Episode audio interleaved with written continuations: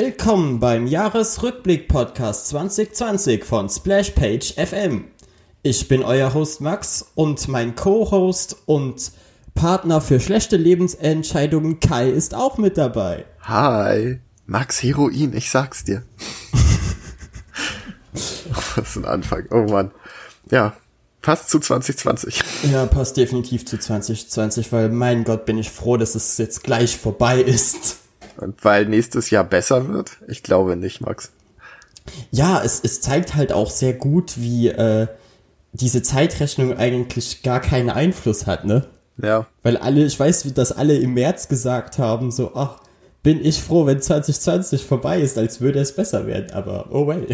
Nee, nee, also Pandemien sagen schon so, Cut, das war lustig. Wir genau. sehen uns 2035 wieder. Noch, noch schlimmer, noch besser, noch flauschiger. Oh ja. Flauschiger. ja, weißt du, das, das Bild, was ich dir geschickt hatte, hatte mit dem äh, Teddybär. We will Ach make so. him stronger, softer. Ah. das. Aber ja, äh, an alle armen Leute, die gerade diesen Podcast eingeschaltet haben zum allerersten Mal und sich denken, was reden die Typen da für einen Stuss? Äh, erstmal herzlich willkommen bei Splashpage FM. Wir sind ein Comic-Nerd-Podcast, der äh, sich mal auf Comics konzentriert hat und dann Stück für Stück immer äh, mehr Kram eingefügt hat, dass wir mittlerweile eigentlich allgemein über Nerdkultur reden. Wir machen das jetzt seit über zwei Jahren? Ja, ein bisschen über zwei Jahren. Wir hatten keine Geburtstagsparty so dieses Jahr. Nee, in 2020 gibt's auch wenig zu feiern. Ja, stimmt. Wir haben auch und, viel zu viele Gäste dieses Jahr, das ist eigentlich gar nicht erlaubt. Genau, und wie äh, jedes Jahr haben wir natürlich auch in der Community wiederum gefragt, was dann so ihre Highlights sind. Das heißt, wie der Podcast jetzt aufgebaut ist, stellen wir immer eine Kategorie vor und dann lassen wir halt mal äh, einen Zuhörer oder halt Leute aus der Community zur Sprache kommen und äh, dann springen wir zur nächsten Kategorie. Jo. Und weil wir relativ viel dieses Jahr wieder haben, würde ich auch sagen, legen wir direkt los mit der ersten Kategorie. Ich habe auch mich darauf vorbereitet und extra Mikrofon so aufgebaut, dass ich mich auch hinstellen kann beim Aufnehmen dieses Jahr. Boah. Ja, Insane. Profi. Profi, Max. Damn. Okay, und wir beginnen mit unseren Top 3 Serien. Ja, willst du anfangen? Äh, ja, ich kann anfangen. Weil äh, die, die erste Serie, die ich dieses Jahr gesehen habe, die ich wirklich, wirklich äh, unter die Top 3 nehmen wollte, war Mandalorian. Oh, mein Platz 2. Weil Mandalorian hat halt. Also es, ich würde jetzt nicht behaupten, dass die zweite Staffel besser ist als die erste Staffel. Aber sie waren relativ gut darin, die, die Qualität zu halten. Ich finde auch, es macht im Prinzip da weiter, wo es aufgehört hat und setzt es gut fort. Was nicht ja, jede Serie schafft. Sie, sie hatten halt ein paar brutale Ausreißer nach Runden, aber äh, allgemein kann die äh, Serie halt ihre Qualität sehr gut halten und das ist ja auch mittlerweile etwas, was man doch eher selten sieht, weil die meisten Serien fangen sehr, sehr gut an und äh, gehen dann schlagartig einfach weiter nach unten. Hm. Ich sag mal, ich habe ja beide Staffeln dieses Jahr erst angefangen, vor kurzem, und mir ist der Übergang zur nächsten Staffel nicht aufgefallen. Ja, ich habe halt einfach, äh, bin halt irgendwie auf dem Kriegsfuß mit der zweiten Episode der, der zweiten Staffel, weil ich die wirklich einfach grottig fand. Ach, die mit den Eiern. Ja, das fand ich einfach, das ist so viel widerlicher Kram in dieser einen Episode, wo ich mir dachte, warum, Leute? Und auch ein wenig diese, dieser Redundanz halt, dass, dass Mando irgendwo immer auf irgendeinem Planeten landet, von irgendeinem Fremden angesprochen wird und das dann heißt so, hey, kannst du mein Dorf retten? Und der so, ja, klar. Ich finde das charmant. Aber ich finde halt einfach, die Folge war unfassbar ekelig und ich habe sie beim Frühstück geguckt und musste irgendwann echt kurz pausieren, weil ich mir dachte, uch. Ja, aber ich habe mich halt auch gefragt, so finden Leute das lustig? Ja, viele. Weil ich fand das überhaupt nicht lustig. Also in dem Kontext war das überhaupt nicht lustig. Guck mal, Baby Yoda ist ungeborene Kinder. Voll süß. Ja. Äh. Aber allgemein, wie gesagt, du hast halt immer noch äh, dieses diese Production Value in dieser Serie. Sie sieht einfach so verdammt gut aus. Ja. All diese Kostüme, diese Hintergründe.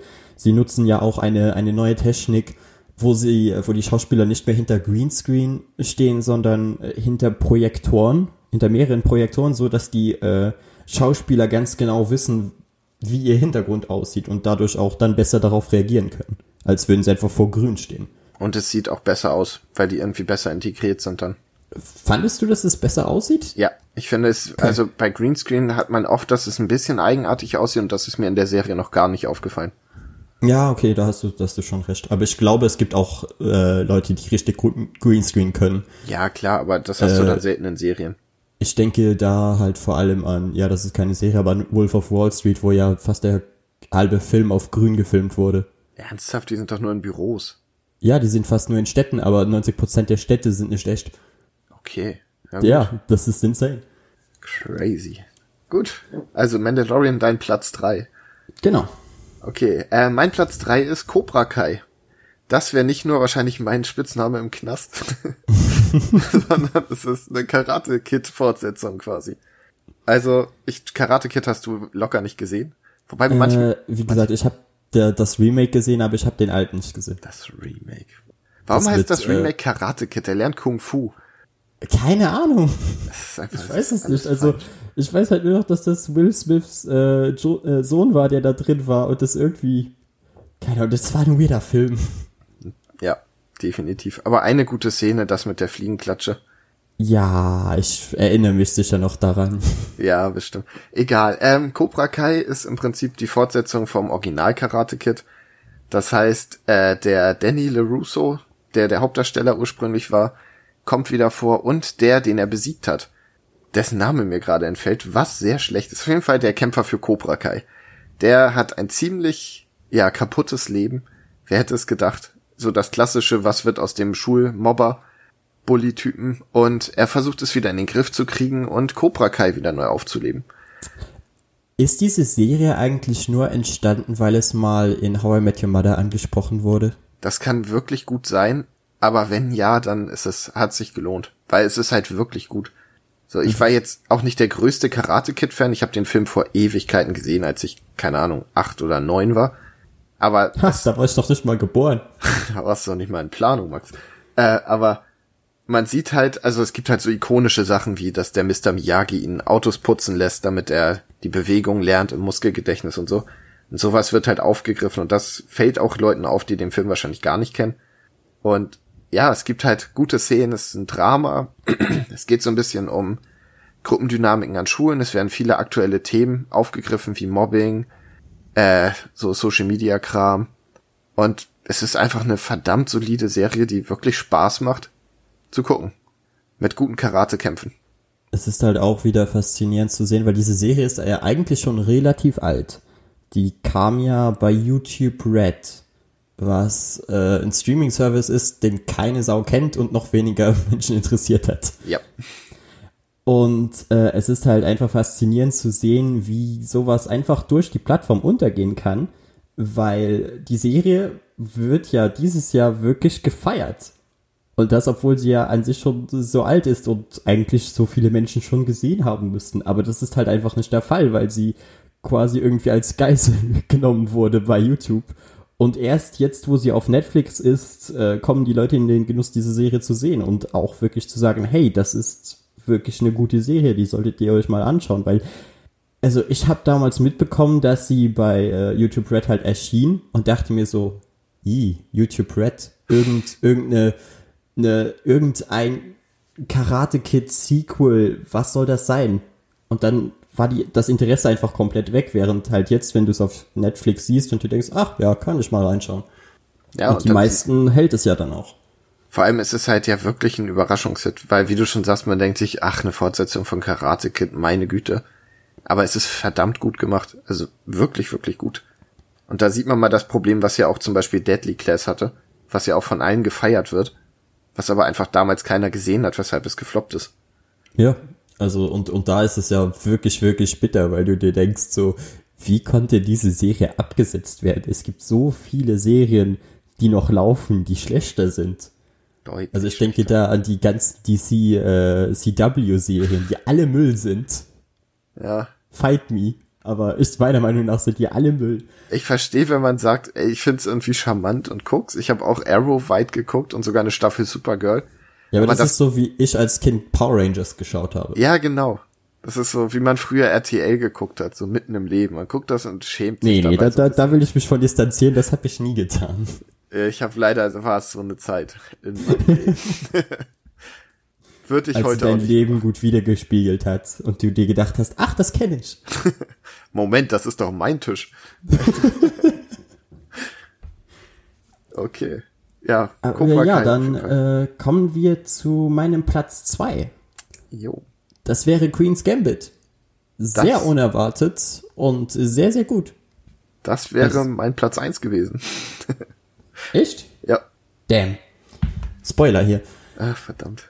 Und äh, ja, Queen's Gambit, eine Thematik, wo man nicht, also ich hätte zumindest nicht gedacht, dass es so erfolgreich wird und dass das so viele Leute schauen, weil ich mir dachte, hm, eine Serie über Schach, so ich mag Schach spielen, könnt, könnte interessant werden und ich weiß halt, dass alte Schachfilme äh, teilweise unfassbar gut und spannend waren.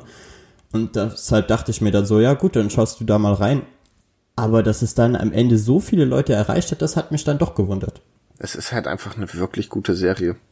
Wobei ich zugeben muss, ich habe die letzte Folge noch nicht gesehen, heute Morgen die vorletzte. Ich bin noch nicht dazu gekommen. Aber ich glaube, ich kann mir schon ein Fazit erlauben. Ja, also da kommt jetzt auch nichts mehr Großes, was du dir nicht denken kannst. Ich finde halt richtig gut, wie sie den das Flair der Zeit eingefangen haben in dieser Serie, ohne dass sie es dir so ins Gesicht ballern. So, guck ja, mal, die Sets sind einfach großartig. Ja, Als sie in diesem Hotel sind, äh, in, der, in der Mitte der Serie. in Und dieses New Hotel Mexico. einfach. War es in Mexiko? Ja, ich glaube es. Ja, genau, in Mexiko. Und wie, wie perfekt das einfach alles aussah, als würde es aus dieser Zeit stammen. Da dachte ich mir wirklich so, wow, okay, Respekt, Leute, dass ihr, dass ihr solche Sets an Land zieht. Ja. Oder auch Und- wie und ihr die- Haus aussieht. Ich finde das so herrlich mit diesen absolut widerlichen Tapeten und so. Und auch die Hauptdarstellerin äh, macht ja wirklich einen großartigen Job. Die Ja. ist ja an sich noch gar nicht so lange dabei, beziehungsweise hatte noch nicht so viele große Rollen, auch wenn wir trotzdem heute noch einmal kurz zu ihr kommen werden. Dazu später mehr. Aber ja, also die, die spielt da vielleicht im Moment die beste Rolle, die sie bis dato hatte. Ich finde, sie macht das wirklich großartig. Man kann teilweise ganze Gedankengänge einfach in ihrem Gesicht ablesen. Also- Ja, und man sieht auch, wie, wie müde und erschöpft sie ist. Ja, Ich auch finde, das bringt sie auch immer sehr, sehr gut äh, rüber. Ich glaube, das war in der sechsten Folge oder so, wo sie äh, den Müll rausbringt. Äh, Das war eine der vorletzten. Ja, die habe ich heute Morgen gesehen. Und sie sieht, man sieht ihren Verfall halt so extrem. Das, das sieht richtig gut aus. Und das Ja, ist nicht leicht zu spielen. Das habe ich schon deutlich schlechter gesehen. Dann natürlich auch Respekt an, äh, an das Make-up, Ja, dass da ja meistens auch immer sehr viel bei hilft, dass das so gut rüberkommt. Aber ja, sie, sie macht das wirklich großartig. Und äh, ich glaube, sie hat eine sehr, sehr große und interessante Karriere vor sich jetzt in Hollywood. Und was auch beim Make-up, ich weiß nicht, ob das Make-up für zuständig ist, aber wahrscheinlich, äh, die haben auch darauf geachtet, dass die Zähne passen, was ich immer sehr gut finde. Weil oft siehst du Leute, die total abgefuckt aussehen sollen und die so ein strahlendes Blendermet-Lächeln haben. Äh, ja, das macht auch die Maske. Ja, aber das finde ich auch, also es ist mir da positiv aufgefallen, wie, wie rund das Ganze gemacht ist. Das heißt von uns beiden auch definitiv ein Highlight. Ja. So, Kai, dann wäre es an dir. Ich könnte jetzt Mandalorian sagen, aber da haben wir schon drüber geredet, also ist es an dir. Ach ja, stimmt. Ah, damn. äh, ja, dann komme ich zu. Äh, viele Leute, die mich kennen, die wissen, dass das hier rein musste. Ja. Einfach weil äh, ich mag Vampire, ich mag Alter Violence, also ist natürlich auch äh, dieses Jahr in ein, einer meiner Top-Serien und dieses Jahr halt wirklich mein Highlight, äh, wieder Castlevania. Dieses Mal mit Staffel 3. Weil das war mal wieder so großartig. Also wie sie äh, das, das fortgesetzt haben, dass man sich halt die Frage gestellt hat, okay, äh, oh ja, kleiner Spoiler für Ende der zweiten Staffel, Dracula ist tot. Kleiner Spoiler. Ja, aber wer hat das noch nicht gesehen? Viele, Max, viele. Ja, aber es ist Castlevania, man weiß ja, worauf es hinausläuft, oder? Ja, das stimmt. Und äh, jetzt ist man halt an einem Punkt, wo man sich wirklich fragen muss, okay, vorher hatte man halt immer diesen großen Big Bad, Dracula war zu erwarten, aber was macht man danach? Was macht man, wenn Dracula nicht mehr da ist? Wie setzt man diese Serie fort? Und äh, er löst halt quasi ein, ein Vakuum der Mächte aus, was jetzt versucht wird von unterschiedlichen äh, Vampirallianzen zu füllen. Und äh, allgemein hat halt vor allem äh, die Menschheit darunter zu leiden, weil Dracula die quasi gut in, in Schach gehalten hat. und es, es werden neue Charaktere eingeführt und es ist, es ist wirklich wieder einmal so eine der besten Animationsserien, die man im Moment schauen kann. Okay. Das klingt ja vielversprechend.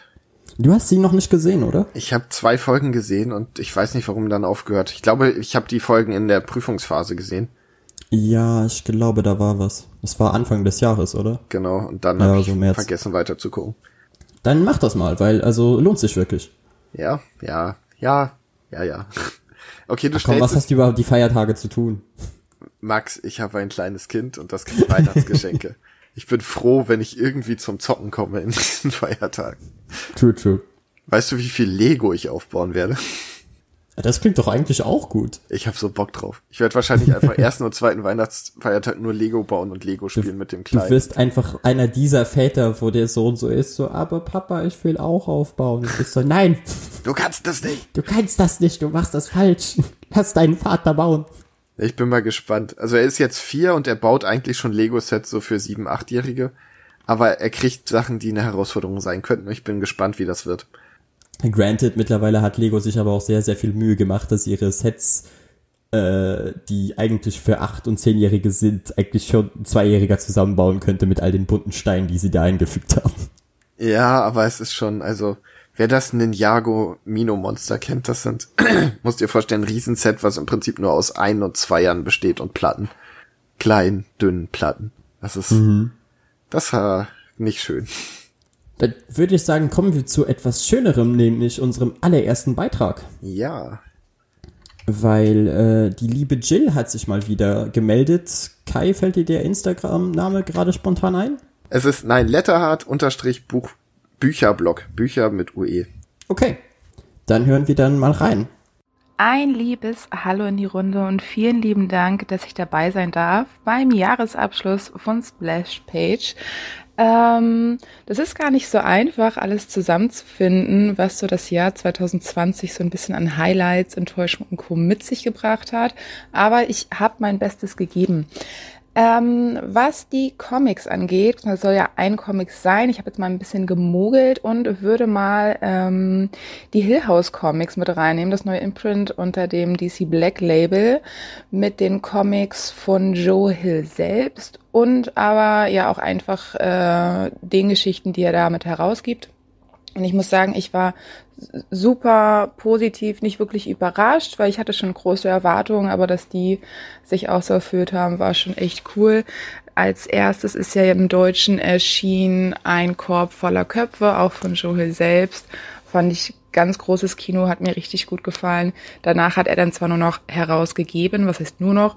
Und ähm, dann kam aber das Puppenhaus, das fand ich auch ganz grandios. Also wer wirklich Fan von gutem Horror ist, wird hier mit Sicherheit auch ganz begeistert sein. Ich fand es richtig, richtig gut. Ein Titel erwartet uns jetzt noch, der ist, glaube ich, jetzt auch erschienen oder erscheint die Tage.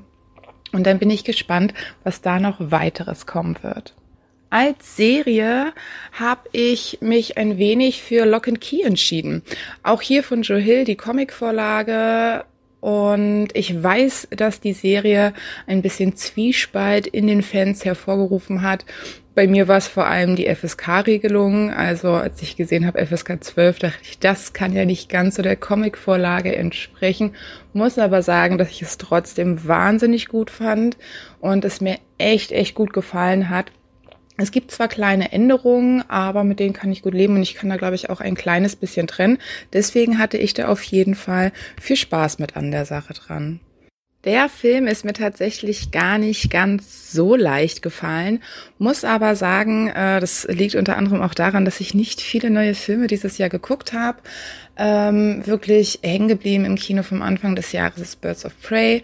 Ich bin ja ein großer Harley Quinn Fan und ich fand die Umsetzung sehr cool. Ich weiß, dass es auch hier einige Auseinandersetzungen gab und ich würde jetzt auch äh, mich nicht bis aufs Blut dafür bekämpfen, weil ich den Film jetzt äh, als absolut perfekt ansehe. Aber ich fand es ganz cool und wie schon gesagt, die Auswahl war jetzt nicht so groß und da nehme ich den auf jeden Fall gerne mit.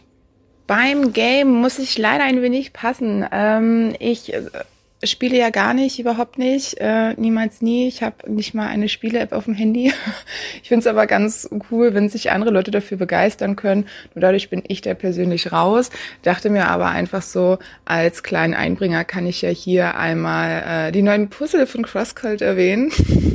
Von dem bin ich ganz großer Fan. Hat natürlich jetzt gar nichts äh, mit dem anderen zu tun, aber das ist so die einzige Variante, die ich jetzt so als Ausgleich bieten könnte, dass ähm, ich die auf jeden Fall empfehlen würde. Also wer da Bock auf sowas hat, auf jeden Fall mal angucken. Echt super coole Comic und Manga-Motive mit dabei.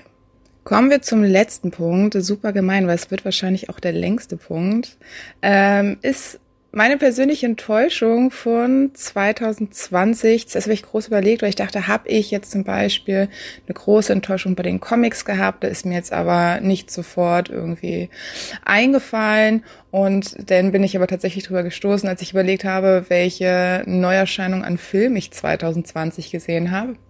Und es ist Mulan. Es ist die Realverfilmung von Mulan, die dann bei Disney Plus erschienen ist, äh, für die ich auch extra nochmal Geld bezahlt hatte.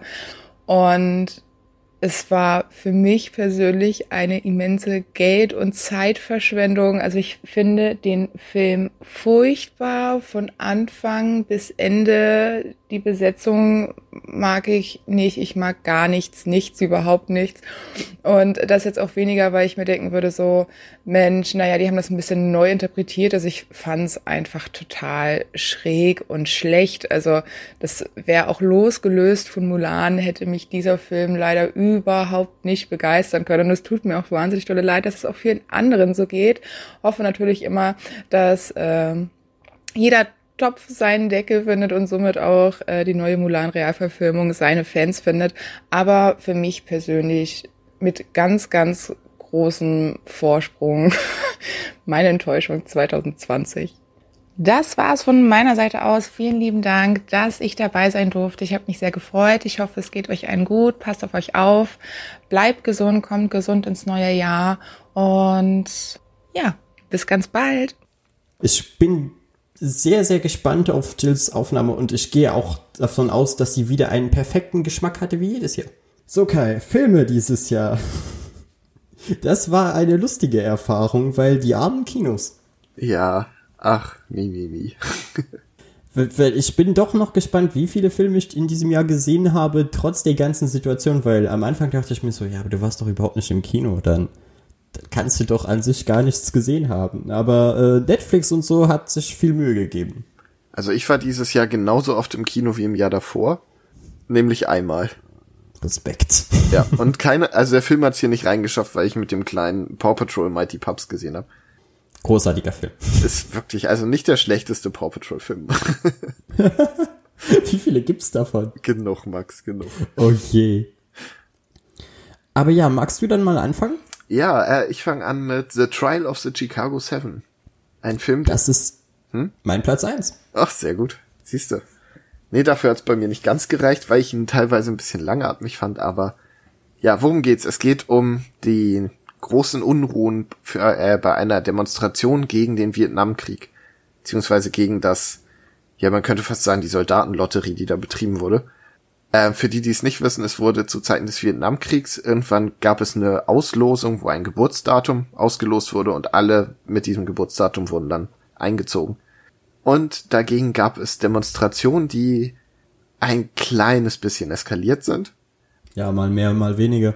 Ja, und ja, es geht dann um sieben Leute, die dafür angeklagt wurden, von denen vier oder fünf tatsächlich beteiligt waren.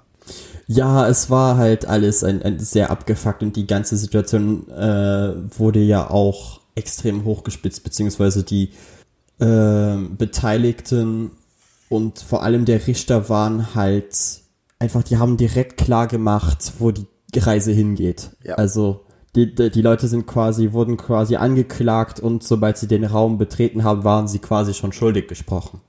Aber es da gab es zwar von der Verteidigung sehr, sehr äh, große Mühen, das irgendwie äh, rationaler zu gestalten, aber es, es war halt einfach, man brauchte ein Aushängeschild dafür, dass äh, dass die extremen linken Parteien beziehungsweise die das extreme Linke halt äh, irgendwie das Böse darstellt und doch unsere ganze Jugend versaut und sich gegen den Kapitalismus stellt und Amerika wird sterben, wenn wir so weitermachen und bla bla bla. Und Rassismus musste man auch noch.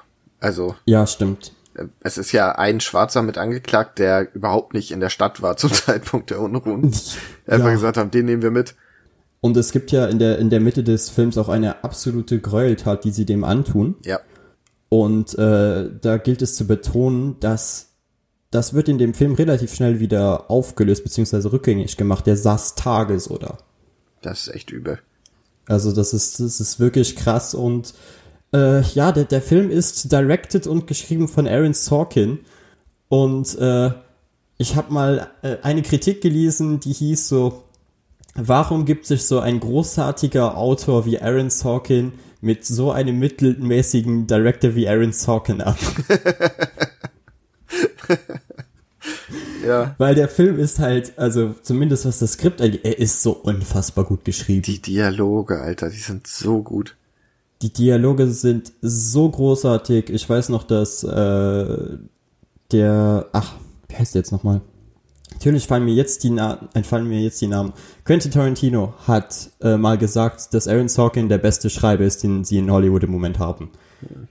Und äh, vielleicht kann ich das nicht direkt so bestätigen, aber er weiß echt, was er da tut. Und vor allem die Szene mit Blood gegen Ende, also da hatte ich Gänsehaut. Weil ich mir dachte, das war wirklich so eine starke Szene. Und sie haben halt auch richtig gute Schauspieler dafür. Ja. ja, also man, man, merkt, dass Netflix mittlerweile so äh, langsam dem Kino wirklich Konkurrenz macht. Ja. Und also, weil vor allem im Kino in den letzten Jahren gab es ja immer mehr solche, solche Eventfilme, die halt immer weniger Tiefe hatten, sondern einfach halt sehr viele Leute ins Kino brachten, weil es halt solche Events waren. Ich denke, äh, hauptsächlich wäre da wahrscheinlich die Fast and Furious Reihe und die MCU-Filme zu erwähnen. Ja. Weil die machen ja jedes Jahr wirklich unfassbar viel Geld und es gehen sehr, sehr viele Leute rein und das, das Autorenkino wurde dadurch ja immer kleiner, weil äh, es den Studios halt, es ist ihnen nicht egal, aber es interessiert sie halt immer weniger. So, ja, warum sollen wir einen Autorenkinofilm reinbringen, wenn wir wissen, dass äh, wenn wir einfach in allen Sälen Fast and Furious ausstrahlen, wir einfach mehr Geld machen. Aber der Punkt ist ja auch, hättest du für den Film das Kino gebraucht? Ich finde nicht. Ich finde, der verliert nichts dadurch und das schadet ja nicht. Also, dann macht doch gute Autoren Sachen auf Netflix, die ja inzwischen da wirklich auch gut produzierte Sachen machen und ja, so Bombast, dafür kannst du halt ins Kino gehen. Ja, das hängt immer davon ab, was für eine äh, Perspektive man aufs Kino hat, weil ich finde, das Kino hat immer noch einmal eine, eine andere Atmosphäre, ganz egal, in was für einem Film ich sitze. Hm, ja, ich weiß, was du meinst. Aber ich, wie gesagt, ich bin ja eh nicht der große Kinogänger. Für mich ist es perfekt, wenn es auf Netflix kommt. Und ja, also für, für mich war es wirklich mein, mein Highlight des Jahres, weil diese Dialoge, die, diese Schauspiel, es war so gut. Und äh, auch die, die paar Szenen, in denen Michael Keaton drin war, dachte ich mir, ich habe mich so gefreut, Michael Keaton zu sehen. Und man muss sagen, der Film ist halt auch wirklich lustig zwischendurch. Also ich musste ein paar Mal wirklich lachen. Ja, was ja vor allem den, den Hippies geschuldet ist. Allein das mit dem Ei am Anfang. Das mit dem Ei? Äh, ja, es ist, also es ist kein Spoiler, das passiert direkt am Anfang, wo die alle in den Gerichtssaal kommen. Und da sind Ach, so ja. die zwei Hippies und dann soll einer mit dem Ei abgeworfen werden und der fängt ja, es. Ja, er fängt es und, und, weiß dann nicht mehr, was er damit machen soll. Ja, so Sasha Baron Cohen spielt dann den anderen Hippie und er ist dann so, hast du gerade das Ei gefangen? So, ja wie hast du das gemacht? Mit Erfahrung. ich fand das so gut. Ja, und, und, ich finde, so ein Film braucht auch irgendwo ein wenig Comic Relief, ja. weil, weil sonst wäre er wahrscheinlich einfach zu deprimierend. Ja, da sind echt Sachen passiert.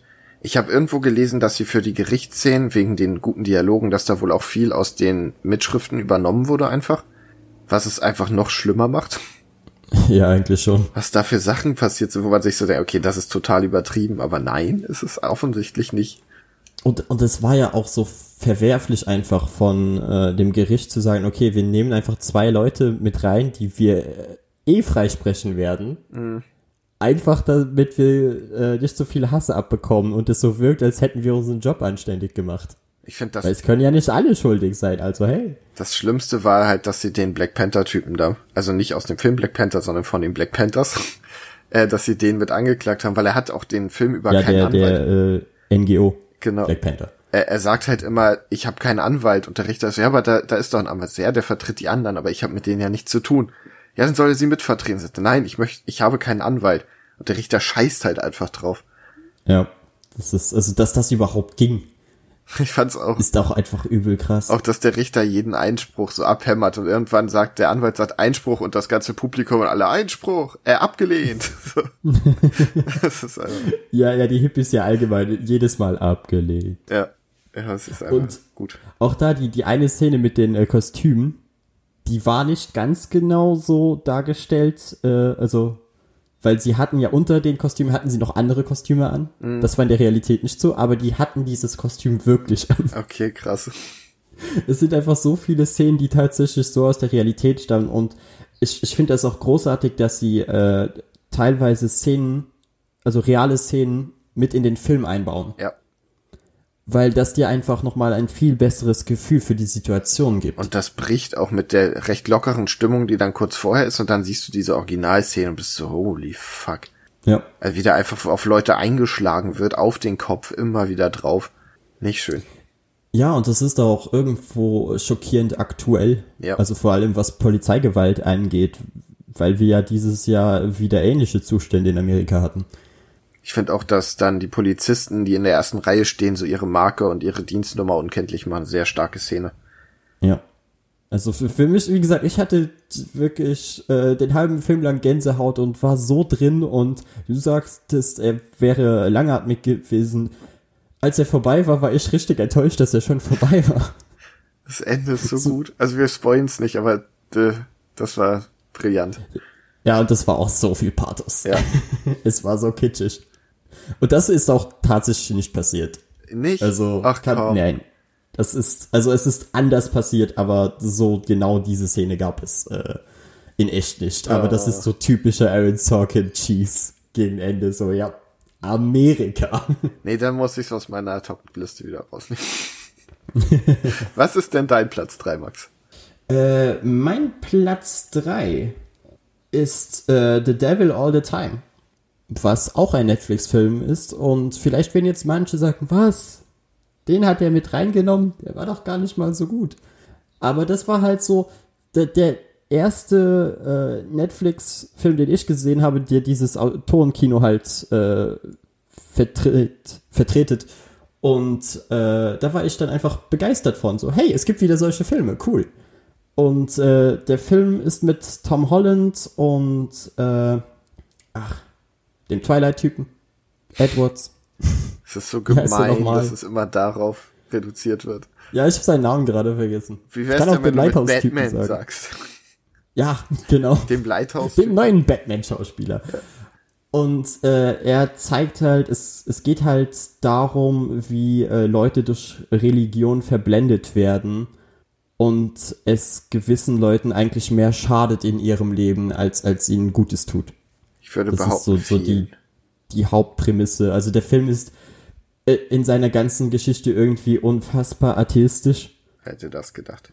und, und auch wirklich sehr, sehr düster, aber alle äh, Beteiligten machen halt so einen guten Job und auch wenn jetzt Leute sagen würden, er hat nicht die beste Story, war ich trotzdem irgendwie die ganze Zeit involviert und interessiert an dem Film. Also du hast gar nichts davon mitbekommen, Nee, oder? ich, ich wüsste nicht mehr. Ich habe nicht mal ein Bild vor Augen von diesem Film. Soll ich dann noch mal kurz so, so die Handlung zumindest anreißen? Ja, ganz grob. Weil, also es, es geht am Anfang des Films, geht es um einen äh, Veteran, der aus dem Vietnamkrieg zurückkommt und äh, dort halt so traumatisiert wurde, dass er quasi äh, am Anfang den Glauben an Gott verloren hat und ihn dann irgendwann wiedergefunden hat und dadurch so quasi sein, sein Trauma versucht zu verarbeiten. Klingt gut. Allerdings äh, wird seine Frau dann, äh, bekommt seine Frau Krebs und es ist bereits klar, dass sie es, es nicht überstehen wird. Und so wird sein Glaube immer fanatischer, weil er denkt, dass wenn er doch genug an Gott glaubt dass, und, und ihm Opfergaben darbringt und alles, dass er dann es irgendwie schaffen wird, seine Frau noch zu retten. Und äh, durch diesen Wahnsinn äh, wird halt auch sein Kind, was später von Tom Holland gespielt wird, äh, halt er hat sich geschadet, aber er nimmt halt auch ein, ein Trauma mit sich. Wird dann wahrscheinlich ziemlich radikalisiert, oder? Ich, nicht, nicht direkt radikalisiert, aber er, er entwickelt einen, einen sehr, sehr großen Hass auf Religion. Ah, okay. Dadurch. Ich hätte gedacht, genau andersrum, aber ja. Nein, nein, nein. Es ist wirklich so, äh, die, die Dinge, die er mit seinem Vater da tun muss, äh, sind halt so grausam teilweise, dass, dass er einfach nie mehr einen, einen Weg dahin zurückfinden wird. Und äh, der Film macht dann einen Timeskip, wo, wo der Junge dann älter wird und ab dem Punkt dann auch von, äh, dem Zeitpunkt dann auch von Tom Holland gespielt wird. Äh, und dann immer wieder andere Menschen darstellt, die halt eher, äh, ja, denen halt eher schlechte Sachen durch Religion zugefügt werden als umgedreht. Und dann hast du halt noch so die, die, die eine äh, klassische Revenge-Story, hinter der Tom Holland her ist. Und wie gesagt, es ist ein, ein sehr düsterer Film, aber es ist einfach eine Form von Film, die wir mittlerweile nicht mehr so oft sehen und deshalb hat er mich wahrscheinlich so begeistert. Kann gut sein. Also es klingt auf jeden Fall echt gut und eigentlich nach was, was genauso mein, mein Ding ist. Ja, und wie gesagt, er ist auf Netflix, also es ist wirklich äh, nicht schwer, an den Film ranzukommen. Von daher, wenn, wenn man mal äh, Zeit dafür hat und jetzt nicht äh, in dem Mut ist, dass man einen super happy Film sehen muss, dann, dann kann man sich den eigentlich mal geben. Klingt gut. Kommt auf die Liste. Soll ich dann zu meinem Platz zwei kommen? Ja, gerne. Mein Platz zwei ist Knives Out. Und dass du den nicht gesehen hast, Max, das ist also. Ja, das ist schlimm. Ich weiß, der ist auch auf der Liste. Ich will ihn noch sehen. Ich meine, das ist einer der großen Filme, die man sehen konnte. Beschwerlich. Ja, aber ich wollte ihn im Kino sehen und ja. Auch da. Das, das ging da nicht mehr. Nicht nötig. Aber ja, worum geht's? Es ist, äh, im Prinzip ist es Cluedo, der Film. Denn es geht. By the way, gab's es schon mal einen Cluedo-Film, ich sag's nur. Okay, aber der ist wahrscheinlich besser, dieser hier. Wahrscheinlich. Ähm, es geht nämlich darum, dass ein großer, ja, ein großes Familienoberhaupt gestorben ist nach einer Party und im Prinzip war mehr oder weniger die ganze Familie anwesend. Und dann geht's nur darum, den Mörder zu finden. Was sehr klassisch klingt und auch ein Tatort sein könnte, aber so viel besser ist. Es ist, die Charaktere sind allesamt großartig. Es gibt so viele Twists.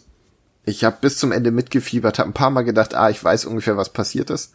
Damit wird auch gespielt, also es wird relativ früh quasi aufgelöst und dann ändert sich die Perspektive und das ist einfach großartig. Ein super Film, sehr spannend, sehr lustig zwischendurch. Ich war hervorragend unterhalten. Volle Empfehlung.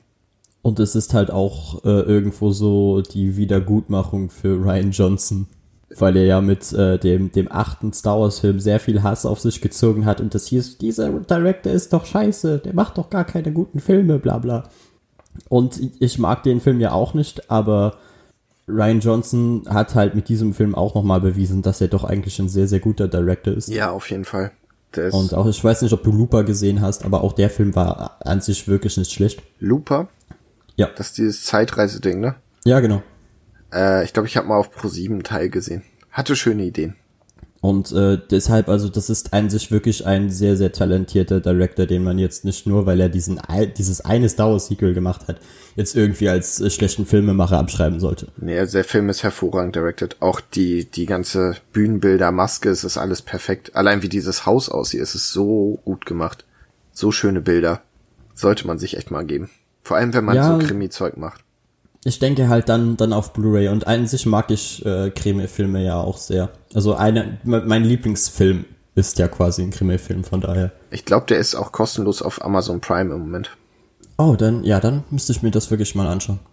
Auch ist ein super Film für zwischen den Feiertagen. Ich habe den damals, also was heißt damals, dieses Jahr auch mit meiner Familie geguckt und alle saßen gespannt davor. Zwischendurch haben wir gesagt, ja, ich glaube, es ist so und so.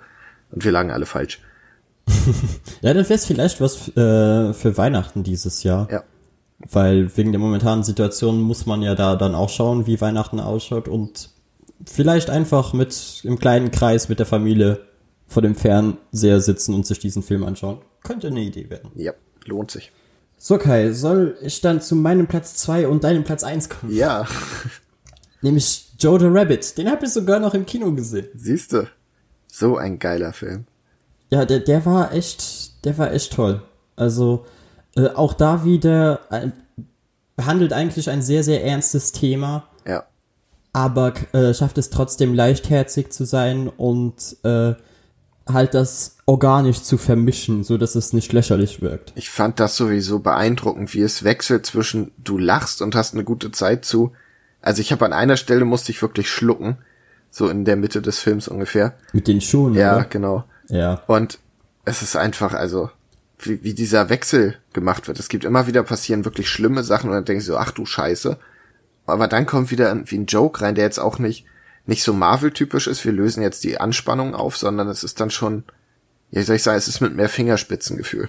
Ja, und ich äh, fand es auch einfach beeindruckend zu sehen, dass äh, Taika Waititi tatsächlich ernste Szenen machen kann, weil ich weiß nicht, äh, ob du mal ein Interview von dem Typen gesehen hast, aber er, es ist so, als, als hätte er irgendwie den Drang, immer lustig zu sein. Ja, der hat Gag-Tourette. Ja, genau. Er, er kann einfach nicht ernst bleiben. Es geht einfach nicht. So, er gibt sich dann so viel Mühe, auch wenn er irgendwo vor der Bühne steht und was, was vorträgt. Es haut hin, aber es muss ein Gag dabei sein. Und ich finde, es ist vielleicht, also es ist auf jeden Fall eine der besten Rollen von Scarlett Johansson. Die spielt In das den letzten Jahren auf jeden Fall. so fucking gut. Und man kauft dir diese, diese Mutterrolle auch so richtig gut ab. Ja, und sie, man merkt auch die Verzweiflung in den Szenen, wo sie lustig ist. So, wie sie quasi versucht, Sachen zu überspielen und so. Und es wird einfach so auf Teil Hitler gesagt, das ist hilarious. Diese Begrüßungsszene im Wohnzimmer, wo da noch der Geheimdienst saß. Alter. Und ich weiß nicht, als Luxemburger ist das wahrscheinlich nicht so, aber als, also ich bin jedes Mal zuckig so ein bisschen innerlich zusammen, wenn das gesagt wird. Nee, ich, ich schmeiß mich weg einfach. Äh, Ich fand's, es war ein super Film. Ich, äh, bei der Szene, ich konnte auch einfach nicht aufhören mit Lachen, weil es, es ging einfach immer Es weiter. hört nicht auf. Vor allem, es, es gibt so diesen Punkt, wo man sagt, jetzt ist es zu lange, jetzt ist es nicht mehr lustig. Aber dann wird so lange gemacht, dass es doch wieder lustig wird. Ja. Und auch der, der Junge hat äh, großartig gespielt. Ja. Also, das ist, weil ich, ich finde, es ist immer schwer mit, äh, also, wenn du Kinderschauspieler hast, es kann halt sehr, sehr oft darauf hinauslaufen, dass das Kind irgendwie schlechte Regieanweisungen bekommt und einfach nicht so wirklich weiß, was es machen soll. Äh, weil ich weiß nicht, ob du mal den ersten Harry Potter Film auf Englisch geschaut hast. Nein.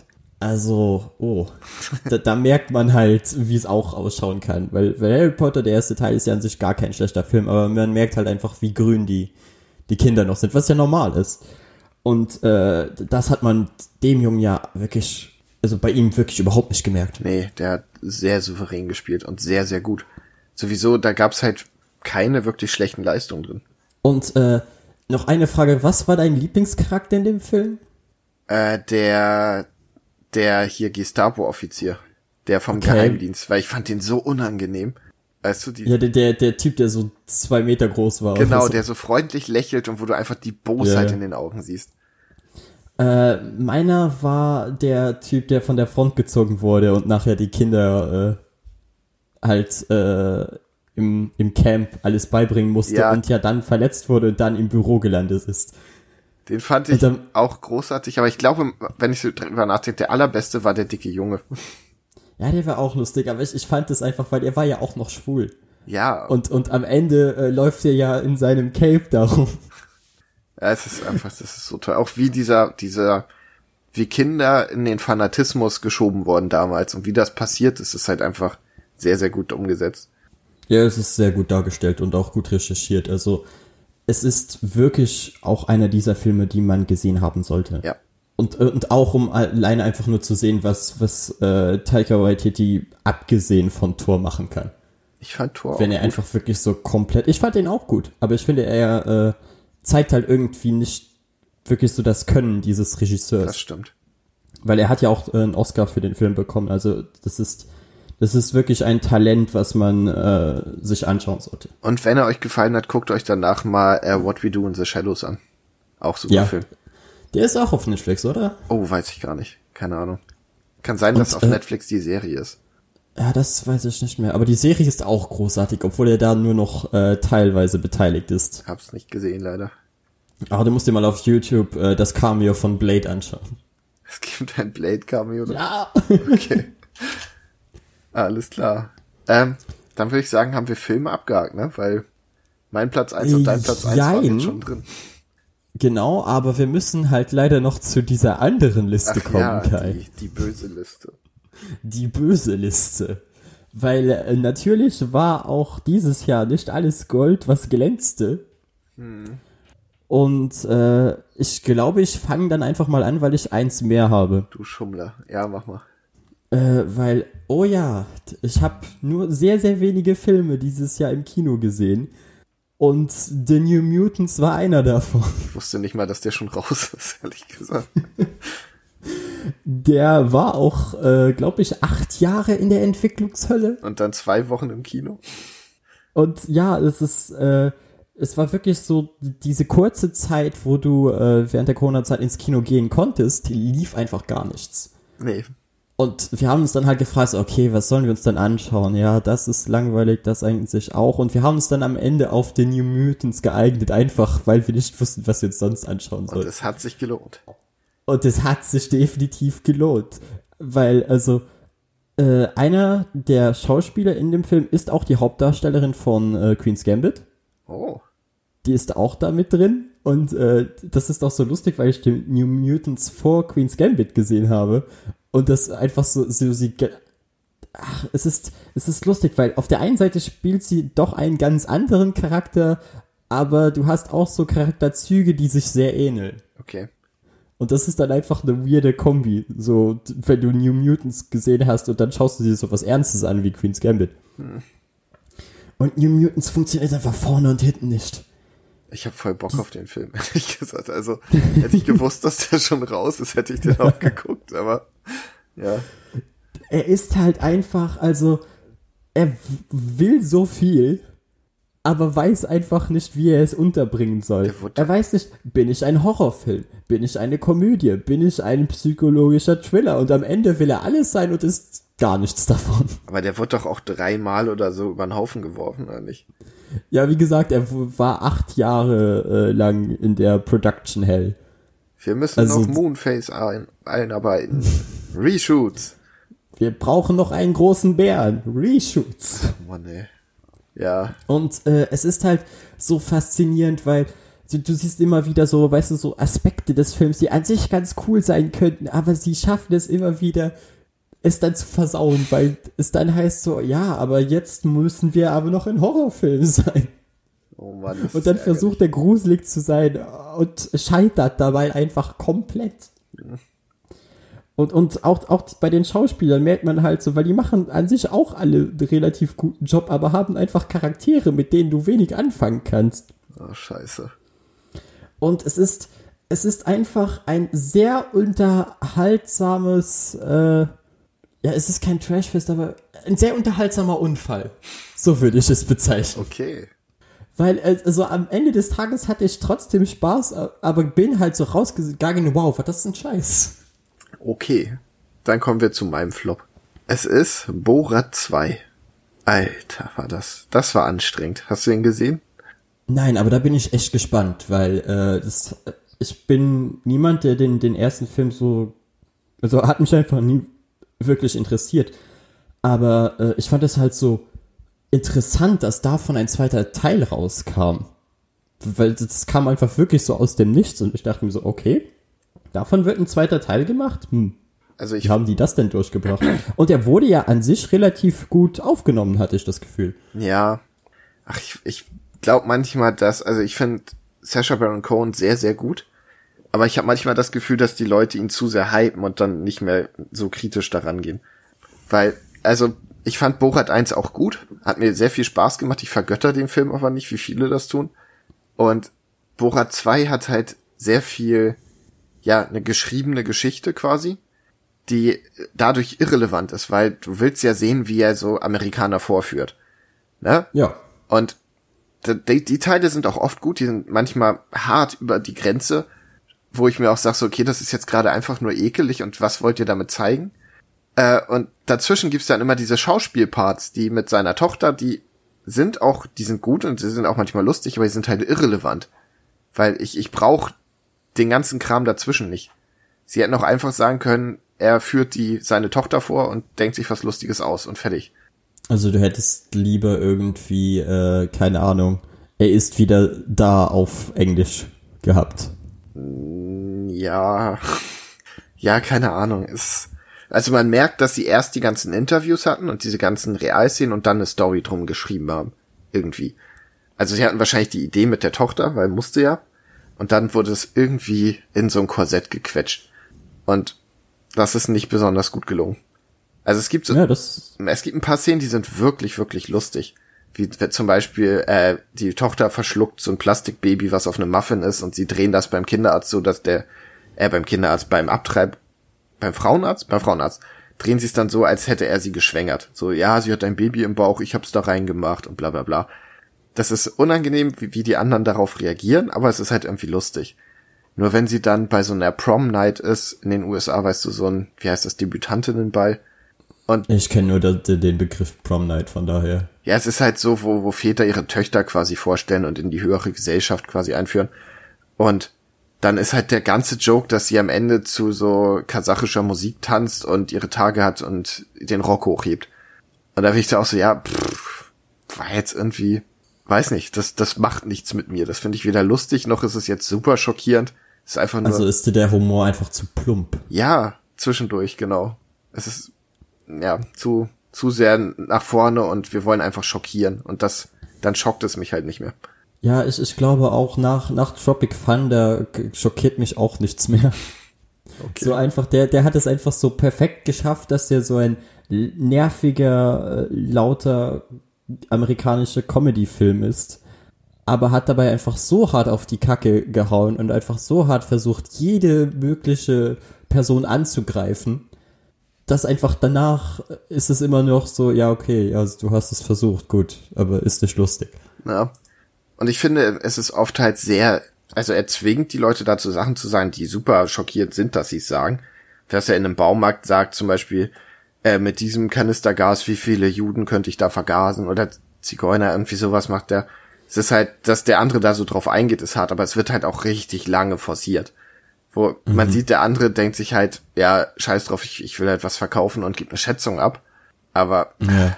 Ja, ist halt Also die, die, Leute werden einfach in eine Richtung geschoben, als dass es sich organisch ergibt. Genau, also es ist immer noch schockierend, dass sie darauf eingehen. Das ist einfach übel. Aber Ja, ja, klar. ne, es wäre halt irgendwie krasser, wenn es von denen ausgehen würde.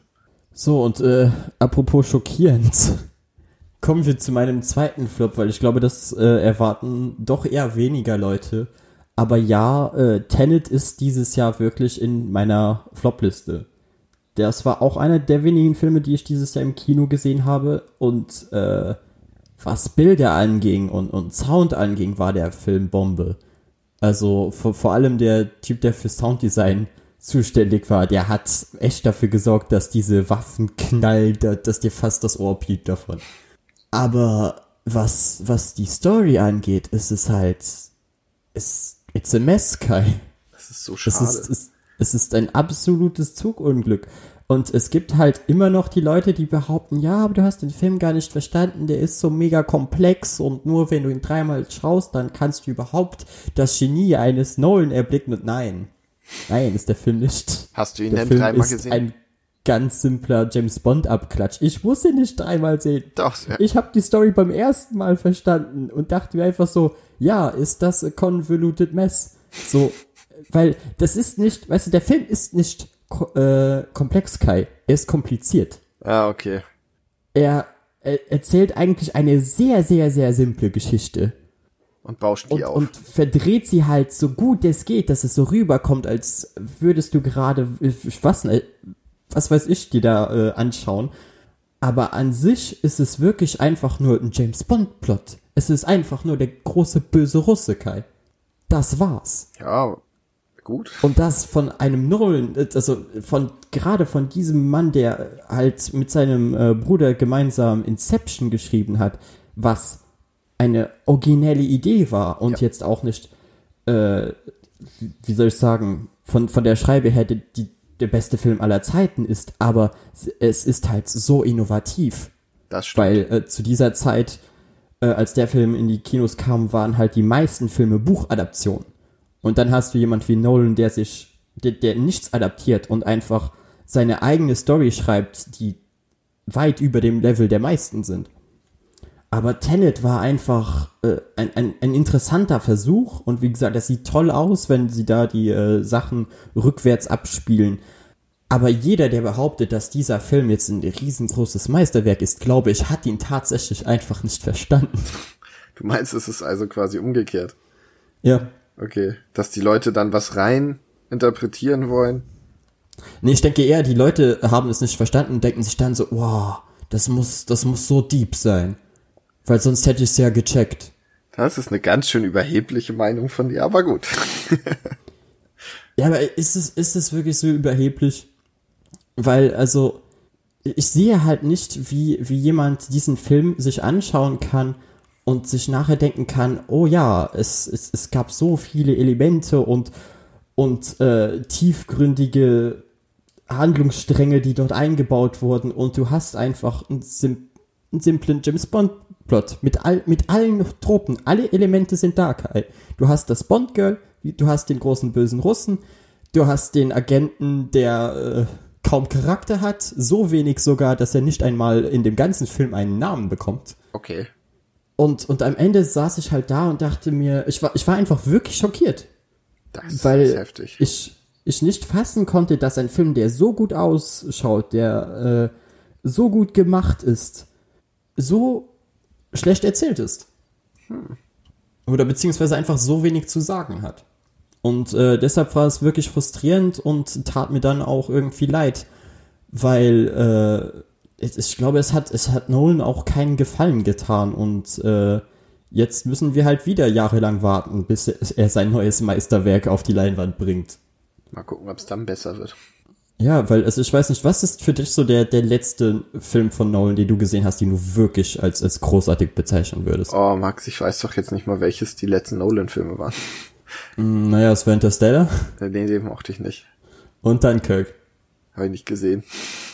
Weil es mich Ja. nicht interessiert. Okay. Siehst du? Ich, war hier nicht Prestige war von ihm? Ja, Prestige war von ihm. Fand ich mega. Ja, Dark Knight Und- auch super. genau. Also wie, wie war es nochmal? Ich glaube, es war, äh, ach, war's Dark Knight, Inception, Dark Knight Rises, Prestige? Kann gut sein. Ich glaube, es war irgendwie so um, um den Dreh, wie sie äh, erschienen sind.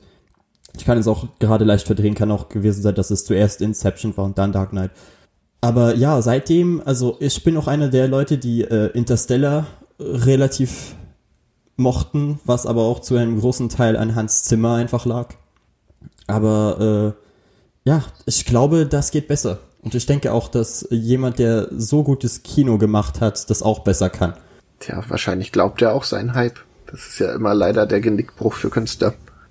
Ja, das, ich fand es interessant, dass der Kumpel, der mit mir in dem äh, Film saß, meinte halt so, ja, äh, Nolan hat wahrscheinlich einfach irgendwann mal im Schnitt gesehen, wie eine Explosion rückwärts äh, abgespielt wurde und dachte sich dann so, schreib das auf, schreib das auf. Ja, seine Filme haben doch, also In- Inception hat ja auch dieses, ey, das sieht total cool aus, wenn das so in sich zusammenklappt. Das machen wir. Aber da hast, hattest du halt eine gute Story drumherum geschrieben. Die wirklich, weil, weil Traumagenten ist halt wirklich was, was Interessantes. Und jetzt hast du halt Zeitagenten, aber hast halt sonst nichts, was, was drumherum gebaut wird. Oh Mann. Weil äh, d- zum Beispiel der Hauptcharakter in Inception hatte ja auch abseits di dieser Mission eine, eine Motivation und eine Aufgabe. Ja. Und das äh, machte diesen Film ja eigentlich erst so interessant und äh, gab den Charakteren halt auch irgendwie, ah, wie soll ich das ausdrücken? Halt, in, inter, du warst interessierter daran, diese Charaktere zu verfolgen, weil sie menschlicher wirkten durch diese Szenen. Es wirkte vor allem bei Inception so, als wärst du in das Leben von diesen Leuten reingesprungen und springst am Ende wieder raus. So. Ja, sie sind halt, ich glaube, es ist vor allem das. Diese Charaktere wirkten menschlich. Und das tun sie in äh, Tenet halt überhaupt nicht. Ja, die wirkten halt, als würden sie außerhalb des Films existieren. So als hätten, Äh, eher, als würden sie außerhalb des Films gar nicht existieren. nein, ich meine bei Inception, so als, als hätten sie eine Ah, Vorgeschichte, ja, ja, genau. die man nicht kennt und als wird danach halt auch noch was kommen, was man nicht sieht. Genau. Und, und das ist halt bei Tenet überhaupt nicht der Fall. Und wie gesagt, also äh, eigentlich muss man nicht mehr dazu sagen. Wenn dein, wenn dein Hauptcharakter nicht einmal einen Namen hat, finde ich, sagt das sehr, sehr viel über dessen, deinen Film aus. Aber es ist doch auch ein cooles Feature. Ja, weil dann kannst du am Ende in die Credits The Protagonist reinschreiben. Und wie heißt der Master Chief? Niemand weiß es. Oder weiß man es? John 117. Okay, Max weiß es. oh Mann, jetzt habe ich mich wieder so richtig hart als Nerd geäußert. Aber ihr wisst ja, was für ein Podcast ihr hört. Ja, das brauchtest du, nachdem du wahrscheinlich den Film des Jahres von so ziemlich jedem Einspieler als den Flop des Jahres nimmst. da musst du dich ein bisschen wieder einschleimen, Max. Da kommst du nicht drum rum. Genau. Und äh, ja, damit sind wir mit den Filmen durch und es wird Zeit für einen neuen Einspieler. Ja, Benny hat uns nämlich auch was geschickt. At Benjo-Mania. Genau. Auf Instagram. Genau. Dann hören wir da jetzt mal rein. Ja, hallo, der Benjomania wieder mal hier. Der liebe Kai hat mich gefragt, ob ich zum Jahresabschluss äh, mal äh, erwähnen kann, was mir da so in diesem Jahr gefallen hat und was mir auch nicht so gefallen hat. Ähm, fangen wir einfach mal an äh, mit meinem Lieblingscomic dieses Jahr. Ähm, ich muss sagen, da würde ich glatt eine ganze Reihe nehmen, auch wenn nur ein, zwei Bände dieses Jahr erschienen sind. Und zwar ist das einfach Deadly Class. Warum? Das ist einfach das, äh, einfach die Story atemraubend ist. Ähm, da haben wir auch in einem eigenen Podcast drüber geredet, wo ich herzlich eingeladen war. Dankeschön dafür nochmal. Ähm, ist einfach für mich momentan das Beste, was auf dem Comicmarkt rumkreucht und fleucht. Von den Charakteren her, wie es geschrieben ist, einfach alles. So. Äh, mit einem Riesenhöhepunkt in Band 4, der einfach für mich outstanding ist, auf jeden Fall. Ähm, bei Filmen ähm, ist es irgendwie dieses Jahr ein bisschen schwer, ähm, da ja nicht so viel ins Kino kam. Ich würde sagen, von dem, was ich dieses Jahr geguckt habe, eher würde ich den Film auswählen. Und ich weiß auch, dass er meines Wissens letztes Jahr schon erschienen ist, aber für mich dieses Jahr ganz klar einer der Top-Filme ist äh, Der Leuchtturm mit Willem Dafoe und äh, dem guten Robert Patterson. Und ja, ich freue mich, dass er Batman spielt. Leute, wartet ab, es wird gut. Es wird gut. Der junge Mann kann was. Ähm, der Leuchtturm, definitiv. Ähm, selten so einen guten Film gesehen ähm, von der Kameraführung, von der Szenerie, dem Schwarz-Weiß-Look, äh, alles passt einfach zusammen, macht diesen Film so atemberaubend. Und dann vielleicht doch noch einen Film zu nennen, der dieses Jahr erschienen ist, würde ich dann doch sagen, dass es Tenant ist.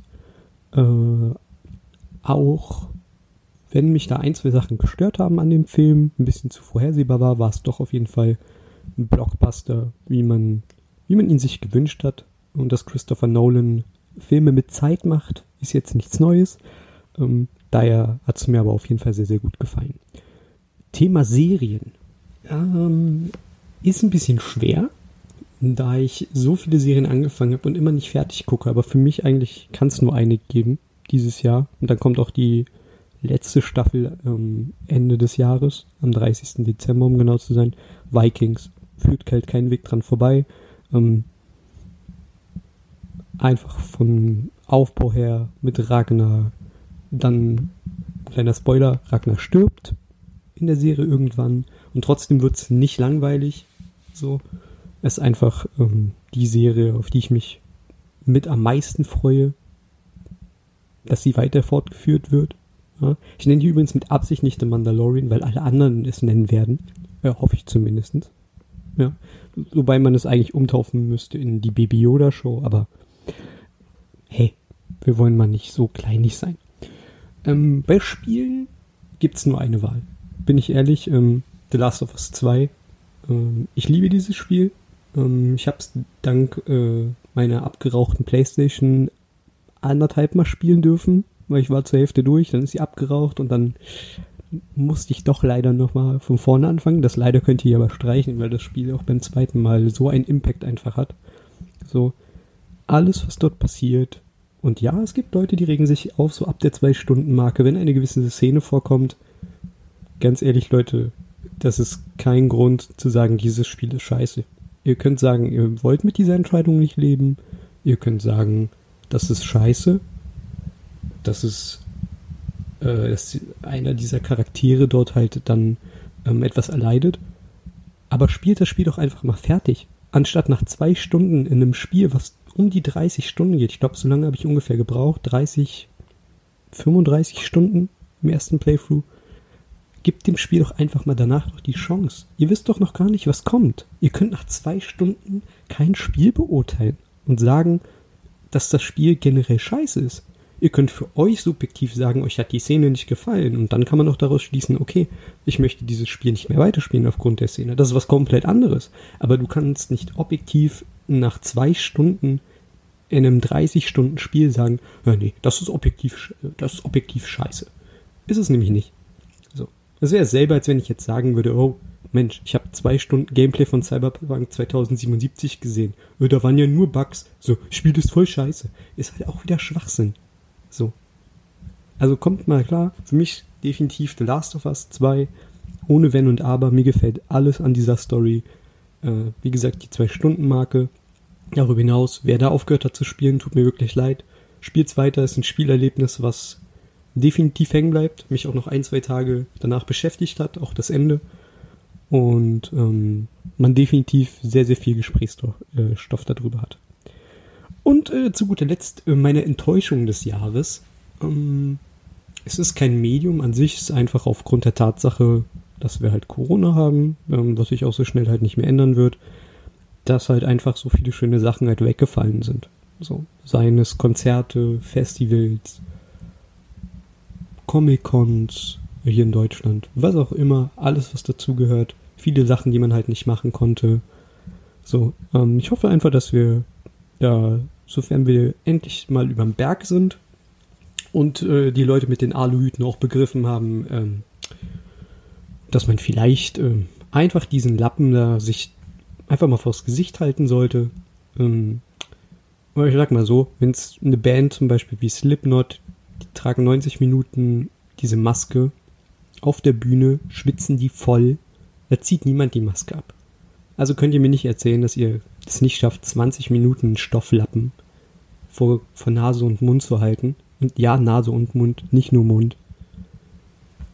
Und dann einfach äh, so mit den öffentlichen Verkehrsmitteln fahrt oder durch die äh, Einkaufspassage geht. Ne? Das war soweit von mir. Äh, ich wünsche euch allen äh, ein schönes Weihnachtsfest wünsche euch einen super guten Rutsch ins neue Jahr äh, und passt auf euch auf. Ciao. Wer hätte gedacht? Deadly Class. Nachdem er beim Special dabei war. Alles andere ja, hätte ich dir auch nicht durchgehen lassen, Benny.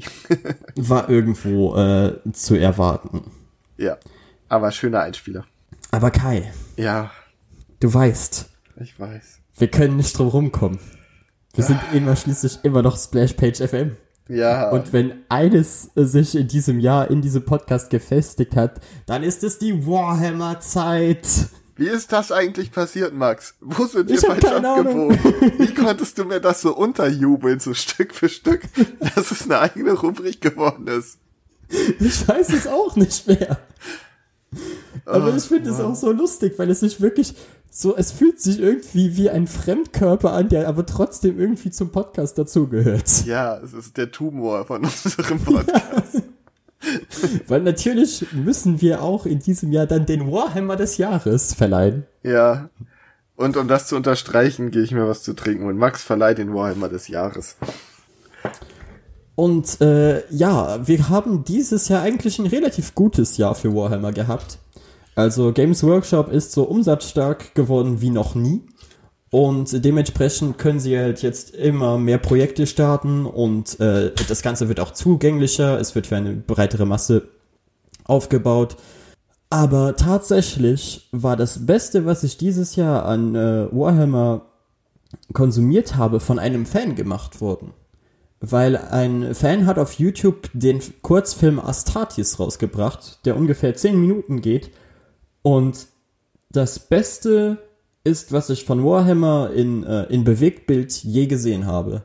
Also dafür, dass das eine einzelne Person gemacht hat, ist das wirklich beeindruckend. Es ist an sich einfach nur so eine zehnminütige Actionsequenz, wo sich äh, Space Marines durch ein Raumschiff kämpfen, aber mein Gott, sah das gut aus. Und endet auch auf einer sehr starken, also auf sehr, sehr starken Bildern. Von mir wirklich etwas, Es ist auf YouTube, wenn ihr minimal Interesse an Warhammer habt oder durch diesen kleinen Beitrag äh, vielleicht euer Interesse leicht angeregt wurde, würde ich euch wirklich empfehlen, das mal anzuschauen. Wie gesagt, auf YouTube, Astartes. Zieht es euch rein. Bist du fertig? Ja. Oh, perfekt. Kai, magst du noch was zu Astartes sagen? Äh, ja, schöne Bilder. Ich kann mich an nichts mehr davon erinnern, außer dass es echt gut aussah. Ja, das ist mehr oder weniger das, was ich auch gerade gesagt habe. Das Aber ist es sah Warhammer wirklich, des Jahres. wirklich gut aus. Ja, Ich habe einfach so viel Respekt davor, dass das ein, eine einzelne Person gemacht hat. Das, das hatte kein Budget. Es war einfach ein Typ, der vor seinem PC saß und sich dachte, jupp, ich gebe jetzt einfach äh, die, die, die beste Arbeit für Animation, um irgendwo Arbeit zu finden, ab die man, die man machen kann. das ist auf jeden Fall echt beeindruckend. Weil ich denke mir, wenn du sowas in deinem Curriculum drin hast, dann heißt es doch so, ja, okay, wir nehmen dich. Bist, bist eingestellt. Der kann was. Dann sind wir bereits mit der, diesem kleinen Intermezzo durch und können direkt wieder zu einem anderen Einspieler kommen. Ne? Ja. Dann äh, hören wir jetzt mal rein, was Ed Green-Halki zu sagen hat. Ein guter Kollege hier aus Österreich, mit dem ich äh, letztes Jahr auch auf der äh, VienaCon war. Ich bin echt gespannt, was er zu sagen hat. Hi, hier ist Green Hulky und hier ist mein Jahresrückblick 2020 in Sachen Comics, Manga, Serien, Filme und dergleichen. Ähm, zuallererst bin ich dieses Jahr ein bisschen zurückgetreten. Ich habe nicht so viel Aktuelles gelesen oder gesehen, sondern bin mehr eingegangen auf die Sachen, die ich nachholen wollte. Insbesondere habe ich mit Naruto begonnen zu schauen. Ähm, ich habe die Serie eigentlich nie wirklich verfolgt und irgendwie hat es mich dann durch einen Bekannten gepackt, die Serie wieder zu beginnen. Aktuell bin ich in der vierten Staffel. Was soll ich sagen? Es ist einfach Naruto, es ist ein Shonen-Anime. Einfach coole Story. Für jeden, der Animes liebt, definitiv zu empfehlen. Ähm, ansonsten habe ich heuer eigentlich keine Videospiele gespielt. Definitiv darf Among Us aber hier nicht fehlen. Für zwischendurch immer cool, auch im Freundeskreis, wenn man in einem Discord-Channel gemeinsam spricht oder ein Zoom-Meeting macht, kann man das hier nebenbei wirklich super spielen in der Gruppe. Es ist auch immer lustig und herausfordernd, die Mitspieler zu beeinflussen und herauszufinden, wer hier der Imposter ist. Von den Serien habe ich gesehen Dark, grandiose Serie, ähm, deutsche Produzenten. Die dritte Staffel ist rausgekommen und die Serie ist somit abgeschlossen. Mir fehlen die Worte hier. Ich fand es wirklich gut dargestellt, die Schauspieler, der Cast, Kostüme, einfach top, top, top. Ähm, dann habe ich durch, auch durch eine Empfehlung von einem anderen Bekannten begonnen, Community zu schauen. Die ersten zwei Staffeln fand ich wirklich super. Ab der dritten Staffel wurde es leider sehr schwach und ich habe die Serie dann auch abgebrochen. Ähm, ich bin der Meinung, die Gags und Story konnte einfach nicht mit der ersten zwei Staffeln mithalten. Und ja, ich glaube, hier ist die Luft leider raus. Definitiv überrascht hat mich auch die Dokumentationsserie The Last Dance mit Michael Jordan und den Chicago Bulls. Die einzelnen Folgen wurden hier wirklich super ge gemacht. Die Dokumentationsserie ist stimmig und abgeschlossen. Für jeden Basketball-Fan sehr zu empfehlen. Ganz neu, äh, Netflix Exclusive, beziehungsweise Netflix Animation haben rausgebracht den Weihnachtsfilm Klaus. Den habe ich mir erst vor paar Tagen angesehen und ich muss sagen, die Animationen sind super, die Story ist cool, definitiv ein Weihnachtsfilm für die ganze Familie. Ansonsten habe ich dann noch Gwyn Sasa, die letzten Drachenfänger gelesen. Hier geht es um eine Truppe, die ähm, wie soll ich sagen, Drachen fängt, beziehungsweise auf der Drachenjagd ist. Und wirklich super gezeichnet. Also ich kann nicht sagen, ich bin für einfache Manga-Kost definitiv mal durch zum, zum Durchblättern auch sehr zu empfehlen. Bei den Superhelden hat mich definitiv Heroes in Crisis überrascht. Es ist zwar schon 2019 abgeschlossen gewesen, allerdings habe ich es heuer erst begonnen zu lesen, deshalb kommt es auch hier ran. In der Story ganz kurz nur angeschnitten, es gibt ein Rehabilitationscenter für Superhelden und Verbrecher und es werden auch Superhelden umgebracht bzw. getötet und dann ist herauszufinden, wer ist der Schuldige, wer ist Opfer und ja, ich finde es einfach super Serie, kurz abgeschlossen in ein paar Bänden nur. Ja, das war's von mir. Ich hoffe, euch hat mein Jahresrückblick gefallen und ich wünsche euch noch alles Schöne. So Kai, und dann kommen wir zu den Games des Jahres. Jo, das war auch eine schwierige Rubrik, wer hätte es gedacht, wie alles dieses Jahr. Ja, und dabei war es ja für Vi also waren Videospiele ja noch am wenigsten von der ganzen Sache betroffen, weil äh, Steam hatte ja dieses Jahr auch ein unfassbar gutes gutes Jahr und hat richtig viel Geld gemacht. Ich weiß doch, dass so am, äh, wann war es? Ich glaube im März oder April hatten die Steam-Server echt mal zu kämpfen. Okay. Da hieß es dann irgendwie gefühlt so äh, immer mal wieder, ja, Wartungsarbeiten, Leute, wir müssen unsere Server ausbauen, tut uns leid, sind gleich wieder da, please hold the line. Oh Mann. Ja, es ist halt, viele Leute waren zu Hause. Ja, und äh, wenn, wenn du nur zu Hause rumhängst, was sollst du machen? Eben, kannst nur zocken. Aber dafür sind tatsächlich für mich, also ich musste wirklich lange überlegen, was ich in der Liste nehmen soll. Weil so richtige Knaller sind nur ein paar erschienen. Na dann äh, würde ich mal sagen, hau raus. Okay, da auf meinem Platz drei ist Ghost of Tsushima. Das, ja, Samurai-Ninja-Spiel. Das Samurai Assassin's Creed, bevor das Samurai Assassin's Creed erscheint. Ja, es ist im Prinzip, ist es auch Assassin's Creed mit viel mehr Style. Die Kämpfe sind anspruchsvoll, zumindest wenn man es auf einem höheren Schwierigkeitsgrad spielt. Man hat Freiheiten, es ist, das Interface ist quasi nicht vorhanden. Also du wirst geleitet durch den Wind und solche Sachen, das ist alles sehr schön gemacht. Sehr viel Style. Es gibt einen Filter, der das ganze Spiel aussehen lässt wie so einen alten japanischen Samurai-Film. Hä, aber Kai, ich dachte, es gab nur einen Samurai-Film. Und der hieß The Last Samurai und war mit Tom Cruise. ja, das ist halt der beste, Max, aber es gibt noch andere. Wie, was? Ja, schockiert, ich weiß. Oh mein Gott. Alte Schwarz-Weiß-Filme. Und ich weiß gar nicht, was ich da groß zu sagen soll. Es ist eine tolle Welt, eine tolle Atmosphäre. Die Schrecken des Krieges ganz gut rübergebracht. Also den Umständen entsprechend. Das ist jetzt kein, kein Private Ryan. Das heißt, du hast es durchgespielt oder? Nein. Max, ich habe nichts durchgespielt dieses Jahr, glaube ich. Weil ich habe mich halt jetzt gefragt, so äh, lag es vielleicht dann aber eher an Zeitgründen Ja. als an Interesse, oder? Ich habe es so lange gespielt, dass ich maximal einen Spaß rausziehen konnte und hatte dann lange keine Zeit und habe danach einfach mit anderen Spielen weitergespielt. Okay. Äh, soll ich dann meinen Platz 3 erstmal skippen, da wir eh später nochmal dazu kommen werden und direkt mit Platz 2 anfangen? Ja, mach das. Weil äh, das doppelt sich ja bei uns. Das ist nämlich Hades, beziehungsweise Hades. Ein mega Und äh, ist das neue Spiel von den Super, ja, von Supergiant.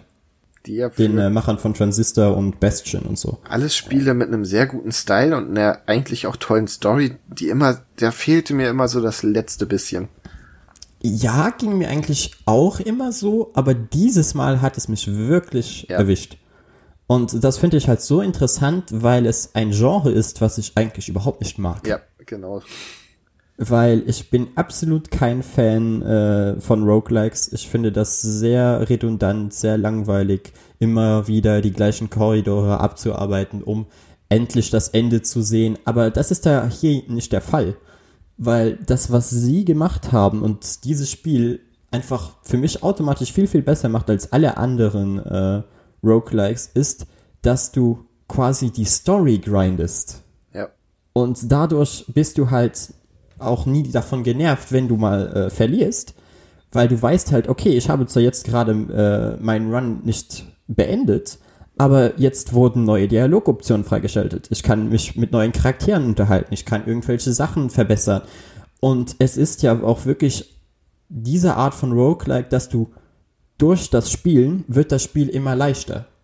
Das heißt, du hast einfach gezwungenermaßen eine, eine Progression. Und es ist nur eine Frage der Zeit und nicht eine Frage der Skill, bis du ankommst. Ja, vor allem, was ich interessant finde, ist, normal hast du ja in Roguelikes, dass wenn du einen Boss gelegt hast, der schon weg ist danach. Darauf haben sie hier verzichtet, was ich am Anfang sehr nervig fand, aber dann auf Dauer doch ganz cool. Ja, weil sie ja auch damit spielen, weil es ist ja auch nicht so, dass äh, immer der gleiche Boss auftaucht. Ja. Und äh, ich bin auch nicht, noch nicht komplett durch. Ich hatte es halt geschafft, einen Run komplett zu beenden. Und äh, weiß halt jetzt, dass ich noch, glaube ich, so fünf vor mir habe, bevor das Spiel vorbei ist. Aber ich freue mich drauf. Ich habe keinen Run zu Ende geschafft.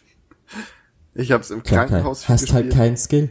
Ja, das wird sein. Nee, aber wie gesagt, es ist wirklich so, desto länger du es spielst, desto besser wirst du im Spiel, beziehungsweise macht dir das Spiel die ganze Sache auch immer leichter, weil du mehr Leben hast, weil du dich wiederbeleben kannst, weil du äh, neue Waffen freischaltest, diese stärker werden und auch das, das, das Grund-Gameplay, weil es ist ja so aus der ISO-Perspektive und alle Assets sind ja handgezeichnet. Es schaut so schön aus und macht einfach so einen Spaß. Und äh, ich bin ja eh schon ein Zacker für griechische Mythologie. Das heißt, da kommt einfach so viel zusammen, was ich mag, dass ich einfach so viel Spaß mit diesem Spiel hatte, obwohl es echt kaum auf meinem Radar war. Und es hat, es ist einfach so viel Style und nicht over Substance, sondern noch dazu. Das ist einfach, alleine wie die Götter aussehen, das ist super. Ja, sie sehen alle hot aus. Es ist Wahnsinn. Richtig gutes Spiel. Und? Ja, und ist ja auch, glaube ich, gar nicht so teuer. Und man kann viel Zeit damit verbringen. Also, falls, falls man noch was über die Feiertage braucht, ist Hades eigentlich eine super Empfehlung. Ich habe es, glaube ich, für 15 Euro für die Switch gekauft. Ach ja, stimmt, das kam ja später nochmal für Switch, ne? So, ziemlich zeitgleich sogar. Aber, dann war es nur mit der Performance, wo es Probleme gab. Ja, aber es, es, war perfekt, weil es war gerade im Sale, als ich ins Krankenhaus gekommen bin, und dann hatte ich Zeit, es zu zocken. Und denkst du, du wirst es noch weiterspielen? Bestimmt. Aber aktuell habe ich meinen Platz eins, der mich in Beschlag nimmt. Ja, dann würde ich sagen, hau mal raus, Kai. Mein Platz eins ist, wer hätte es gedacht, Cyberpunk 2077. Und das war dein Platz drei. Äh, mein Platz drei. Ja. Und ich glaube, das liegt eher weniger am Spiel, sondern mehr an unseren sehr, sehr unterschiedlichen Erfahrungen mit dem Spiel. Ja, man, man sieht an der Platzierung das Setup, was derjenige zu Hause hat für seinen PC. Ja, schon auch. Obwohl, ja eigentlich, es ist ja das allererste Mal seit Jahren, dass ich mit einem Spiel struggle. Ja. Aber es. Weil während du ja immer äh, die 30 FPS PlayStation-Varianten gespielt hast, war ich ja immer so bei meinen eher 120. Ich find's so unnötig, aber gut.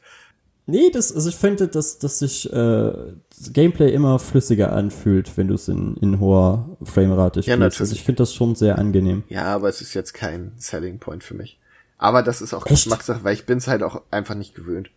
Ja, weil bei mir ist es halt dadurch, dass ich es gewohnt bin, äh, war das halt so anstrengend teilweise äh, Cyberpunk zu spielen. Aber es ist nicht einmal, es liegt nicht nur äh, einzig und allein am Setup, weil das ist ja noch was, was man sagen kann, ja, okay, das ist dann meine Schuld, dass ich es mit etwas schwächerer Hardware spiele, auch wenn es eher daran liegt, dass alle Grafikkarten dieser Welt gerade gesculptet werden wie blöd und für das Doppelte auf Ebay verkauft werden.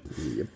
Aber äh, wären's, wär's nur das, Kai. Aber das Spiel ist ja in einem Zustand erschienen, das der, ist echt ein Problem. wenn, wenn man nicht, wenn man nicht so ein Setup hat, hat wie äh, du gerade, dann bist du wirklich gefickt.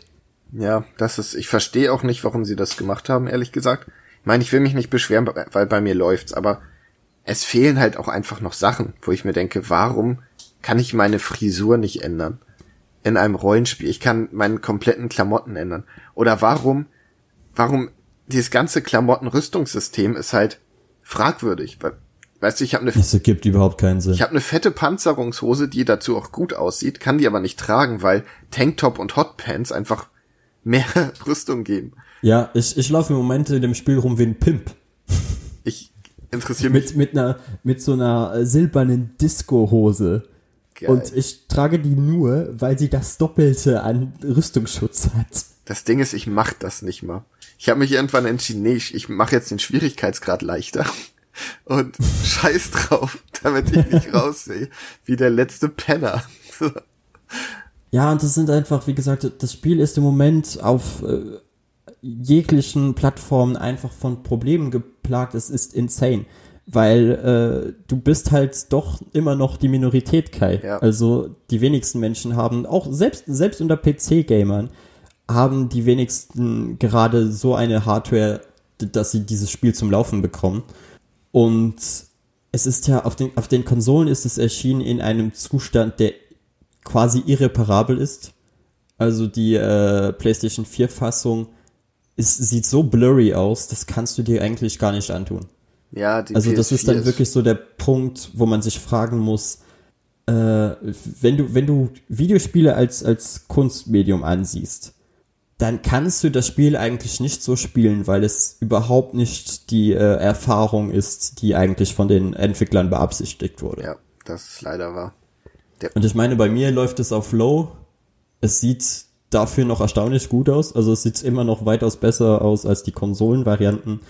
Aber auch bei mir, ich betrete die offene Welt und es ist einfach, also ich fahre mit dem Auto und habe 15 Frames. Und jedes andere Spiel würde dir da eine Option geben, dass du zum Beispiel die Dichte der äh, Leute, die in der Stadt rumlaufen, leicht runtersetzen kannst, weil das ja logischerweise dann die Framerate wieder erhöhen würde. Ja. Weißt du, dann hast du halt keine äh, 20 Autos auf der, auf der Straße vor dir, sondern nur die Hälfte. Und das, das würde schon helfen. Aber solche Optionen werden dir nicht geboten. Und äh, es, ist, es ist halt einfach in einem Zustand erschienen, dass ich es unmöglich auf meinen Platz einsetzen kann. Weil ich könnte mir vorstellen, dass wenn das Spiel dann irgendwann komplett läuft und alles gut gepatcht wurde, dass es dann die Erfahrung äh, gibt, die beabsichtigt wurde. Und vielleicht kann ich dann sagen, ja, wow, okay, es war ein super gutes Spiel, aber das kann ich dann auch erst nächstes Jahr sagen. Ja, du brauchst halt eine bessere Grafikkarte, weil das Spiel, also ein Großteil der Faszination von diesem Spiel ist die Atmosphäre. Und Mhm. sobald du Framerate-Einbrüche hast, die Texturen nicht laden, ist das kaputt. So, die Ja, ganze und, äh, Immersion fehlt. Aber selbst da hätte ich eine äh, bessere Grafikkarte, würde das Spiel zwar besser laufen, aber es würde trotzdem jede Stunde abstürzen. Weiß nicht, bei mir ist noch nie abgestürzt. Ja, aber das liegt ja einfach an dem kompletten Setup. Ja, Das hängt halt wirklich von, von äh, Person zu Person ab. Du hast halt Glück. ja, ja. Und das, das ist halt wirklich äh, das, was du bedenken musst, weil auch Leute, die ein ähnliches Setup haben wie du, bei denen stürzt es auch ab. Ist halt, Es ist wirklich einfach nicht fertig. Leider. Und äh, ich, ich kann halt unmöglich sagen, das ist das Spiel des Jahres, wenn es in so einem Zustand released wird. ich meine, ich habe hin und wieder mal Bugs. Die meisten sind ganz lustig. Wie zum Beispiel, dass Leute durch die Stadt laufen und ihr Handy zieht so eine Spur aus Handys, die langsam verblassen hinterher. Ich habe vor allem, dass äh, Dinge, Gegenstände einfach in der Luft rumschweben. Das habe ich tatsächlich ganz selten. Ich weiß zum Beispiel, dass Johnny Silverhand äh, hatte seine Zigarre ab und zu äh, aus dem Mund genommen und äh, hatte sie dann so, weißt du, so vor sich und dann hat er wieder daran gezogen und dann waren auf einmal zwei Zigaretten da. und dann musste ich halt wegschauen und wieder zurückschauen, damit die, die, die schwebende Zigarette verschwindet und so ein Quatsch. Aber das ist halt sein Silverhand-Trick, Max. Ja, genau. Das ist, das liegt an der Illusion. Aus einer Zigarette werden zwei. Äh, ja, nee, sowas. Ich hatte es auch einmal zum Beispiel, dass ich auf der Straße war, ein Auto rast auf mich zu. Normalerweise halten die ja an. Das ist halt einfach voll in mich reingefahren und mit einem komischen Geräusch warst du einfach weg und dann hast du nur noch den Fahrer, der in Sitzposition über die Straße fährt. Und das war schon irgendwie Mann. weird. Ich, hab, ich hatte noch teilweise, dass äh, die äh, KI, die Auto fährt, einfach unfassbar aggressiv ist. Ja. Ich weiß nicht, was mit den Leuten in äh, Night City los ist, aber damn. Teilweise rennen die in dich rein, wo du dir denkst, was geht mit dir ab? Beruhig dich, aber das ist realistisch, Max. Das ist eine Großstadterfahrung. ja, aber man weiß halt, dass es nicht beabsichtigt Doch, ist. das ist Flair und Immersion. Ja, Aber ja, wir haben jetzt äh, uns sehr viel über das Spiel aufgeregt, aber es macht ja auch wirklich viele Sachen sehr, sehr gut. Ja, es ist unfassbar gut. Also, abgesehen von den Fehlern, die halt patchbar sind. So. Also ich, ich weiß nicht, wie, wie du es spielst. Für mich ist halt im Moment wirklich so das Highlight äh, die, die offene Welt, wenn du eigentlich dich nicht wirklich mit der Story beschäftigst, weil so die, die Story-Missionen finden zu 90% alle immer in abgeschlossenen Räumen statt. Und dann hast du quasi einfach Deus Ex, aber wenn du draußen bist und du siehst diese, diese Straßen, die halt so überhaupt keinen Sinn ergeben. Wie eine Weißt du, sie haben ja die, die Brücken irgendwie alle so übereinander gelegt. Wenn du auf die Karte schaust, du musst irgendwo hinfahren, musst du immer das Navi anmachen, weil die Straßen halt untereinander durchgehen und so. Ich verfahre mich so oft mit Navi. Ich verpasse, dass ich abbiegen muss und so. Ja, ja, es passiert mir auch ständig. Und es, es, es hat halt eine, eine klasse Atmosphäre. Es ist genau das, wo ich, wenn ich die Trailer mir angeschaut habe, was genau das, was ich haben wollte. Genau diese Art von Spiel. Äh, aber wenn du es dann halt spielst und in den ersten, keine Ahnung, was sind es, fünf, sechs Stunden nur in Dialogen hängst, dann denkst du dir halt auch so, okay, wann darf ich dann jetzt mal spielen? Aber das fand ich tatsächlich gar nicht, weil ich finde, also viele meckern, dass der Anfang das Schwächste ist und dass es später immer besser wird. Aber ich finde das tatsächlich schon gut, weil ich mag diese, also ich habe äh, Street Kid gewählt und ich mag diese ganze, diese Romantik von kleiner Gangster und Hocharbeiten und ich mag die Geschichte, auch wenn es jetzt gerade am Anfang nicht super originell ist. Aber irgendwie finde ich es halt mega cool, wie diese Freundschaft da aufgebaut wird. Dann das einfach, wie du schon sagst, durch die, durch die Straßen rennen und es gibt so viel einfach zu, zu finden und sei es nur kleine Easter Eggs oder Ja, obwohl ich zwar auch in der offenen Welt sagen muss, ich finde, du musst immer alles irgendwie auswählen. Also du kommst selten mal organisch an irgendwas vorbei, wo du jetzt sagst, okay, ja, da will ich jetzt hin. Es sei denn, es ist ein äh, wieder irgendein Lager oder so. Ne, ich habe das relativ oft, weil wenn du irgendwo lang gehst, kriegst du ja dann einen Anruf, ey, es gibt ein Verbrechen in der Nähe zum Beispiel und du kannst dir dann Kopfgeld verdienen. Oder ich renn manchmal einfach in so Sachen rein, was ich cool finde. Okay, weil das hatte ich bis jetzt noch gar nicht. Also bei mir war es wirklich so, wenn ich äh, einfach so durch die Stadt gelaufen bin, weil das habe ich in Witcher gerne mal gemacht, weil die ja die Quests ja irgendwie so, du bist einfach irgendwo rumgelaufen und auf einmal wurde dir die Quest einfach so reingedrückt. Ja, So irgendjemand kam zu dir und war so, hey, kannst du bitte gerade, keine Ahnung, mein Haus befreien vor irgendwelchen Monstern? Und du denkst dir dann halt so, ja, ich bin ja jetzt in der Gegend, dann, ja, dann mache ich das halt jetzt. Und äh, hier ging es mir zumindest bis jetzt immer so, dass ich äh, eigentlich, wenn ich, also ich bin sehr viel einfach durch die, durch die Stadt gelaufen und dachte mir so, hm, irgendwie gerade nichts zu tun. Lass mal Karte aufmachen und schauen, welche Nebenquest in der Gegend ist.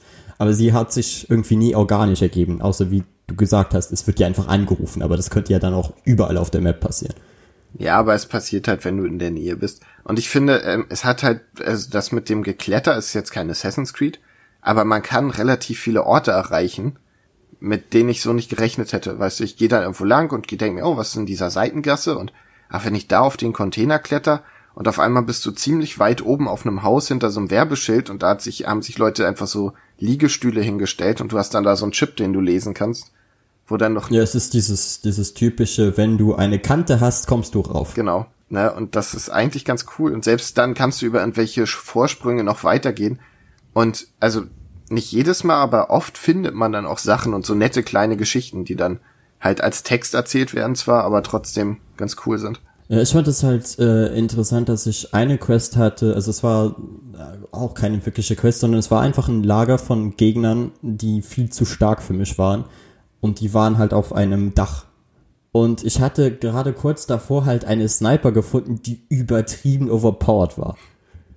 Das heißt, an sich könnte ich es schaffen, aber ich darf halt wirklich keine einzelne Kugel abbekommen, weil sonst bin ich sofort tot. Ja, dann suchst du dir eine gute Position woanders und Genau. hast eine realistische Situation. So. Genau, dann habe ich mich halt umgeschaut und dachte, okay, ich kann ja dann schlecht auf diesem Dach stehen, aber was ist, wenn ich mir irgendwie eine Position suche, wo ich möglicherweise raufkomme? Und es, es war sicherlich nicht beabsichtigt von den Entwicklern, dass, dass ich das so spiele, aber es geht halt. Das ist Bin es ich halt. auf ein ganz anderes Dach geklettert und habe dann von dort einfach auf sie alle draufgeschossen. Man kann auch teilweise, hatte ich das mit Räumen, wo ich auch gedacht, wie soll ich das denn schaffen? Und dann kannst du durch einfach geschicktes Hacken halt richtig viel, viel ausrichten. Und dann wird das auf einmal aus, ne, eigentlich reinrennen und das, da ist eine Übermacht, wird auf einmal so ein Stealth-Ding. Oder ich hatte auch, dass viele Gegner am selben Punkt waren und dann habe ich einfach gedacht, okay, mit Schießen hast du keine Chance, weil die alle auf dich ballern.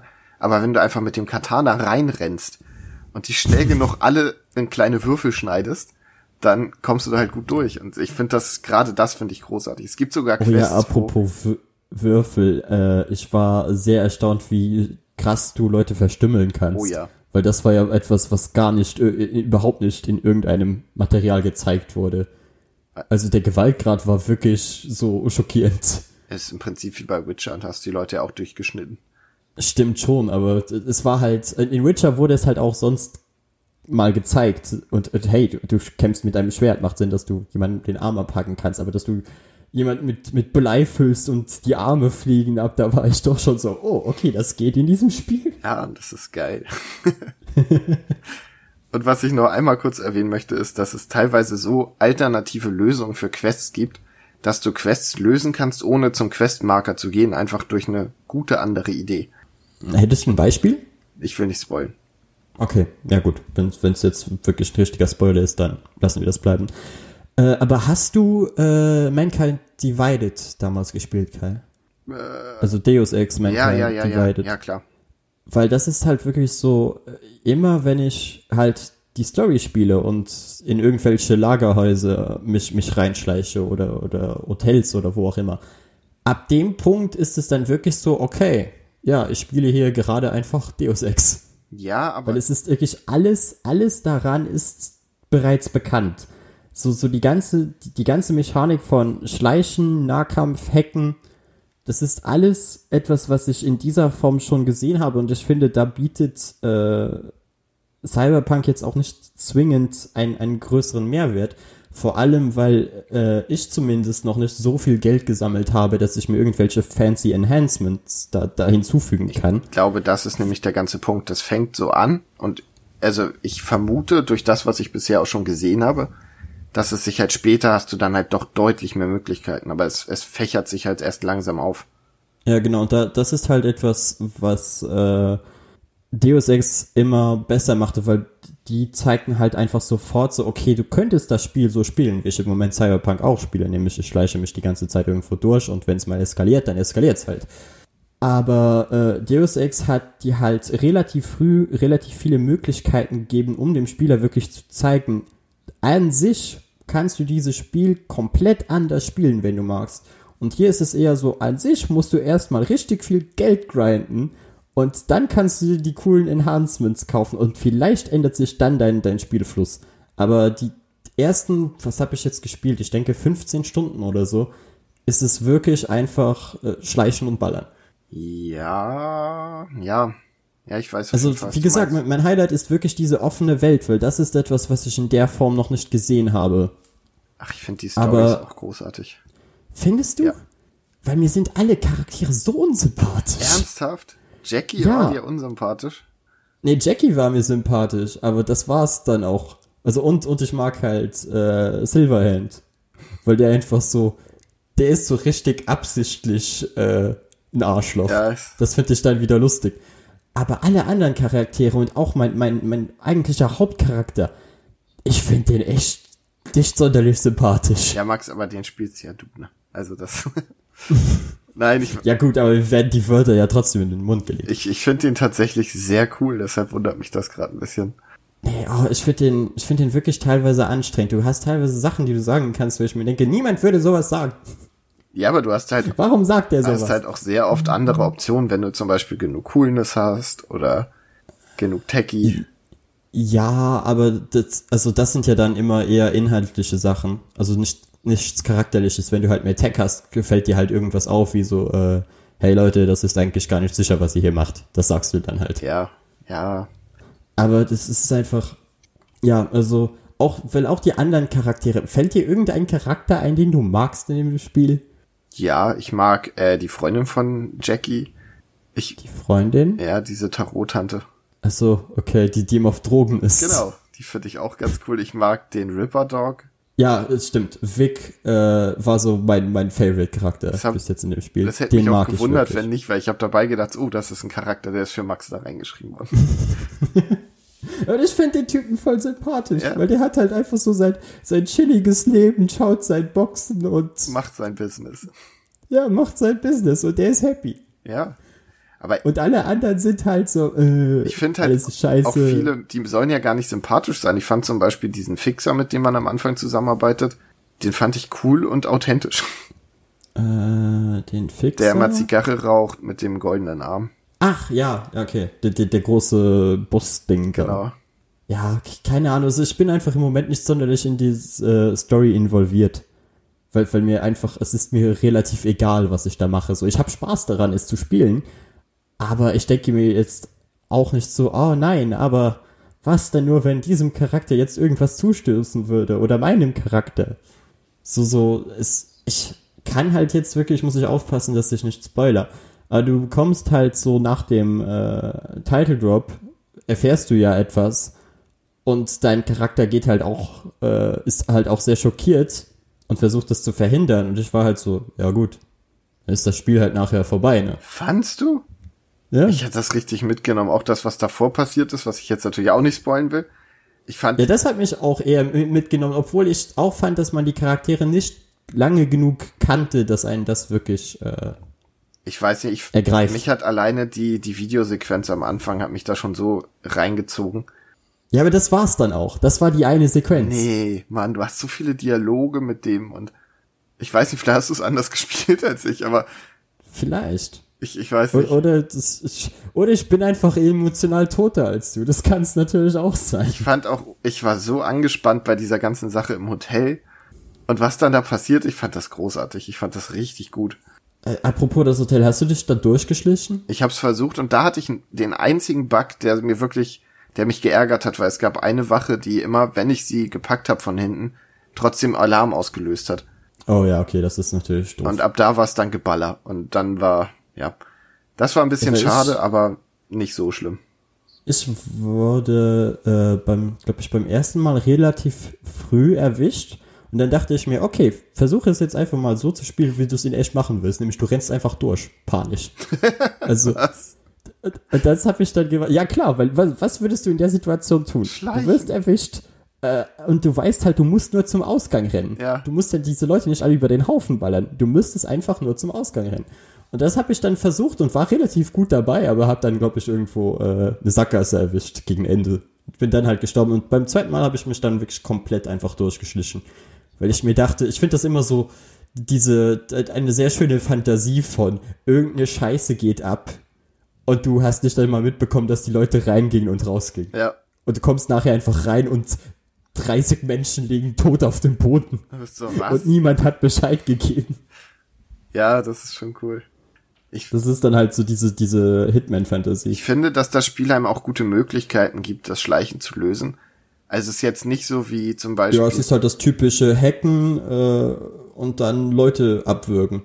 Ja, aber ich finde zum Beispiel das mit den Ablenkungsmanövern, das ist nicht so irre lange, wenn da ein Fernseher flackert, dass die davor stehen wie bei The Last of Us. Ich schmeiß eine Flasche und die gehen halt, oh, eine Flasche. Oh, wirklich. Scherben. Hm. Ja. also ich könnte jetzt gucken, wo die herkommt, aber was, war Ja, das mal gesagt, es, Flasche? es ist halt einfach Deus Ex ohne den Schalldämpfer. ja. Und, und da muss ich auch noch sagen, etwas, was mich auch irgendwie stört, ist, du hast ja Messer, die du werfen kannst. Ach echt? Um, um äh, ja, das kannst du beim Stealth-Skill, kannst du das freischalten, dass du Messer wirfst. Weil du halt keinen Schalldämpfer hast. Ah. Und äh, das, das geht mir dann halt auch auf die Nerven, dass ich Leute so perfekt wirklich erwische. Die fallen tot um. Niemand hat's gesehen, aber es wird Alarm ausgelöst, weil er tot ist. Okay. Und ich ihn nicht abgewürgt habe. Und ich sag, denke mir dann halt so, warum? Ja, aber das sind So, auch Sachen, die niemand hat's patchbar. gehört. Ja, das sind halt einfach Sachen, wo du halt wieder merkst, das Spiel ist nicht fertig. Ja, exakt. Auch äh, etwas, wo ich mich gefragt habe, ob das noch reinkommt oder das mal geplant war. In jeder Bar hast du einen Pooltisch, aber du kannst keinen Pool spielen. Auch die Videospielautomaten, da war ich echt Ja. enttäuscht, dass das nicht geht.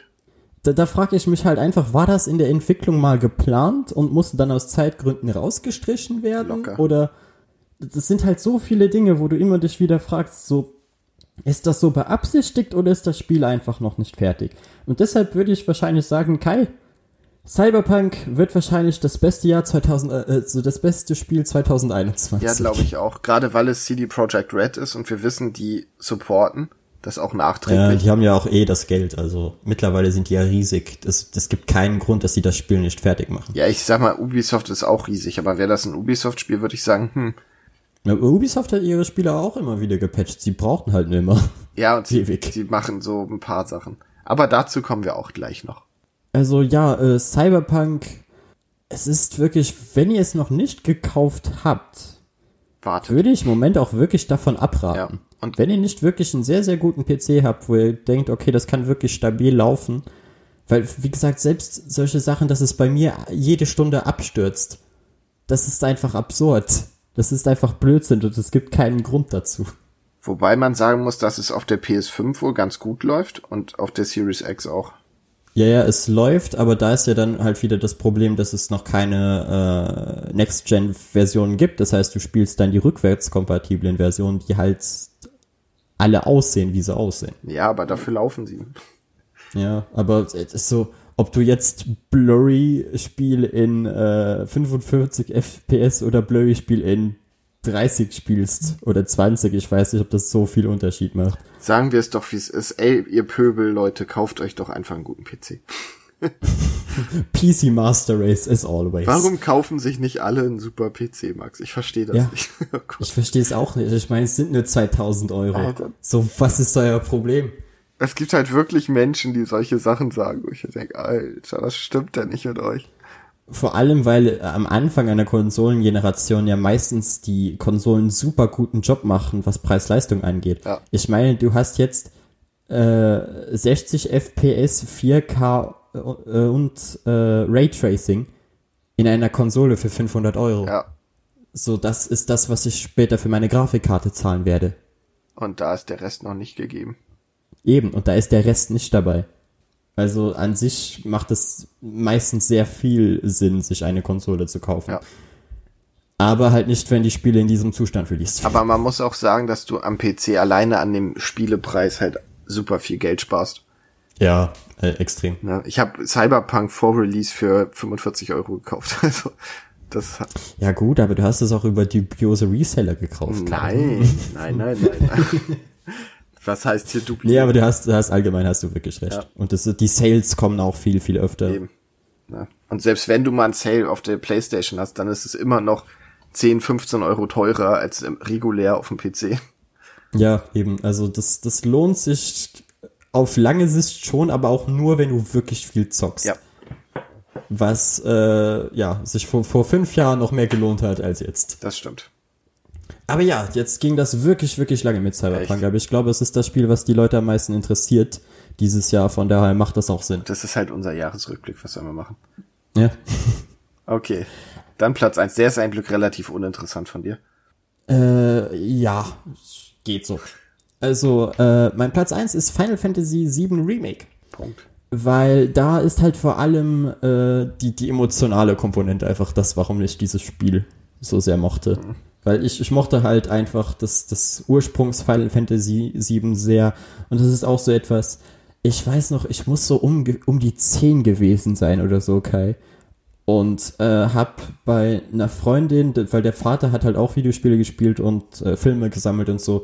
Und er hatte einfach auf dem Tisch Advent Children rumliegen. Also den, den Final Fantasy VII Film. Ja. Und ich hatte zu diesem Zeitpunkt halt überhaupt keinen Plan, was das ist, aber du hast halt diesen, diesen einen silberhaarigen Typen mit dem riesigen langen Schwert und den anderen Typen auf dem Motorrad mit einem riesengroßen Schwert und du denkst dir einfach so, das ist der geilste Scheiß ever. Ja, ich hab's auch geguckt, ohne sieben zu kennen und war flashed. Ich habe die Dialoge Ja, irgendwann übersprungen, weil ich habe eh nicht verstanden, worum es geht. Das, das tust du auch nicht, wenn du das, also beziehungsweise es ist doch einfach nicht gut. Okay. Weil ich habe den Film auch gesehen, bevor ich Final Fantasy VII gespielt habe. Und den danach halt nochmal angeschaut und war so, ja, das ist eigentlich ziemlicher Quatsch, was die hier machen. Oh. Aber so hat, hat sich Final Fantasy VII halt irgendwie immer gezogen, weil ich habe dann Advent Children irgendwann geschaut und dann habe ich irgendwann angefangen Crisis Core zu spielen, dann erfahren, dass man äh, Crisis Core besser danach spielt, weil es ein, der eine ganz andere Perspektive auf äh, die Ursprungsgeschichte gibt. Dann habe ich Final Fantasy VII gespielt, dann habe ich weiter Crisis Core gespielt und habe immer gedacht, ey, würden die das mal remaken, das wäre so geil. Ja, und jetzt hast Und du's. dann kam, glaube ich, 2015 dieser Trailer. 2015 die krasseste E3 aller Zeiten, wo alles angekündigt Ja. wurde. Der, das einzige, was damals äh, nicht angekündigt wurde, war Half-Life 3. Und das war auch das einzige Mal, wo ich daran geglaubt hätte, dass das tatsächlich nochmal passieren würde. Weil äh, da, da kam ja auch damals The Last Guardian zurück. Was auch so ein Spiel war, was ewig lange in der Entwicklungshölle war und wo jeder gedacht hat, ey, das erscheint nie mehr. Und auch was war's, Shenmue 3. Ja, Und, und ein Sequel für Nier. es ist einfach unfassbar gewesen. Es war insane. Also es wird nie wieder eine E3 geben, die so geil war. Ah, zumindest nicht beide. Und äh, ja, dann haben wir lange, lange gewartet und jetzt dieses Jahr konnten wir es endlich spielen. Und es ist in vielen Belangen genau das, was man haben wollte. Also es hat halt jetzt ein, ein Action-Kampfsystem. Die Charaktere wurden mehr oder weniger sehr gut äh, erneuert und so umgesetzt, wie sie auch in den älteren Teilen waren. Barrett ist zum Beispiel zwar etwas nervtötender als äh, im ersten Teil, aber hat auch, dafür sind die emotionalen Momente jetzt auch irgendwie, die, die ergreifen dich mehr, weil du es halt in Bewegtbild und in Sprache hast.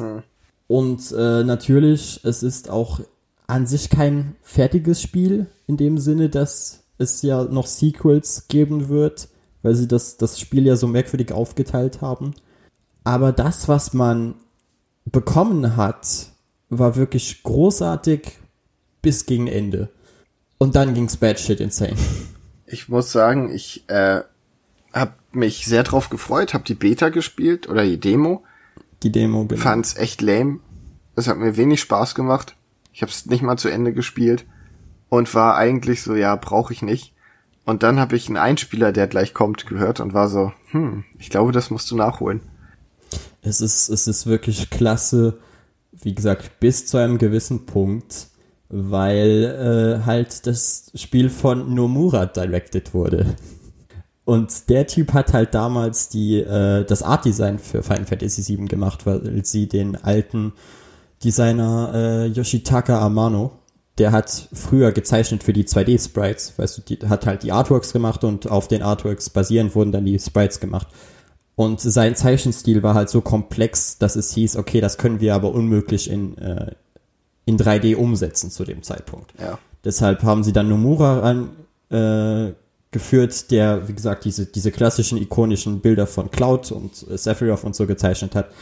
Aber es gab damals einen anderen Director und jetzt macht er halt beides und äh, Nomura hat halt noch eine gewisse andere kleine Reihe, die er directed, die die schlimmste und insaneste Story aller Zeiten hat. Und ich glaube, du weißt, auf was ich hinaus will, oder Kai? Nein. Dieser Mann directed nämlich auch Kingdom Hearts. Oh, nein. Ja, Oh. und da ist dann halt so der Punkt, äh, wo ich habe den Joke gebracht von Nomura sitzt wahrscheinlich da und entwickelt Final Fantasy VII und alles läuft großartig. Und an einem Tag wacht er einfach auf und sagt, ich muss jetzt Kingdom Hearts machen. Ich brauche jetzt meine, meine Zeitreiseplots und die ganzen Dinger, die überhaupt keinen Sinn mehr ergeben und das ist doch alles irgendeine Referenz auf irgendwas anderes und ist doch alles so deep und krass und eigentlich ist es einfach nur prätentiös und anstrengend. Uh, das Und das ist halt wirklich nur, nur, nur Ende, Ende. Es sind die letzten zehn Minuten oder so. Ja. Aber das ist dann halt so wirklich der Punkt, wo alle Leute, die neu einstiegen in, äh, in Final Fantasy Remake, weil sie sich gedacht haben, hey, ist ja, ist ja ein Remake, weißt du, so kann ich ja spielen, ohne das äh, alte Spiel zu kennen. Dann halt wirklich einfach ein Schlag in die Fresse. Donald taucht auf. Fast. Es ist eher so, ne, ihr habt doch Advent Children gesehen und Crisis Core gespielt und all den anderen Kram, oder? Oder? Weil sonst würdet ihr das hier doch nicht spielen. Weil sonst würdet ihr das hier doch gerade überhaupt nicht verstehen und es würde überhaupt keinen Sinn ergeben. Ja, cool. Doof. Oh Mann. Aber wie gesagt, es sind, es sind die letzten zehn Minuten und deshalb kann ich es auch verzeihen.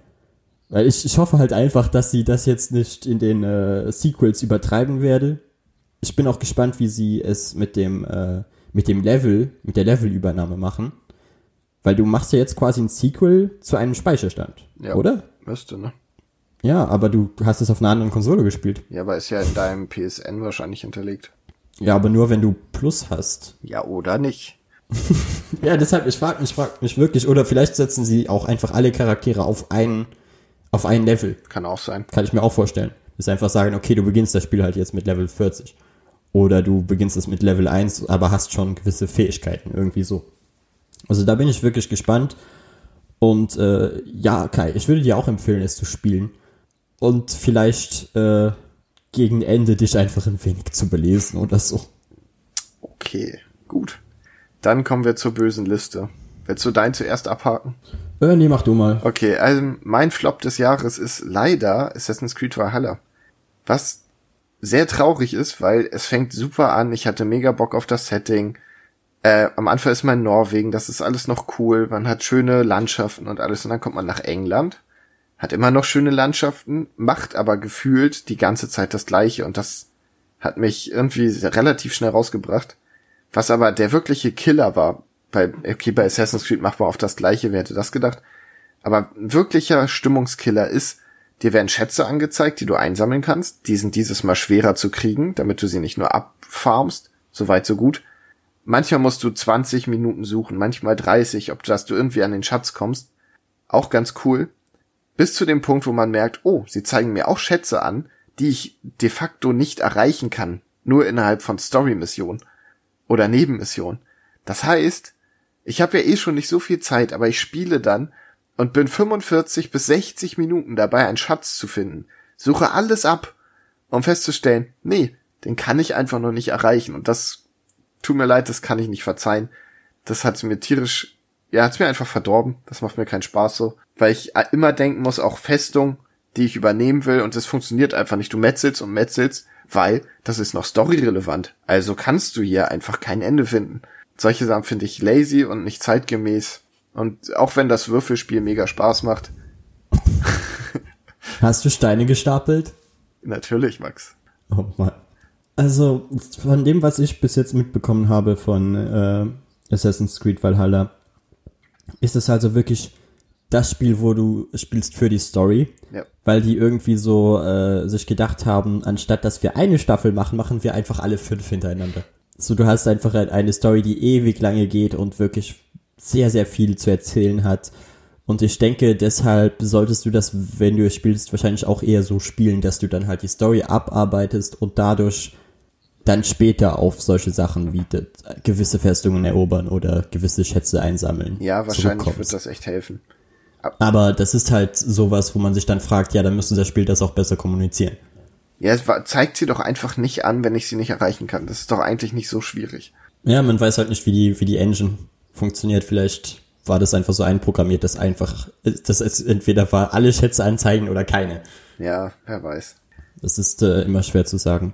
Aber äh, wolltest du noch was zu dem Spiel sagen? Ja, also mit Flop ist halt einfach, weil es mich so enttäuscht hat. Es ist aber kein schlechtes Spiel. Es hat wirklich auch schöne Nebenmissionen und so. Es orientiert sich offensichtlich am Witcher. So, du hast Sidequests, die Spaß machen. Sei es jemand braucht Bärenhoden oder du musst irgendwelche mysteriösen Riesen jagen und so. Das ist alles cool gemacht. Ich finde den Hauptcharakter auch ganz cool, auch wenn viele gesagt haben, oh, der ist so plump und so eindimensional. Ja, ist halt ein Wikinger. So, was habt ihr erwartet? Das ist halt, Wikinger waren halt keine Menschen, Leute. Die hatten halt keine Gefühle. Die wollten einfach nur brandschatzen, töten und ficken. Es war halt einfach so. Ich meine, er hat ja auch Gefühle, aber dass er jetzt nicht irgendwie sich hinsetzt und, und weint, weil irgendwas ist oder so mega emotional ergriffen ist. Da ist halt, also primäre, er war halt kein Grieche. ja, es ist halt, primäre Emotionen sind halt Wut, Hunger. das ist es, aber es, ja, gutes Spiel, aber hat für mich zu viele Fehler, um es jetzt zu spielen. Vielleicht nach einem großen Patch. Mal gucken. Ja, und du hast äh, vorhin noch meinen Flop angesprochen. Also eigentlich sind wir ja mehr oder weniger damit durch, weil ich habe halt spaßeshalber auch äh, als Flop für die Spiele Cyberpunk angegeben, einfach weil es halt in dem Zustand erschien, in dem es erschienen ist. Jo. An sich, wie gesagt, mag ich das Spiel ja, aber man sollte halt wirklich, also vor allem ein Spiel, das so oft verschoben wurde. So, es, es hieß so oft, ja, wir müssen an dem Spiel arbeiten, weil es ist noch nicht fertig und Performance und ah und es, später. Und dann haust du es halt raus und es ist kaputt. Vor allem, die sind doch auch ihr eigener Publisher, oder nicht? Ja, Also, wer hat denn da Stress gemacht? Die hätten doch einfach Investoren. Ja, aber die hätten doch easy sagen können, nee Leute, komm, das kommt März 2021. Ja, vor allem, weil, also das wäre ja voll in Ordnung gewesen, weil ich verstehe, dass du Spiele nicht im Januar releasen willst. Da gibt's ja irgendwie immer so eine Flaute oder so. Ja, Obwohl das mittlerweile bei Spielen auch mittlerweile immer weniger der Fall ist. Und ich meine, es ist Cyberpunk. oder sie hätten es einfach dann kommunizieren müssen und sagen können, ey Leute, PC-Spieler können Early Access machen. Ja, aber es ist ja auch scheiße. Wieso? Also, zumindest, äh, wenn ich mir so Dingens anschaue, ach, wie heißt das jetzt nochmal? Baldur's Gate 3. Es ist halt einfach, das wirst du in, in dem momentanen Zustand einfach nicht spielen. So, warum, warum würdest du das machen? Warum würdest du 60 Euro für ein unfertiges Spiel ausgeben? Weil du schon spielen Du hast, ja, aber du hast einfach eine objektiv schlechtere Erfahrung. Ja, das stimmt. Es gibt nichts, was, was du dadurch gewinnst. Ja, du kannst es früher spielen und dein Spiel ist kaputt. Großartig. ja, aber früher, Max. Ja. Aber jetzt lass mich nicht schon wieder so nicht. viel über Cyberpunk reden. Nee, wie gesagt, ist ja auch jetzt äh, nicht, nicht der Sinn der Sache. Ja. Es, ich hätte mir halt wirklich gewünscht, sie hätten es fertig bekommen. Und ehrlich gesagt wäre ich auch froh darüber gewesen, wenn sie es verschoben hätten und die Leute nicht so viel hätten crunchen müssen. Ja. Weil ich meine, tun sie jetzt auch noch immer. Die kommen da auch nicht mehr das raus. Ist, nee, das ist es halt so. Ja, das Spiel ist jetzt draußen. Können wir jetzt weniger arbeiten? Nein, weil das Spiel ist kaputt. also arbeitet ihr weiter. So, ja gut, dann hätten wir auch einfach das besser verteilt machen können. Aber naja. Ja, mein Gott. So ist es halt. Dann würde ich sagen, kommen wir zum Einspieler, bevor wir jetzt wieder so viel Cyberpunk und so wenig Final Fantasy noch im Hinterkopf haben.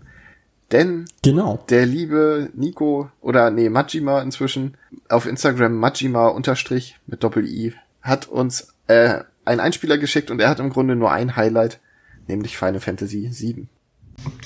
Moin moin und hallo. Ich wurde von den lieben Jungs von Splashpage FM auch eingeladen. Die machen hier einen tollen Jahresrückblick und ich wollte euch mein Highlight des Jahres ein bisschen vorstellen. Und zwar geht es um Final Fantasy Remake. Ja, was soll ich sagen? Äh, ist halt ein geiles Spiel. Ne? Ich verbinde damit so ein bisschen meine Kindheit und Jugend, weil die normale Version kam ja 1997 raus, für die PS1 damals. Und ich habe das hoch und runter gesuchtet. Ne? Das hat mich total gecatcht. Die Charaktere, die Welt, Sephiroth. Der Soundtrack, wirklich, also Hammer. Ne? Das, äh, nee, das ist einfach ein geiles Spiel, was soll ich sagen. Ich finde es einfach geil. Und es wurde ja lang angekündigt, der Remake, und jahrelang hat man drauf gewartet und dann kam es dieses Jahr endlich raus und Hammer.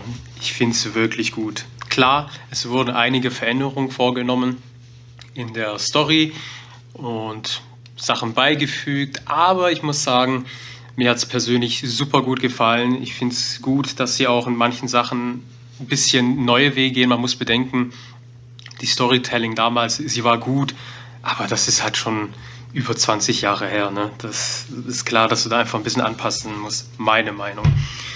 Was soll ich sagen? Kampfmodus auch super. Nicht mehr rundenbasierend, sondern mehr actionlastig. So ein bisschen was von Kingdom Hearts. Nur, dass man so ein bisschen mehr auf dem Boden ist. Also bei Kingdom Hearts bist du ja viel in der Luft unterwegs und haust da deine Combo raus. Ist auf jeden Fall auch ein bisschen schneller, Kingdom Hearts. Äh, bei 7 ist ein bisschen der Speed rausgenommen, sage ich mal, aber macht super Laune.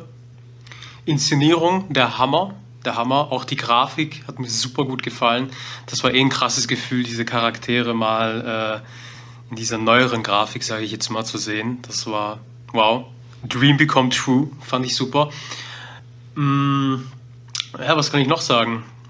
Ich finde auch gut, dass, dass äh, andere Charaktere nochmal mehr ins, ins Spotlight, sage ich mal, gerückt haben. Ne? Sei es eine Jessie oder ein Biggs und Wetke dass du einfach von den Charakteren einfach nochmal ein bisschen mehr erfährst. Allgemein, dass du einfach mehr von Midgar, man hat es einfach mehr gefühlt, ne? weil im Originalen sind das, glaube die ersten fünf Stunden in Midgar und dann bist du ja schon auf der Autobahn mit dem Bike und dann bist du schon draußen in der Open World, dann machst dich auf den Weg und hier im Remake hast du halt einfach mal 35 Stunden Game Time Midgar und es war der Hammer.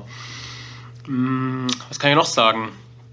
Ich fand auch der Kampf am Ende mit Sephiroth fand ich super. Es war ja ein bisschen viel und war komplett neu, weil im Original dieser Kampf da nicht stattfindet, aber es war ein guter Abschluss für den Prolog und die Inszenierung, ich weiß, ich wiederhole mich, aber die Inszenierung war halt der Hammer. Also ich hatte, ich glaube, man kämpft fast 45 Minuten gegen ihn und seine Widersacher und ich hatte halt Gänsehaut. Ne? Das, der neu aufgenommene Orchester-Soundtrack und die Synchro, die war ja auch der Hammer. also sorry, ich habe übelst die Fanboy Final Fantasy Brille an. Ihr merkt schon, ich kann dem Spiel fast nichts aussetzen. Aber ich, wie gesagt, ich fand den M-Kampf auch geil. Dann hat man ja, was soll ich sagen, was würde ich sagen, äh, Hänger, Hänger, Hänger. Hänger. Äh, ja, okay. Ich habe voll den Hänger. Was hat mir nicht so gefallen? Fangen wir doch da an. Geben wir doch mal. Was hat mir nicht so gefallen bei Final Fantasy VII? Ähm, ich fand, manchmal war es ein bisschen arg schlauchwellig. Also ich mag das, wenn ein roter Faden ist und das ist für einen Prolog richtig gut, das passt zu FS7, aber manchmal war es echt schon extrem schlauchwellig. Ne? Da hätte ich mir ein bisschen mehr Freiraum gewünscht, aber das ist, das ist wirklich äh, Jammern auf einem hohen Niveau. Das Skillsystem fand ich gut bis okay. Also da hätte ich mir gerne noch ein bisschen mehr Möglichkeiten mit den Materia vorgestellt und auch das Level- und Skillsystem und die Waffen-Upgrades hätte ich mir auch ein bisschen mehr gewünscht. Hm, Andererseits muss ich aber sagen, das Problem mit den Bestias haben sie eigentlich gut gelöst. Ne? Ich fand es cool, dass man diese Riesen-Bestias, also hier Ifrit, Leviathan, Bahamut, dass man die nicht immer beschwören kann, sondern nur in bestimmten Situationen, in Kämpfen. Und du beschwörst die, sie kämpfen an deiner Seite. Ein Countdown läuft an der Seite. Wenn der Countdown abläuft, hauen sie ein Special raus. Und da hast du dann noch mal ein bisschen das Feeling von alten Final Fantasy gehabt. Fand, fand ich gut gelöst. Und auch die Zusatz, die Mini-Bestias, sage ich jetzt mal, fand ich auch eigentlich, eigentlich ganz, ganz geil. Ja, Mm, Dann der Schluss. Also jetzt hier kleines bisschen Spoiler. Wer das nicht hören muss, muss jetzt leider eventuell ein bisschen abschalten. Aber ich versuche nicht zu sehr ins Detail zu gehen. Ich fand es auf jeden Fall cool, dass man am Schluss nochmal Zack gesehen hat aus der Szene von Final Fantasy Crisis Core auf der PSP damals. Auch ein sehr gutes Spiel zum Empfehlen, was ja die Vorgeschichte von FF7 erzählt. Und jeder, der Crisis Core ja gespielt hat, kennt ja so das Ende und das Schicksal von guten Charakter Zack. Und ich fand es interessant, dass man dann bei FF7 das nochmal am Schluss gesehen hat. Also ich, ich konnte das auch nicht so richtig eindeuten für mich persönlich. Ist das jetzt einfach ein Flashback von Cloud? Ist das neu, neu interpretiert? Weil man muss ja auch sagen, Biggs stirbt ja mit Jesse am Turm, also im Originalen. Aber man hat ja gesehen, am Schluss vom FF7 Remake, dass Biggs immer noch lebt. What the fuck? Und dann kam noch das mit Zack, wie, wie Cloud und Zack da halb getötet, verwundet, whatever, Richtung Midgar laufen oder an der Grenze von Midgar. Und ja, das ist ganz komisch. Also es war ein geiles Gefühl, weil ich feiere diesen Charakter Zack einfach. Und das ist jetzt die Frage, lebt er oder war es ein Flashback von Cloud nur?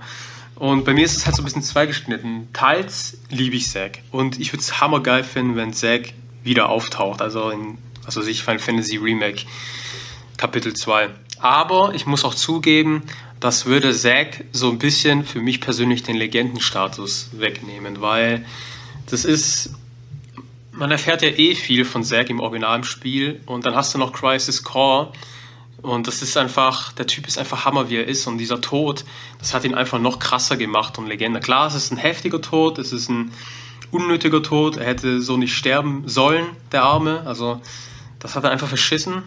Sein, sein Stolz hat ihn dazu getrieben. Aber von der Story her hat das halt perfekt gepasst. Das hat es halt dramatisch gemacht. Und ich weiß einfach nicht, ob das dem Charakter Zack so gut tut, dass er dann in Final Fantasy Remake Kapitel 2 einfach wieder lebt. Muss man schauen. Wie es jetzt dann wirklich ist, das war ja von äh, Nomura nur wieder so ein kleiner Plot-Twist, Teaser, whatever, um die Fans mal wieder zum Grübeln bringen. Hat er auf jeden Fall geschafft bei mir. Mal schauen.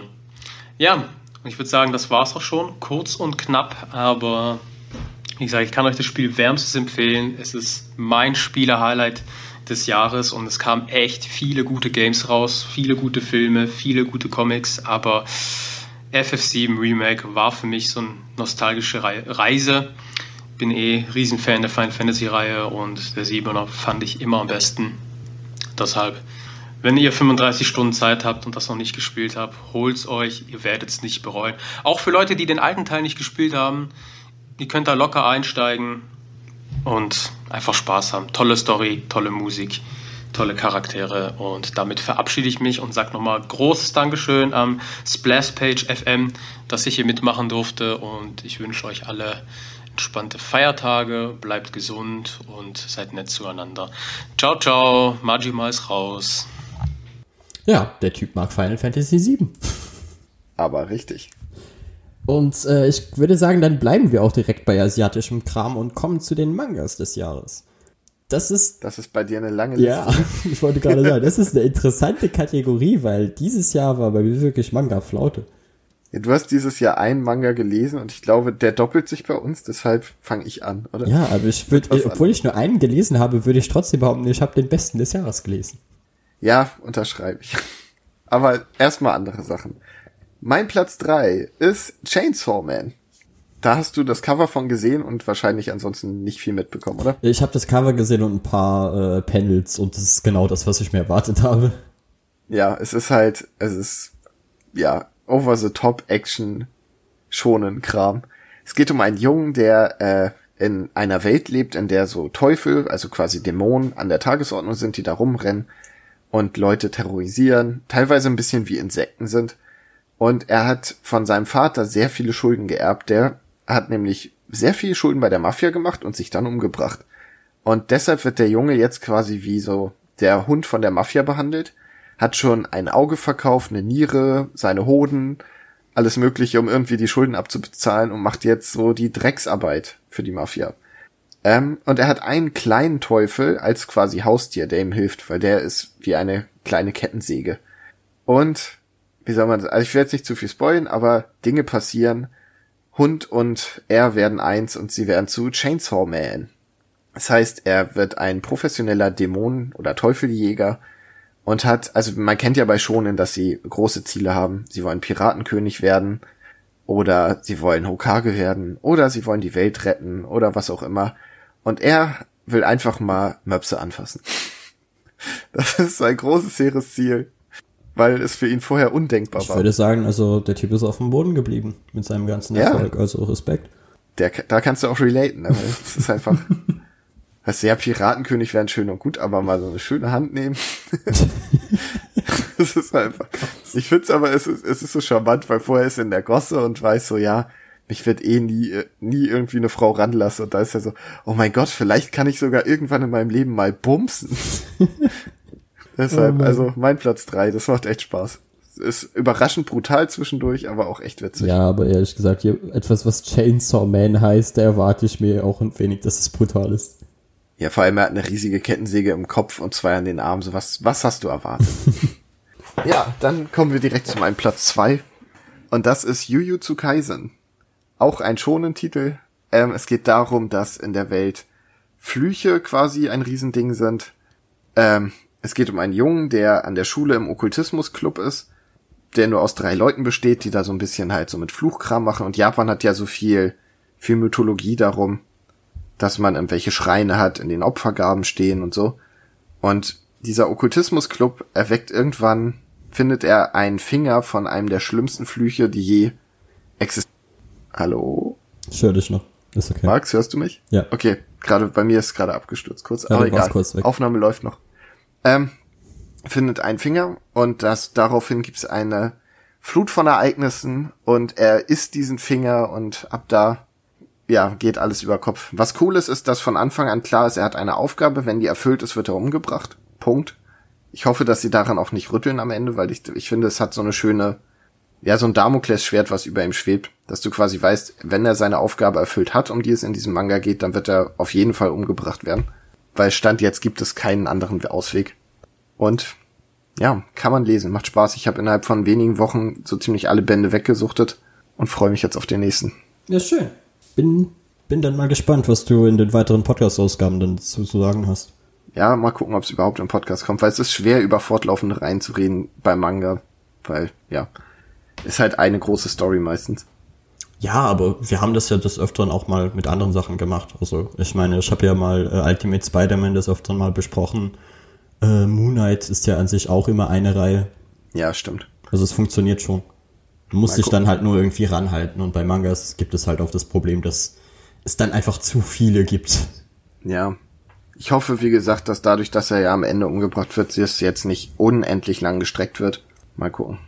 Aber worüber wir definitiv noch in weiteren Podcast-Ausgaben reden werden, ist Carrier of the Mask.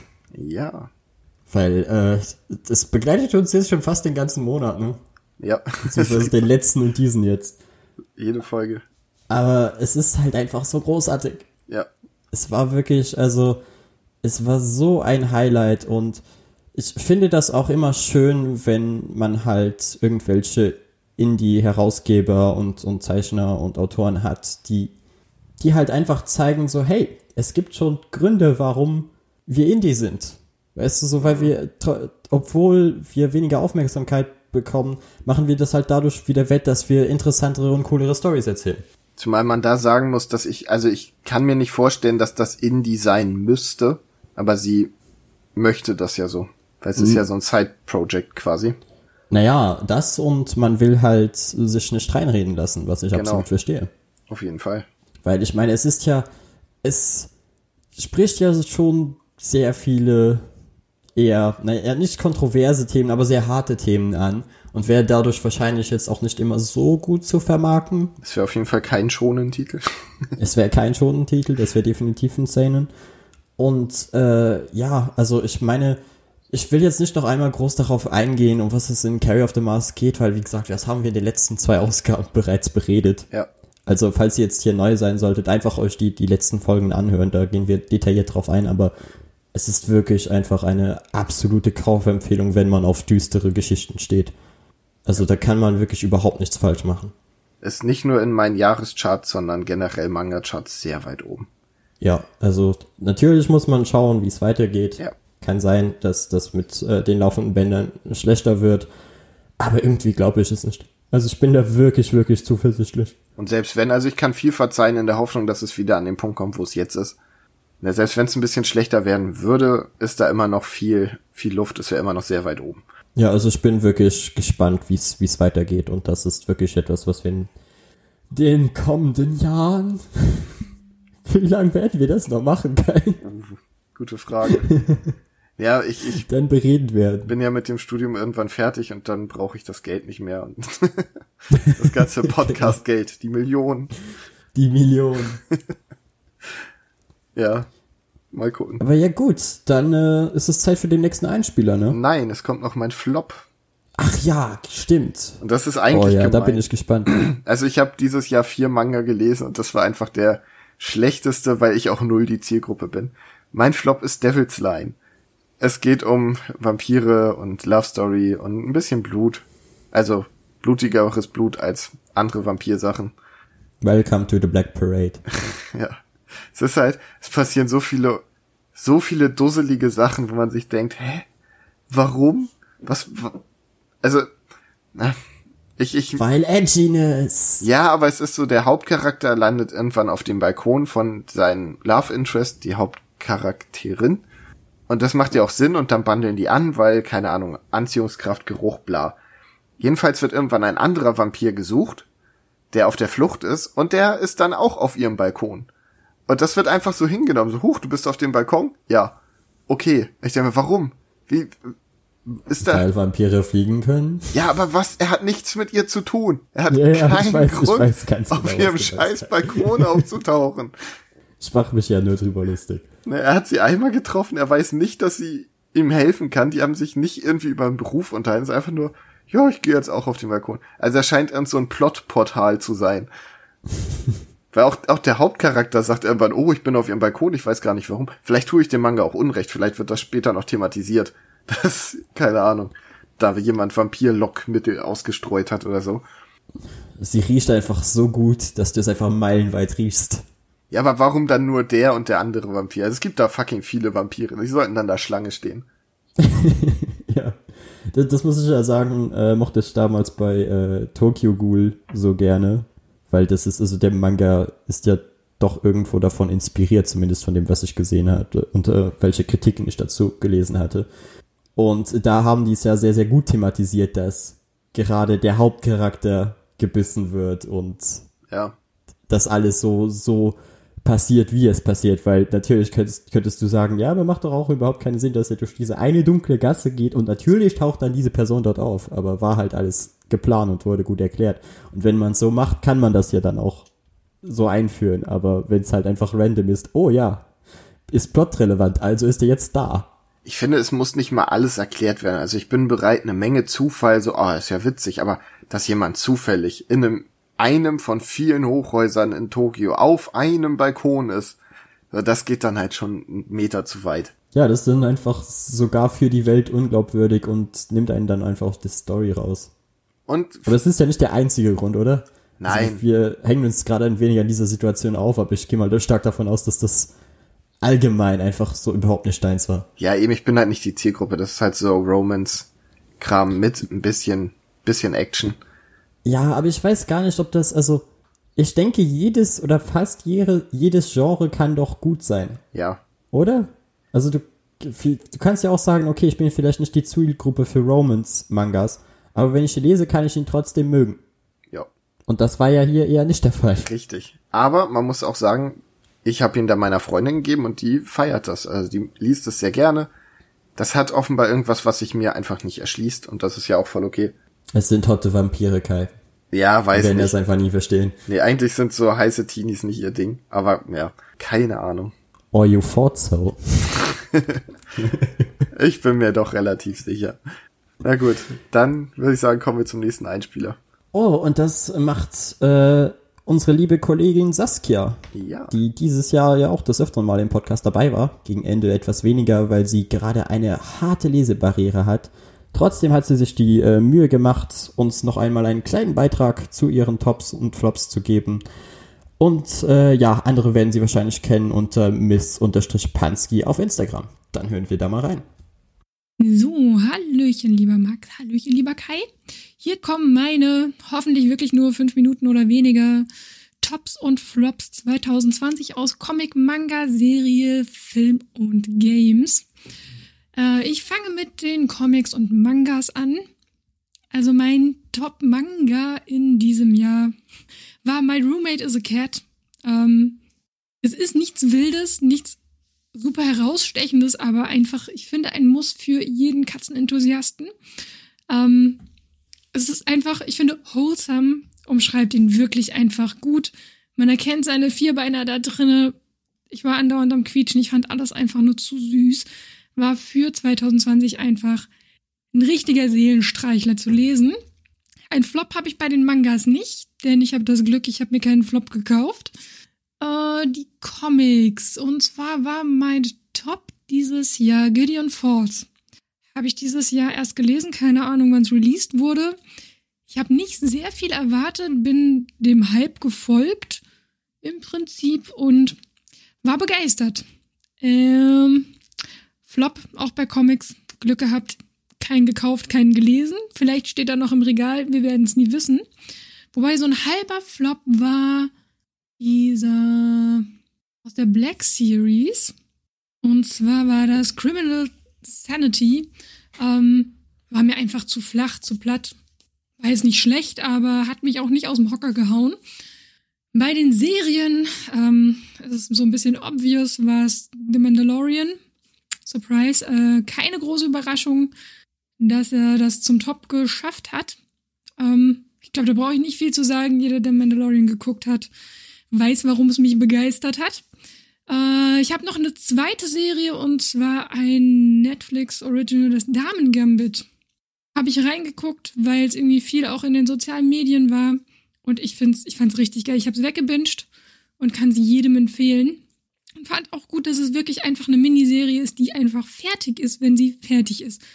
Und nichts angekündigt ist oder so. Die ist gut abgeschlossen und schön zu gucken.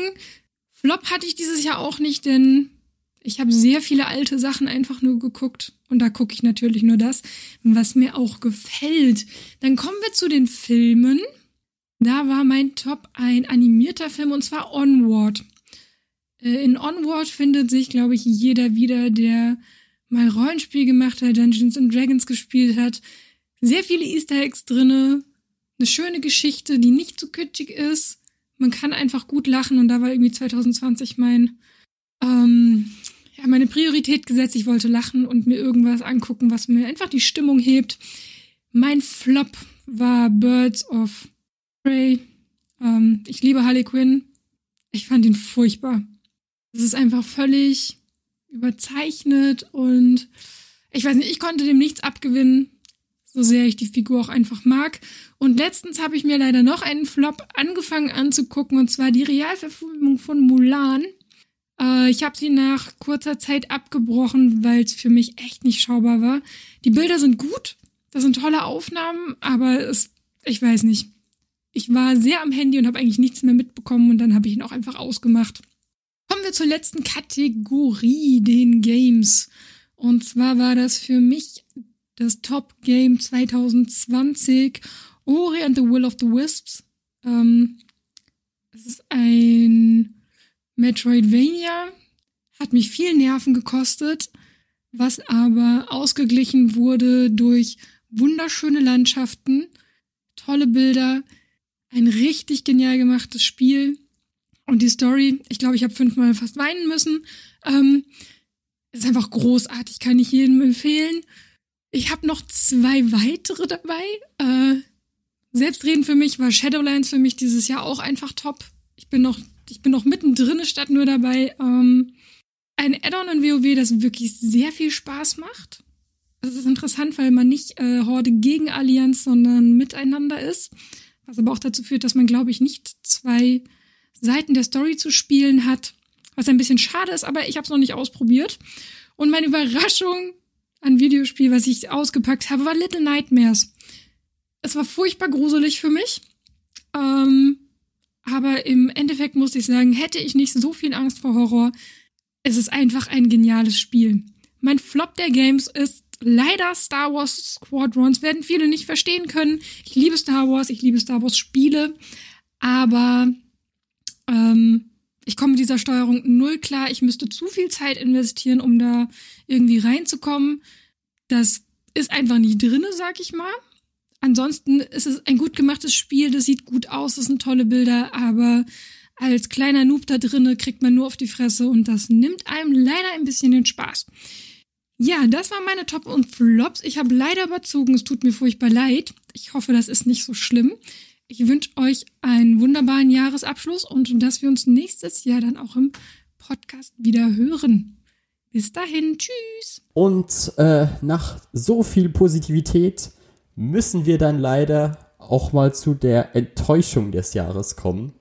Weil natürlich müssen wir bei so vielen guten Dingen halt auch die Krone der Scheißigkeit verleihen. Da, da, da, da, da. Beziehungsweise es ist eher unsere größ größte Enttäuschung. Ja. Weil ich denke nicht, dass die Sachen, die wir hier reingenommen würden, per se richtig schlecht sind. Nee. Wahrscheinlich deins noch eher mehr. Was? Ich denke schon. Aber naja, kommen wir gleich zu. Aber es ist halt einfach, die Erwartungen waren einfach ganz andere. Und dann kam es halt raus und man denkt sich so, wow, darauf habe ich mich so gefreut. Ernsthaft? Ja. Okay, dann fang du mal an. Okay, dann fange ich an mit Mank. Mank ist der neue Film von David Fincher. Und da hatte ich eigentlich. Ich, es war jetzt nichts, was ich äh, groß auf dem Radar hatte und mich ewig drauf gefreut habe. Aber als ich es halt gehört hatte, war es so, was? David Fincher hat einen neuen Film rausgebracht? Und er ist wieder auf Netflix, weil David Fincher halt. Er ist kein großer Fan von Hollywood. So, er mag das einfach nicht, wie dir ständig Produzenten und Studios reinreden. Und das ist ja eigentlich der Hauptgrund, warum er jetzt seit, ich glaube, 2015 für Netflix arbeitet. Also er hat ja auch die äh, Mindhunter-Serie rausgebracht. Ich weiß nicht, hast du die gesehen, Kai? Nee, aber viel Gutes von gehört. Ja, die ist wirklich, wirklich gut. Und da merkt man halt einfach dieses, dieses Genie dahinter. Ich meine, David Fincher ist der Typ, der, der Seven gemacht hat, der Fight Club gemacht hat. Es ist wirklich einer der besten, wenn nicht sogar der beste in Hollywood. Und äh, Mank erzählt die äh, Geschichte des Autorens von Citizen Kane. Okay. Citizen Kane, Kai, sagt ihr was? Ja, sagt mir was. Oder? Der beste Film aller Zeiten. Scheinbar. Ja, ich, ich zweifle auch daran, aber das ist ja so das, was die Leute immer behaupten. Ja. Und äh, ja, er erzählt halt, wie diese, wie dieser Film beziehungsweise wie dieses Skript dazu zustande kam. Und der Film wurde geschrieben von Jack Fincher, David äh, Finchers verstorbener Vater. Das Oh. heißt, es war wirklich so ein riesiges Herzensprojekt. Und äh, der Film ist auch gefilmt, als wäre er in der Zeit erschienen, in der äh, Citizen Kane erschien. Das heißt, es ist alles schwarz-weiß Und äh, man hat Gary Oldman als Hauptcharakter Mank, der halt ein äh, verbitterter alter äh, Filmregie, also Filmschreiber ist und jetzt versucht so mit diesem einen Werk irgendwie wieder so sich einen Namen zu machen und zurück an die Gloria zu kommen. Das ist mir jetzt schon zu Meter. Und äh, ja, es ist halt einfach ein Film über einen alten, weißen, deprimierten Mann mit Alkoholproblemen, der äh, ein Skript schreibt. Das ist ja was Neues. Und das ist halt, das, der Film ist an so vielen Stellen so gut, aber er ist so langweilig. Das Top-Film macht halt überhaupt keinen Spaß, langweilt einen zu Tode, aber sonst ist er super. Ja, nee, es ist echt so. Gary Oldman spielt sich da einen ab, Kai. Das ist, das ist Oscar-würdig. Also, dieser Schauspieler hat in den letzten zehn Jahren so, so, die Messlatte so hochgelegt und schafft es immer wieder, sich zu übertrumpfen. Ich weiß nicht, ob du äh, Darkest Hour gesehen hast. Nö. Aber da hat er halt auch einfach so großartig gespielt und auch hier wieder Gary Oldman kannte ich halt äh, am Anfang durch The Dark Knight, weißt du? Ja. Und das ist dann halt einfach, wenn du diesen Typen dann in anderen Rollen siehst und dir denkst, wow, der, der, der ist ja, der ist ja einer der besten Schauspieler, die wir haben. Warum hatte der so eine simple Rolle? Und wie gesagt, einfach alles an diesem Film ist gut, aber er ist langweilig. Gut, aber langweilig, ja. Ja, weil, weil weißt du, die, die Effekte sind so gut gemacht, weil es ist halt alles schwarz-weiß, aber sie haben auch dran gedacht, weißt du, so diese, diese typischen äh, Filmeffekte reinzustreuen. Dass halt manchmal der Übergang nicht äh, richtig gut ist oder dass du für einen Frame so diesen schwarzen Fleck auf der Linse hast, weißt du, vom, vom Film halt. Kennt jeder aus Fight Club. Wurde das in Fight Club auch mal gezeigt? Es wurde thematisiert. Ach so, ja, das, das ist gut möglich. Und äh, auch Kostüme sehen wieder so gut aus. Das ganze, das ganze Setting, es ist wirklich, es ist so ein technisch gut gemachter Film, aber er ist einfach langweilig. Schade. Ja, und, und es ist halt, ich habe Citizen Kane gesehen, das heißt, ich kann noch wenig was aus den Referenzen rausziehen, auch wenn ich viele nicht verstanden habe, weil du wirklich so ein absoluter Kenner dieser Filmzeit sein musst, um alle Referenzen zu checken. Aber da ist dann halt auch so das Problem. Die Leute, die die Referenzen checken, kennen alles eh schon. Und für die anderen ist es halt einfach toter Raum. Ja, ärgerlich. Und äh, ja, der, der, dieser Film, beziehungsweise dieses Skript existiert jetzt, glaube ich, seit über 20 Jahren. Sie wollten es damals, glaube ich, nach Seven? Ja, nach Seven wollten sie es realisieren. Sein Vater und er. Und die, die, das Studio hat einfach gesagt, nee, macht ihr nicht. Zu Recht. Ja, und das ist es halt. Ich glaube, es, die haben das halt gesehen und dachten sich so, hm, nee. Und ich bin mir ziemlich sicher, dass der Film ein Oscar-Kandidat wird für nächstes Jahr und vielleicht sogar einige gewinnen wird. Das Mangel an Konkurrenz. In, naja, es geht. Du hast ja noch Tenet. Ah, Der wird wahrscheinlich Visual Effects kriegen, ne? Ja, die hätte ich auch verdient. Ja. Also das würde ja auch absolut Sinn machen. Aber es ist einfach so frustrierend, weil du quasi einen super guten Film siehst, aber einfach nicht wirklich dabei bist. Traurig. Deshalb meine größte Enttäuschung. Gut, dann kommen wir zu meiner. Spider-Man für die Playstation war ja ein super Spiel, ein Hit. Man hat gesehen, Ja. wie kann man ein richtig geiles Superheldenspiel machen. Ja. Die Arkham-Reihe, top. Richtig schönes Superheldenspiel. Oder drei richtig schöne Superheldenspiele. Naja, sagen wir vier. Ich fand das eine auch okay. Ja, stimmt. Vier sehr gute Superheldenspiele. Aber wie kann man denn bitte etwas so an die Wand fahren wie Marvels Avengers? Wo war der Punkt, wo sie sich gedacht haben, hey, Superhelden-Sachen funktionieren offensichtlich über geile Stories, schönes, äh, Open, also Worldbuilding, eine gute Open World, in der man was erleben kann. Lass doch ein Service-Game draus machen. Wo, wann war dieser Schritt? Wer hat beim Meeting das gesagt? Wahrscheinlich hat jemand gesagt, Service-Games geben Geld. Lass das machen. Und stellt sich raus, es gibt kein Geld, wenn man Scheiße macht. Ja, also ich äh, weiß nicht, ob du die Zahlen auf Steam im Auge behältst, aber sie sind halt mittlerweile zweistellig und du kriegst keine Matches mehr zustande. Ja, sehr schön. Das ist auch ein Flop. Ein richtiger Flop. Es hat das Studio Geld gekostet und zwar viel, weil es noch nicht mal die Ja. Entwicklungskosten drin hat. Es war unfassbar teuer. Es wurde von einem sehr, sehr guten Studio gemacht. Das sind die Leute, die, äh, es war doch Crystal Dynamics. Oder Eidos, oder wie die mittlerweile heißen. Also, ich weiß schon, welches Studio es ist. Ich weiß nur nicht mehr, unter welchem Namen es mittlerweile ist, weil es halt immer wieder wechselt. Was haben die denn Schönes gemacht? Naja, wie gesagt, die haben alle Tomb Raider gemacht. Ja. Die äh, hatten damals Legacy of Kane gemacht. Ich glaube, an Deus Ex waren sie auch teilweise beteiligt. Also den neueren. Also die können sehr gute Die können sehr. Singleplayer-Kampagnen erzählen. Die können allgemein einfach sehr gute Spiele machen. Ja. Wenn man sie denn lässt. Ja. Und es ist vor allem ein, ein Avengers-Spiel. Das ist auch nichts, wo, wo ich jetzt sagen würde, dafür braucht man eine Open World. Nein. Weil die, Avengers erleben halt immer unterschiedliche Geschichten. Da würde ich sogar eher sagen, mach einfach ein komplett lineares Singleplayer-Spiel und dann hau halt Koop rein, damit du zu viert oder so dich da durchkämpfen kannst.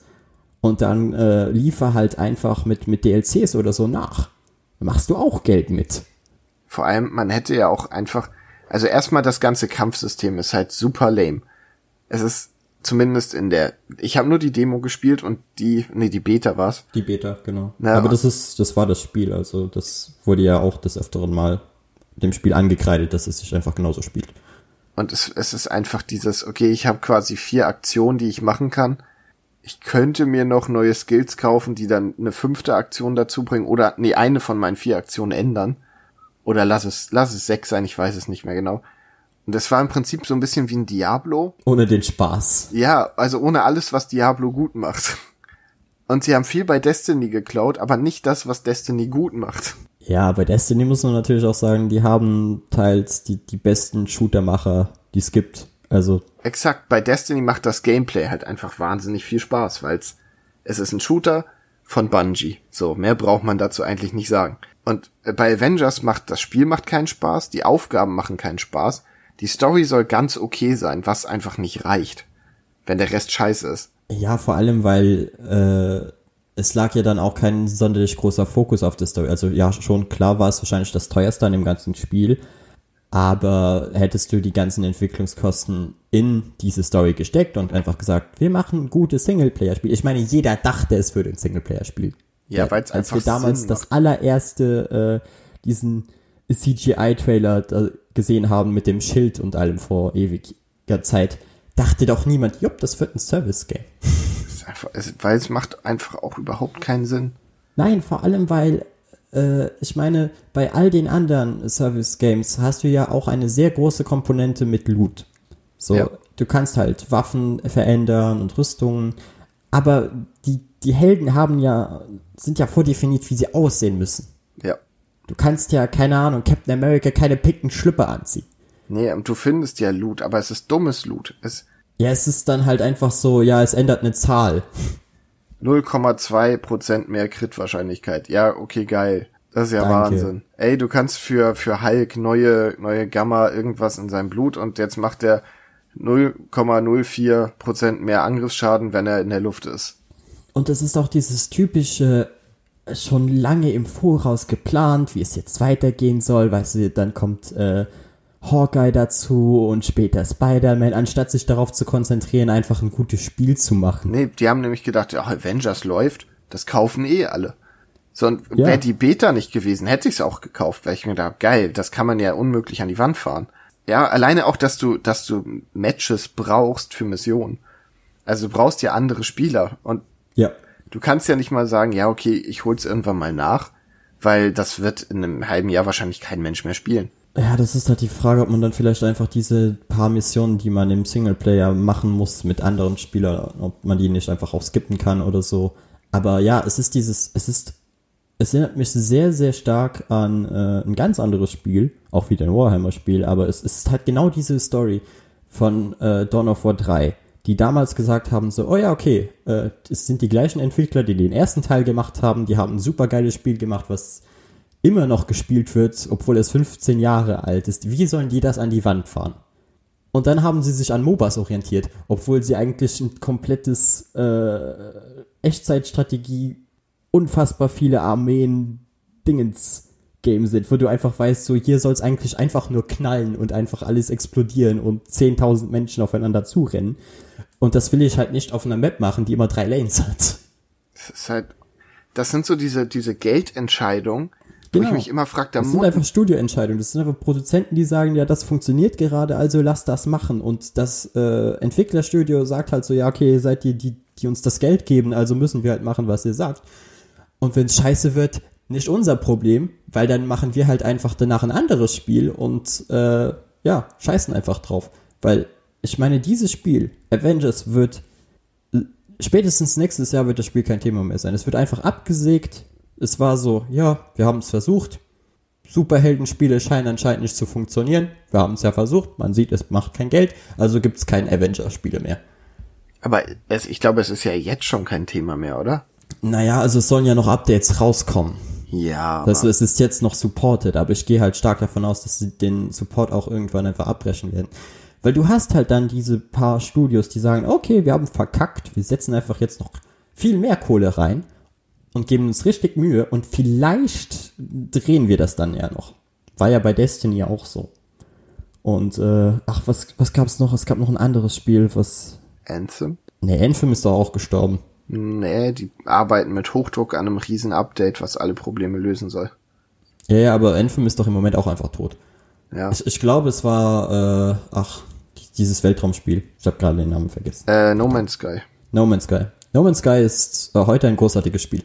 Ja, es wird sogar, für, hat's nicht sogar jetzt bei den Video Game Awards Preise Ja, gewonnen? ja.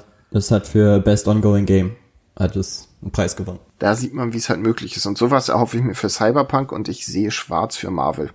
Ich sehe auch schwarz für Marvel und ich sehe vor allem dann auch schwarz dafür, dass wir nochmal ein Avengers-Spiel bekommen werden, weil die Idee ist ja an sich so gut. Findest So, du? das ist doch voll cool. Das so, du kannst mit all den Avengers spielen. Das kann, da kann man doch eigentlich kein schlechtes Spiel draus machen. Man muss sich einfach nur anschauen, wie man sowas aufbauen soll, nämlich einfach ein gut inszeniertes Singleplayer-Spiel mit Koop meinetwegen und dann hast du ein gutes Spiel. Weißt du, was ich eine gute Herangehensweise gefunden hätte, wenn sie gesagt hätten, ey, wir haben jetzt Spider-Man gemacht, das kommt richtig gut an.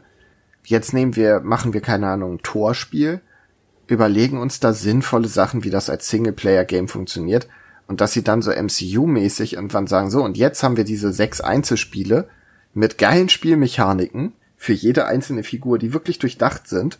Äh, ja, aber das ist sehr risky, Kai. Und vor allem, wer kauft ein Black Widow-Spiel? Ja, musst du ja nicht machen. Ja, dann hast du aber ein Spiel, was du entwickelst, was sich wieder nicht verkauft und dann bist du wieder bei dem gleichen Problem. Hä, wieso? Du kannst doch einfach nur geile Avengers zusammentun. Meine Güte, die Avengers, wo ist denn im Avengers-Film Kamala Khan drin oder so? Das ist ja auch nicht. Kannst ja einfach nur sagen, wir machen, okay, ein Hulk-Spiel funktioniert zum Beispiel nicht. Aber du könntest ein Hulk- und Black Widow-Spiel machen. Ich würde sagen, du hättest einfach von Anfang an ein gutes Avengers-Spiel machen können und es wäre, es wäre gelaufen. Du brauchst diesen, diesen Aufbau nicht und ich erinnere mich an all die grauenhaften äh, MCU-Spiele am Anfang. Da war ja wirklich, abgesehen von Hulk, Hulk war da doch das Beste. Ich fand ein Iron Man-Spiel auf der Xbox 360 eigentlich ganz geil, weil es war wie so ein, Echt? so ein, Oh. äh, so ein Pilotenspiel, weißt du? Ja, Fliegst ja, rum. es ist, hab die gespielt. Also ich weiß nicht mehr, welchen Teil ich gespielt habe. Teil 1 oder Teil 2. Fand ich ganz gut. Für die Zeit zumindest. War jetzt kein geiles Spiel, aber es war gut spielbar und hat das Iron Man-Gefühl gut rübergebracht. Was ich halt einfach nicht verstehe, weißt du, das ist der gleiche Publisher, der Final Fantasy VII Remake gemacht hat. Das ist Square Enix. Ja. Die haben das Geld. Die hätten, also es gibt an sich keinen Grund dafür, dass dieses Spiel so gefloppt ist, außer halt, dass einfach falsche Entscheidungen getroffen wurden. Aber ich muss dem mal zugute halten, ich habe aufgrund von der furchtbaren, furchtbaren Iron Man-Steuerung in Marvels Avengers gedacht, meine Fresse, geht das nicht besser? Das hatte ich doch schon mal besser gespielt. Hab dann nochmal Anthem eingelegt und damit wirklich viel Spaß gehabt, auch wenn es online-mäßig tot ist. Aber es ist eine ganz gute Story und die Spielmechanik macht halt einfach Spaß. So, das kann man mal für ein paar Stunden spielen und dann ist auch wieder gut. Kostet heute auch nichts mehr. Ich habe es für sieben Euro oder so gekauft. Also, das kann man echt mal machen. Das ist wirklich kein schlechtes Spiel. Nur weil es gefloppt ist. Aber ja, Kai, ich würde sagen, wir gehen mal weiter. Weil wir, wir sind immer noch in der Hälfte quasi. Oh, scheiße, stimmt. Oh nein, es wird wieder dieser Podcast. Es wird wieder dieser Podcast jedes Jahr das gleiche. Aber ja, dann äh, würde ich sagen, kommen wir mal zu etwas Erfreulicherem. Nein, wir kommen erst zu einem Einspieler. Ja, das meinte ich ja. Ach so, der ist erfreulich. Ja gut. Oh, das ist jetzt gemein. Oh nein. Nämlich kommt jetzt unser guter Kumpel René von Ed René's Nerd Cave, der euch jetzt auch mal seine Highlights und Lowlights vorstellt. Einen wunderschönen guten Tag, ich bin der René von René's Nerd Cave und an erster Stelle möchte ich mich bei Max und Kai bedanken, dass ich ein Teil des ja, Jahresabschlusscasts sein darf. Ich wurde darum gebeten, dass ich ein bisschen über meine Tops und Flops von 2020 erzähle. Ich würde sagen, ich fange einfach mal mit den Filmen an. Da habe ich tatsächlich lange drüber nachgedacht, aber eigentlich, ja, eigentlich war es direkt klar, was mein Top-Film 2020 ist. Und da komme ich zu 1917 von Sam Mendes. Der Film hat, ähm, wenn ich mich jetzt nicht irre, zwei Oscars gewonnen, die er sehr verdient hat. Es ist ein Kriegsfilm. Er spielt, wie der Titel es erahnen lässt, im Jahr 1917. Die Schlacht tobt. Und wir begleiten zwei Soldaten der Briten dabei, wie sie ja sehr wichtige Infos an die vorderste Front bringen sollen, wie man es jetzt ahnen könnte. Die beiden ja, stehen vor einigen Problemen. Und was mir sehr, sehr gefallen hat an dem Film, ist einfach dieser ja nahezu nicht bemerkbare Schnitt. Also es wirkt quasi, als würde der komplette Film nahezu ein One-Take sein. Wer sich das Making-of anguckt, wird natürlich sehen, dass das nicht ganz so der Fall ist, weil das wäre schon ein bisschen, ja, straight. Nee, aber wirklich, der Schnitt ist so unglaublich faszinierend. Deswegen war es für mich auch, ja, eigentlich keine Frage, dass der Film für den Schnitt den Oscar bekommen wird. Hat er dann auch getan. Sehr verdient. Kam im Januar ins Kino, ist immer noch mein Film des Jahres. Viel kam danach ja auch nicht mehr. und wer sich für 4K und so weiter interessiert, die Blu-ray bzw. die UHD hat wirklich absolutes Referenzbild. Also auch da einer der besten Releases dieses Jahr. Absolute Empfehlung. Wahnsinnig guter Film. Und ich würde behaupten, auch für Nicht-Kriegsfilm-Fans durchaus einen Blick wert. Ja, ansonsten wurde ich nach einer Serie gefragt. Wird die wenigsten wahrscheinlich wundern dieses Jahr, aber da ist es tatsächlich Mandalorian. Disney Plus ist dieses Jahr in Deutschland an den Start gegangen und ja, man muss natürlich sagen, wie es ist. Viel, viel mehr als Mandalorian gibt's da noch nicht. Das kommt jetzt in den nächsten ein bis zwei Jahren nach, hoffentlich. Aber Mandalorian ist eine Serie, wo ich mich wirklich sehr lange drauf gefreut habe. Ich mag einfach Mandalorianer. Boba Fett ist einer meiner Lieblings Lieblingscharaktere aus Star Wars. Deswegen fand ich es allein deswegen schon sehr cool, dass wir jetzt eine Serie bekommen, die sich rund um ja, einen von den Kopfgeldjägern dreht. Ja, der Mando, gespielt von Pedro Pascal, wahnsinnig gut. Natürlich muss man sagen, die Serie bietet sehr viel Fanservice, aber sie schafft es einfach auf einem sehr, sehr hohen Niveau, Fans und auch neue Fans bzw. Neueinsteiger zu unterhalten. Sie hat eine gute Dynamik, hat natürlich hier und da ein paar kleinere Schwächen, aber ich meine, jede Serie hat schwache Folgen. Aktuell läuft die zweite Staffel und die dritte ist schon bestellt. Das zeigt allein, dass die Serie schon ja, sehr erfolgreich ist. Und je länger die Serie geht, desto, wie soll man sagen, desto tiefgründiger wird sie, desto interessanter wird sie. Es gibt immer mehr Brücken zu anderen Star Wars Projekten, beispielsweise Clone Wars, Rebels, ein bisschen zu den Filmen. Also eine sehr, sehr große Bereicherung für das Star Wars Universum und für alle Fans. Des Weiteren wurde ich gefragt, was denn so mein Top- oder Flop-Game wäre dieses Jahr. Und da muss ich jetzt gestehen, ich glaube, ich habe in den vergangenen, weiß ich nicht, zehn Jahren nie so wenig gezockt wie dieses Jahr.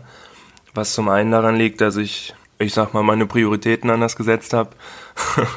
äh, zum anderen kamen dieses Jahr gar nicht mal so viele Games raus, die mich jetzt sehr interessiert haben. Mm, Wenn ich was gezockt habe, dann eher ja, Sachen, die ich vor Jahren nicht gezockt habe. Zum Beispiel Resident Evil Biohazard. Super Spiel für Horrorfans. Aber was ich jetzt, das ist ein bisschen off-topic, aber es hat mit Game zu tun. Äh, allerdings eher im herkömmlichen Sinne. Ich habe mir dieses Jahr einen kleinen Kindheitstraum erfüllt und mir von Lego ein AT-80 von Star Wars gekauft. Und deswegen nehme ich die Game-Rubrik jetzt einfach mal stellvertretend dafür. Ja, was soll ich sagen? Ein wunderbares Set. Also wer noch ein Geschenk für Weihnachten sucht, gönnt euch. Wirklich jeden Cent wert, super viele Details, macht sehr viel Spaß beim Aufbauen Außer vielleicht bei den Beinen, weil man baut viermal das gleiche. Tolle Figuren dabei. Die neuen AT-AT Driver sind wahnsinnig schön detailliert und ja, machen beim Angucken einfach Spaß. Und das gute Stück ziert jetzt mein Regal. So, und last but not least die Comic-Rubrik. Und da musste ich wirklich lange drüber nachdenken.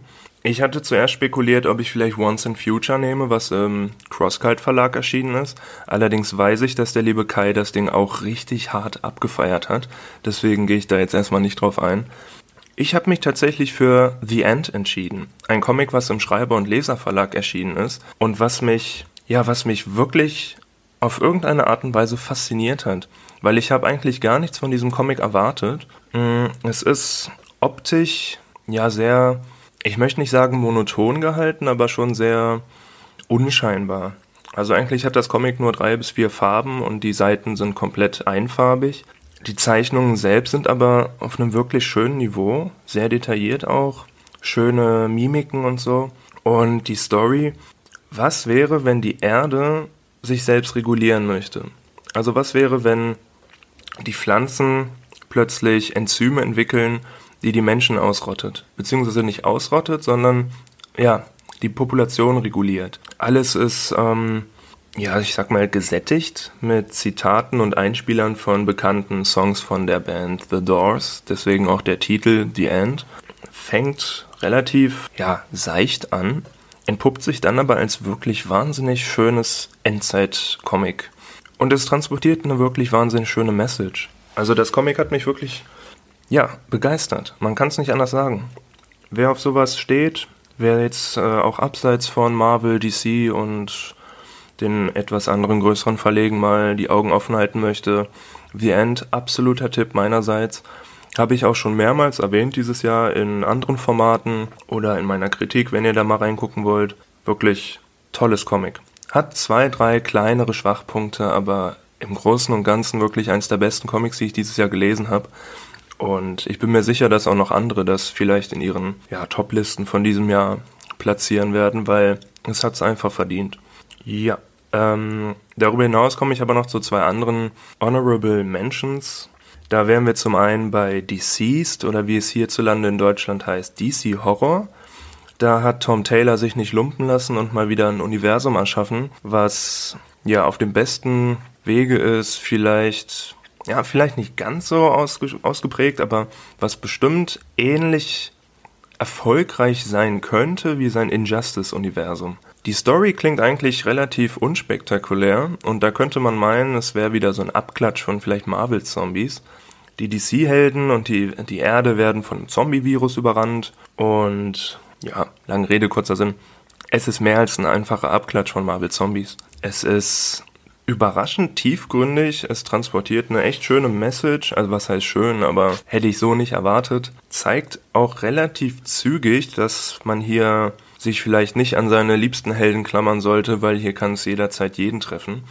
Und mittlerweile gibt es da auch eine Nachfolge-Miniserie, DC Horror Schurken gegen Zombies, spielt parallel zu dieser Story, also von dem, von dem Hauptband und ja, hat mich auch sehr überrascht, weil ich ehrlicherweise nicht gedacht hätte, dass diese Story nochmal irgendwie fortgesetzt werden könnte, ohne dass es vielleicht irgendwie zu aufgesetzt wird, aber äh, wirkt. Wer auf die Thematik steht, wer auf Endzeit und Dystopien steht, der könnte da auf jeden Fall einen Blick reinwerfen. Wer mit Zombies per se nichts anfangen kann und dann lieber bei klassischen Stories bleibt, der, der lässt einfach die Finger davon. und ansonsten hat mich dieses Jahr, da wären wir eigentlich so bei einer Top 3 jetzt, was mich dieses Jahr noch wahnsinnig ja, unterhalten, fasziniert hat, das ist Punisher Sowjet von Punisher Kultautor Garth Ennis. Eine wahnsinnig gute Story, die mich aber wortwörtlich schockiert hat. Also hier sind Szenen drin, die wirklich bis ins Mark erschüttern, die verstörend wirken und einfach, ja, das Grauen des Krieges zeigen. Wer mit dem Punisher nichts anfangen kann und sich sagt, ich möchte mit dem Punisher mal irgendwie loslegen oder so, der kann hier auf jeden Fall einen Blick reinwerfen, muss sich aber im Klaren sein, dass hier absolut harter Tobak geboten wird, weswegen auch eine Leseempfehlung ab 18 Jahren auf dem Back steht. Aber wirklich eine der besten Punisher-Stories seit dem grandiosen Marvel Max Run von, äh, von, von Garth Ennis. Und es ist eine Story, die tatsächlich auch ein Teil dessen sein könnte. Also, dass da nicht Max auf dem Cover steht, ist eigentlich ein Wunder. Bei so vielen Tops wurde ich gefragt, hast du einen Flop? Hm, eigentlich nicht. Ich habe wirklich sehr schönen Content dieses Jahr genossen. Das Comic, das mich absolut nicht überzeugt hat, war Superman das erste Jahr aus dem DC Black Label von Frank Miller und John Romita Jr. Hatte gute Ansätze, ist für mich aber ein Totalausfall geworden. Schade, hätte echt toll werden können. Ansonsten ist mein Flop des Jahres eigentlich, und ich möchte jetzt auch gar nicht zu sehr ins Detail gehen, aber ich finde es einfach wahnsinnig schade, dass man dieses Jahr quasi kaum Conventions besuchen konnte und vielleicht Freunde treffen konnte, die man sonst nur auf Conventions sieht. Und ich finde es einfach schade, dass nach wie vor Kinos geschlossen bleiben. Ansonsten möchte ich mich fürs Zuhören bedanken und ich wünsche euch viel Spaß bei dem weiteren Verlauf vom Jahresabschluss. Ich bin René's Nerd Cave und ich sage Danke und bis nächstes Jahr. Ciao. Und? Wie fandest du's? Sehr gut. Danke, René, fürs Mitmachen. Genau. A for effort. Alter. Und dann kommen wir zu den Überraschungen des Jahres. ja, Und ja, Kai, ähm, soll ich dann mal loslegen? Weil du dich gerade so fusselig reden musstest. ja, fang an. Weil das war wirklich so etwas, das hatte ich auch überhaupt nicht auf dem Radar, aber The Crude Knight ist eine echt gute Comicreihe, die auch äh, wieder geself-published wird und über Kickstarter erscheint und halt eine moderne Interpretation von King Arthur ist. Und ja, das macht echt Spaß. Das hat, das hat so teilweise Mad Max Vibes. Es hat natürlich dann eben äh, die Charaktere aus der Mythologie und ein, eine Familie, die halt dieses, dieses Schwert äh, seit, seit Jahren halt irgendwie versucht zu verstecken und halt mit diesem Fluch leben muss. Und es ist, es ist wirklich cool, es ist äh, kurzweilig. Es sind bis jetzt, glaube ich, vier Hefte erschienen und man hat einfach eine gute Zeit damit. Das klingt doch gut. Ich hoffe auch immer noch, dass es irgendwie bei Splitter oder Crosskite kommt, weil ich das wirklich gerne lesen möchte. Ich glaube, das ist auch nur eine Frage der Zeit. Also wenn, wenn Ryan da irgendwie die Kontakte knüpfen kann, glaube ich wirklich, dass das hinhauen müsste, weil es würde eigentlich sehr gut in ihren Katalog passen. Und wie gesagt, er sagte halt, er will es fertig schreiben, bevor er sich an äh, Publisher in anderen Ländern wendet. Aber ich denke schon, dass das hinhauen müsste. Auch wenn es noch ein paar Jahre dauern wird. Und wie gesagt, die, die Comics sind überhaupt nicht teuer und äh, man kann ihn auch immer anschreiben. Ryan Little heißt er auf. Oder at Plastics Sword Press, genau. Und die ersten, glaube ich, die ersten zwei, oder auf jeden Fall die erste Issue kann man bei ihm auch einfach so äh, digital runterladen und sich einfach durchlesen. Klingt gut. Ja, und wie gesagt, es sind auch keine teuren Comics. Also er hat da sehr, sehr, sehr faire Preise und schickt es dann auch alles ohne riesigen Aufpreis aus den Staaten zu einem. Also das ist wirklich, ja, eine schöne Überraschung für dieses Jahr gewesen. Guter Typ, gute Comics, was will man mehr. Genau. Dann kommen wir zu meiner Überraschung des Jahres. Das war Was Surfer wollen. Silver Surfer ist ja ein sehr alter Comic-Charakter, mit dem ich nie viel anfangen konnte. Ich habe irgendwann früher, glaube ich, mal die Zeichentrickserien eine Folge gesehen Ja, ich glaube ich auch. was ein Crap. Und wer ist der Idiot mit dem lilanen Helm? Genau. Und dann habe ich viel Gutes gehört über den Was Surfer wollen Megaband und dachte mir, hm, geschrieben von Dan Slott, den magst du eigentlich sehr, fand sein Spider-Man super. Ach, scheiß drauf, komm, hol's ihn dir. Und ich wurde dermaßen abgeholt, weil es ist, im Prinzip ist es Doctor Who im Marvel-Universum. Und ich weiß gar nicht, also das ist, glaube ich, schon das größte Qualitätsprädikat. Prädik Ach egal, was ich geben kann. Es ist, es macht wahnsinnig viel Spaß, man hat coole Ideen für Aliens, man hat interessante Geschichten, die nicht immer nur auf wer hat den größeren Hammer hinauslaufen, sondern halt so interessante Herangehensweisen. Und es geht darum, wie halt der Surfer zusammen mit seiner Freundin, einem Mädchen von der Erde, das Universum entdecken möchte und ihr quasi alles Coole und Schöne zeigen möchte, was er in den letzten Jahrtausenden, die er gelebt hat, so gesehen hat. Und es macht einfach viel Spaß. Ja, das Surfer war ja auch allgemein, glaube ich, für dich dieses Jahr eine Überraschung, oder? Ja, Silver Surfer Black war auch mega. Ich habe halt den Zeichenstil von Silver Surfer Black gesehen und war so, nein. Doch, genau deshalb, Max. Ja, ich weiß, ich weiß, aber es ist einfach so gar nicht meins. Es ist so. Ich so habe dieses, dieses Panel von Null gesehen und ich war so, oh no. Oh null. Genau. Oh mein Null. Was haben sie dir angetan? Ja, aber es spielt jetzt, also es ist jetzt nicht so oft zu sehen. Und Ja, ich weiß, aber es ist einfach. Ich, ich kann mir das auch richtig vorstellen. Es ist einfach, wie du sagst, psychedelisch und ach, es, es hat schon seinen Stil, aber er äh, stößt mich halt einfach sehr ab. Also es ist auf jeden Fall optisch so der zweitkünstlerischste Comic, den ich dieses Jahr gelesen habe. Es ist, ich glaube, so Silver Surfer Black ist einfach äh, mein Äquivalent zu deinem Planet Sauvage. Wow, wow, wow. Na gut. Aber bevor wir jetzt noch mehr über Silver Surfer Black reden, das können wir nämlich gleich noch kurz machen, würde ich sagen, kommen wir zum nächsten Einspieler, oder? Genau, dann äh, kommen wir von Planet Sauvage blauen Menschen zu anderen blauen Menschen. Eine schöne Überleitung. Als nächstes ist nämlich Mr. Blue Buddy oder Tony da, im Auftrag vorgeschickt an die Front von Gigeriki. Ja, der eine, der sich freiwillig haben musste. bestimmt Streichhölzer gezogen. Ah, der muss dieses Jahr. Ja, glaube ich auch. Aber ja, hat einen sehr, sehr schönen Beitrag äh, geschickt und in den hören wir jetzt mal rein. Hallo Max, hallo Kai und hallo Zuhörer. Mein Name ist Toni und ich bin stellvertretend für Gigerigi jetzt hier und äh, darf meine, meine Highlights und meine Lowlights euch vortragen. Danke dafür. Äh, ich fange direkt einfach mal an mit den Comics und für mich war dieses Jahr ähm, ein großes Highlight der Unfollow Comic. Also es ist ein ähm, abgeschlossener Band von Reprodukt, ähm, geschrieben und gezeichnet von Lukas Jüliger. Ähm, ist ein tolles Ding, sehr sozialkritisch, sehr ökologisch. Ähm, ja, lest's unbedingt. Es ist ein geiler, geiler Comic. Weiter geht's mit äh, Serie. Mein Serienhighlight war definitiv äh, die letzte und dritte Staffel von Dark. Hat mir sehr gut gefallen, wie das Ganze abgeschlossen wurde. Ähm, ja, war großartig. Also wer Dark noch nicht geguckt hat, unbedingt angucken. Sehr, sehr geil. Ähm, Filme habe ich dieses Jahr eigentlich aktuelles, kann ich mich nicht dran erinnern, groß was geguckt zu haben, was jetzt wirklich ein Highlight war. In den Kinos ist nicht wirklich viel gelaufen dank Corona und äh, ja schwierig. Also sorry, da kann, da kommt von mir heute nichts. Ähm, meine größte Enttäuschung dieses Jahr, da habe ich jetzt wirklich lange überlegt, weil ich comic-technisch eigentlich nichts gelesen hat, was mich groß, also was mich wirklich enttäuscht hat.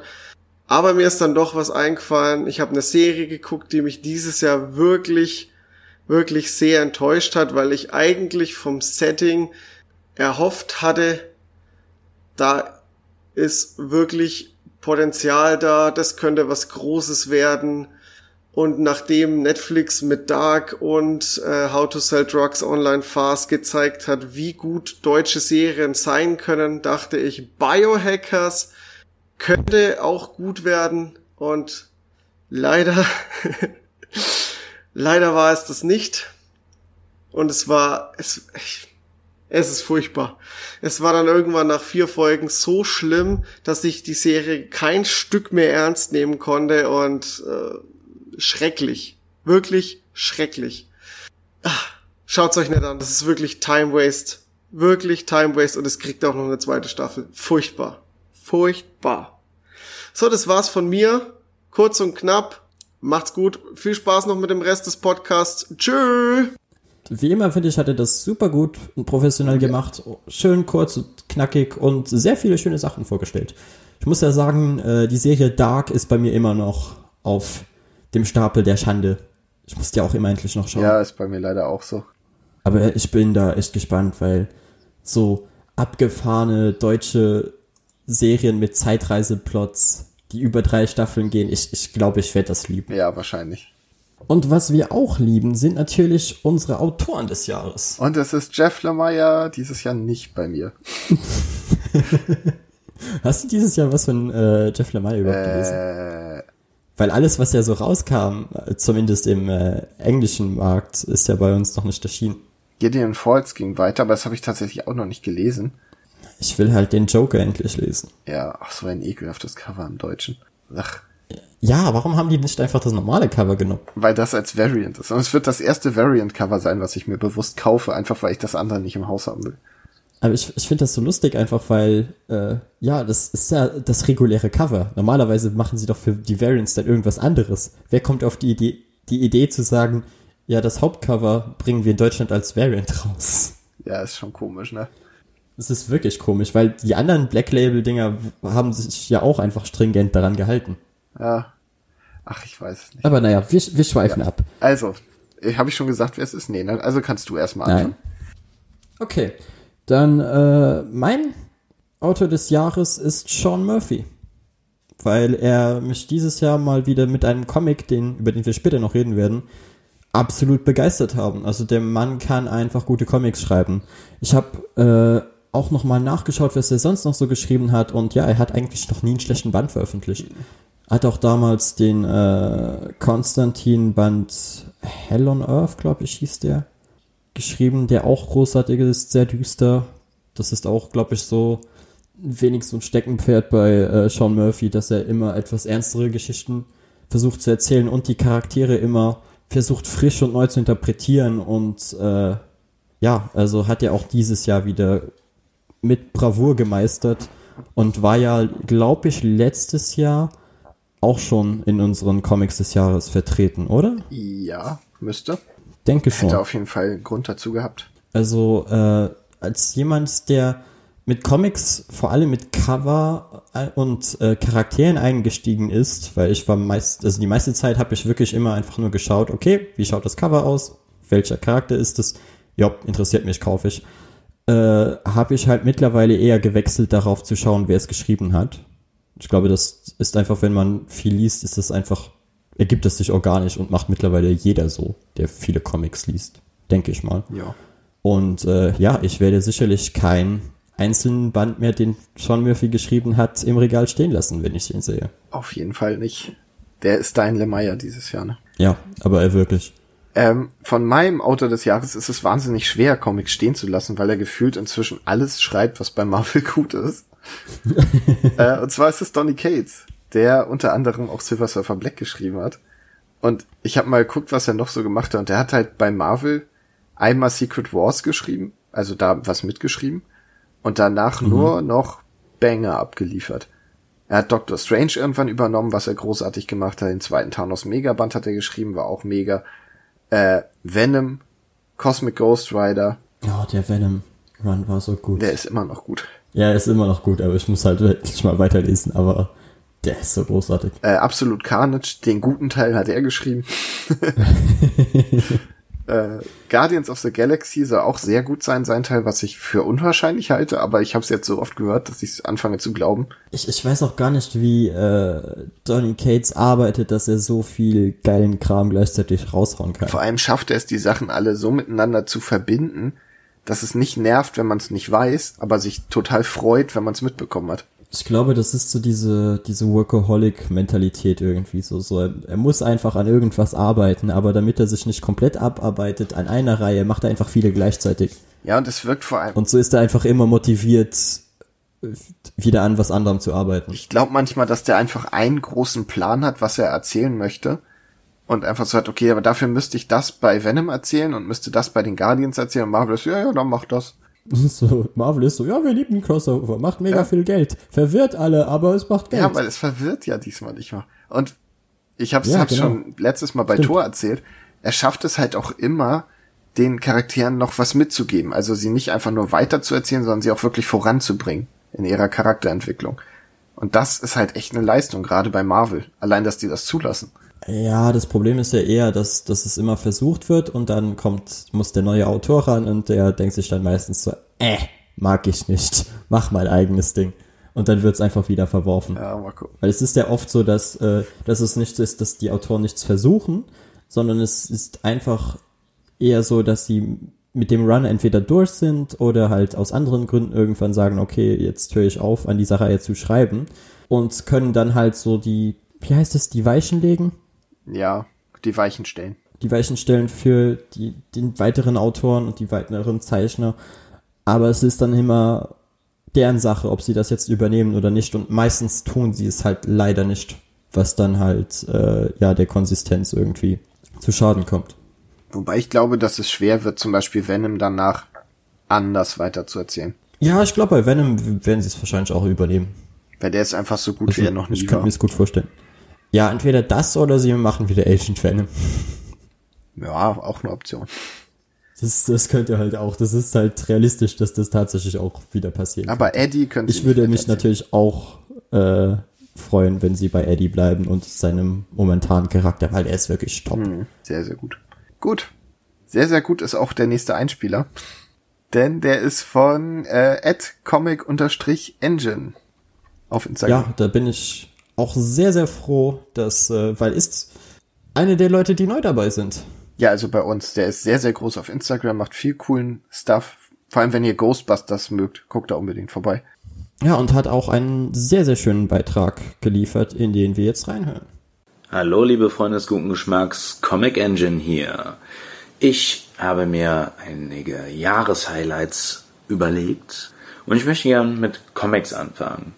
Vor allen Dingen, weil es jetzt zum Ende des Jahres hin die Veröffentlichung gab, auf die ich nun lange gewartet habe.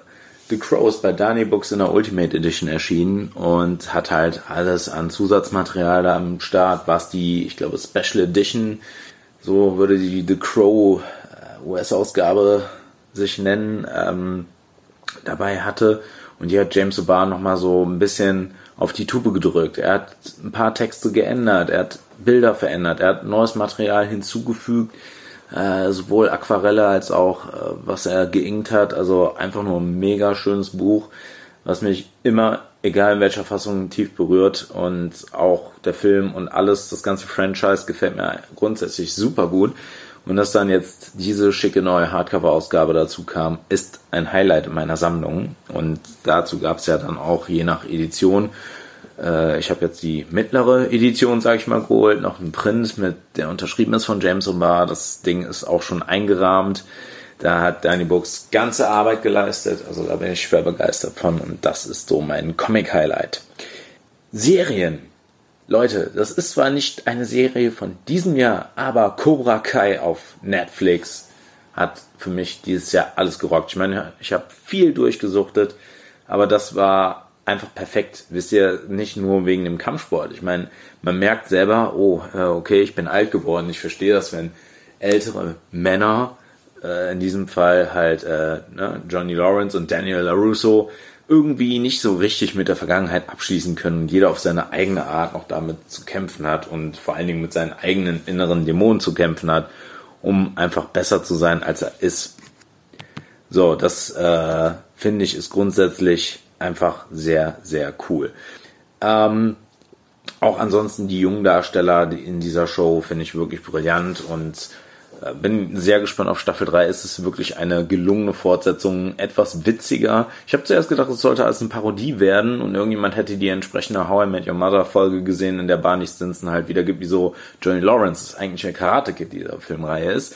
Aber das hier wurde einfach immer cooler und ich Boah, ich weiß gar nicht. Also wenn ihr das nicht gesehen habt, unbedingt mal reinschauen. Dann der Film des Jahres ist, äh, das ist für mich kein Blockbuster. Ja, es ist ein mit 10.000 Dollar realisierter Film eines deutschen Regisseurs, der, soweit ich weiß, in Japan lebt. African Kung Fu Nazis. Leute, das ist feinster Trash irgendwo. Die Kämpfe sind aber mega geil und das alles für 10.000 Dollar. Und vor allen Dingen hat man direkt zwei verschiedene Filme. Man kann ihn in Englisch gucken, dann ist der Ton einfach nur, ja, wie ein klassischer Kung-Fu-Film. Ne? Ein Schüler rächt seinen Meister und seine ganze Schule. Gegen die böse Schule kämpft er dann. Und da sind so viele bekloppte Ideen einfach nur drin. Und wenn man das dann mit der deutschen Synchro guckt und jeder hat dann da irgendeinen so Dialekt, ne, quer durch Deutschland durch, das ist einfach herrlich.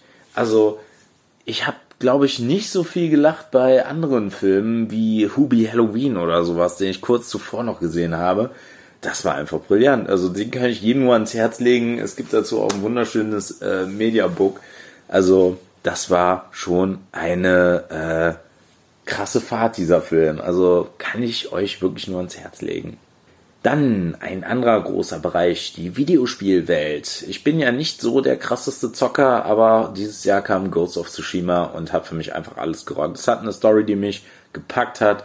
Es hat es war einsteigerfreundlich, es ist äh, dann doch fordernd auch irgendwo, also es ist für jeden etwas, es hat ah, also mich hat es voll geflasht. Ich habe die ganze Zeit auf so einen Titel gewartet, muss ich sagen. Und dass dieses Spiel dann gekommen ist und ich mit Jin Sakai auf die Reise gehen konnte, hat einfach so viel Spaß gemacht und ich bin auch immer noch nicht fertig damit, weil ich mir dachte, dieses Spiel, das hebe ich mir auf. Also da, da muss länger was kommen. Ja, äh, ich weiß nicht, ob ihr es gespielt habt, aber unbedingt Ghost of Tsushima, das macht Spaß. Also, das ist wirklich ein schön gemachtes und durchdachtes Game. Aber äh, auch dieses Jahr äh, ging ja äh, nicht ohne Enttäuschung an einem vorbei. Also man kann sich nicht alles schönreden, auch wenn das viele gerade im Rezensionsbereich gerne tun. Ich habe für mich beschlossen, nach Heft 4, also nach dem deutschen Heft 4, die X-Men abzubrechen von Jonathan Hickman. Ich weiß, der Mann, der plant lange, hat wahrscheinlich auch eine sehr gute Idee, was er mit den X-Men tun möchte. Aber nach dem Uncanny X-Men Trade Paperbacks ist die aktuelle X-Men Heftserie für mich ein absoluter Absturz. Ich weiß auch ehrlich gesagt nicht, wie es zu diesem Status Quo kommen konnte.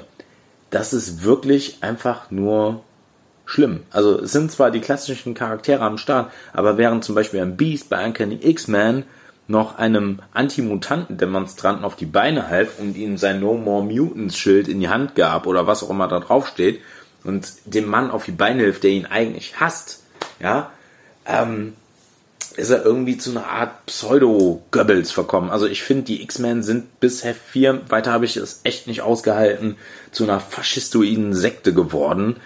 Und nee, also das hat mich echt geschockt, weil ich davor die Uncanny-Bände so gut fand.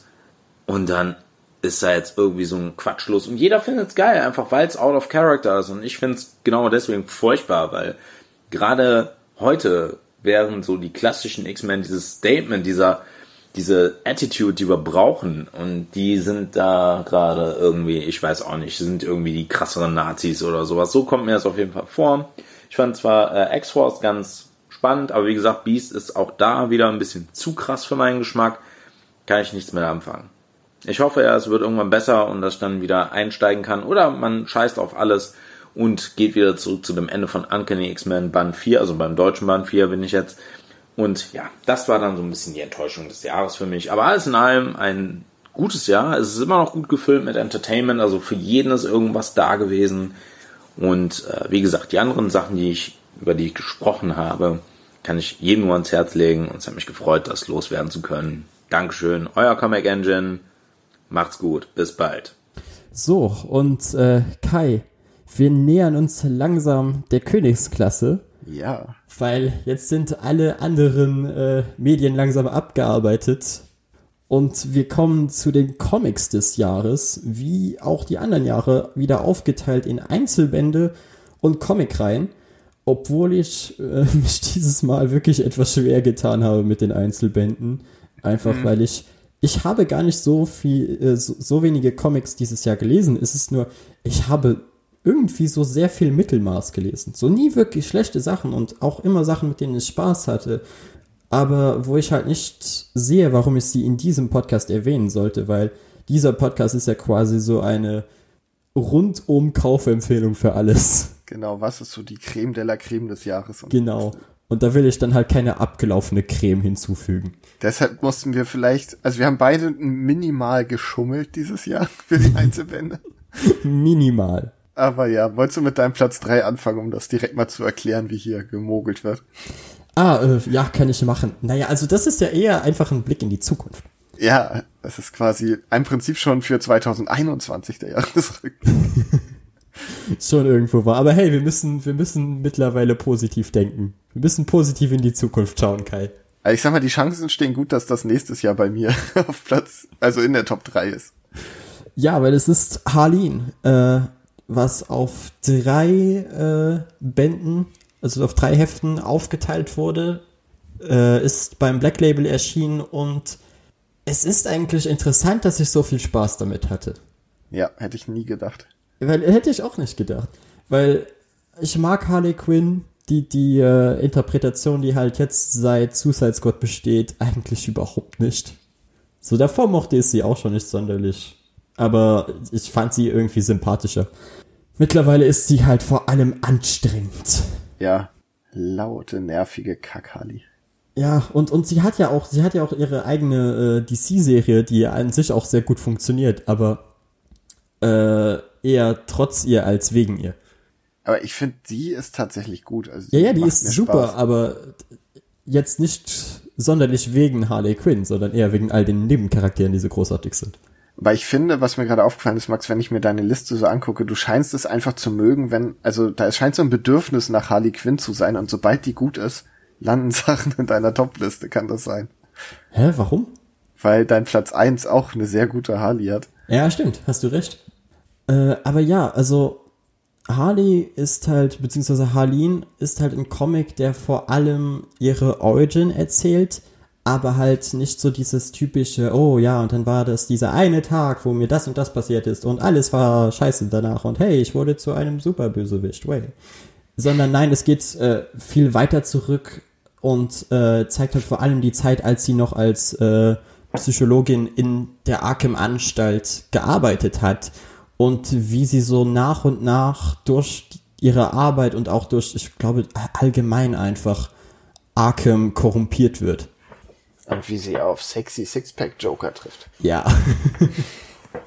und äh, wir haben hatten auch ein langes und ausführliches Gespräch mit mit Saskia in einem der Podcasts darüber, weil ich glaube, das war auch so ein Thema, was sich über das Jahr gezogen hat, über mehrere Podcasts, wo wir detailliert auf alles eingehen. Also, wenn es euch interessiert, ist alles in den Timestamps eingetragen.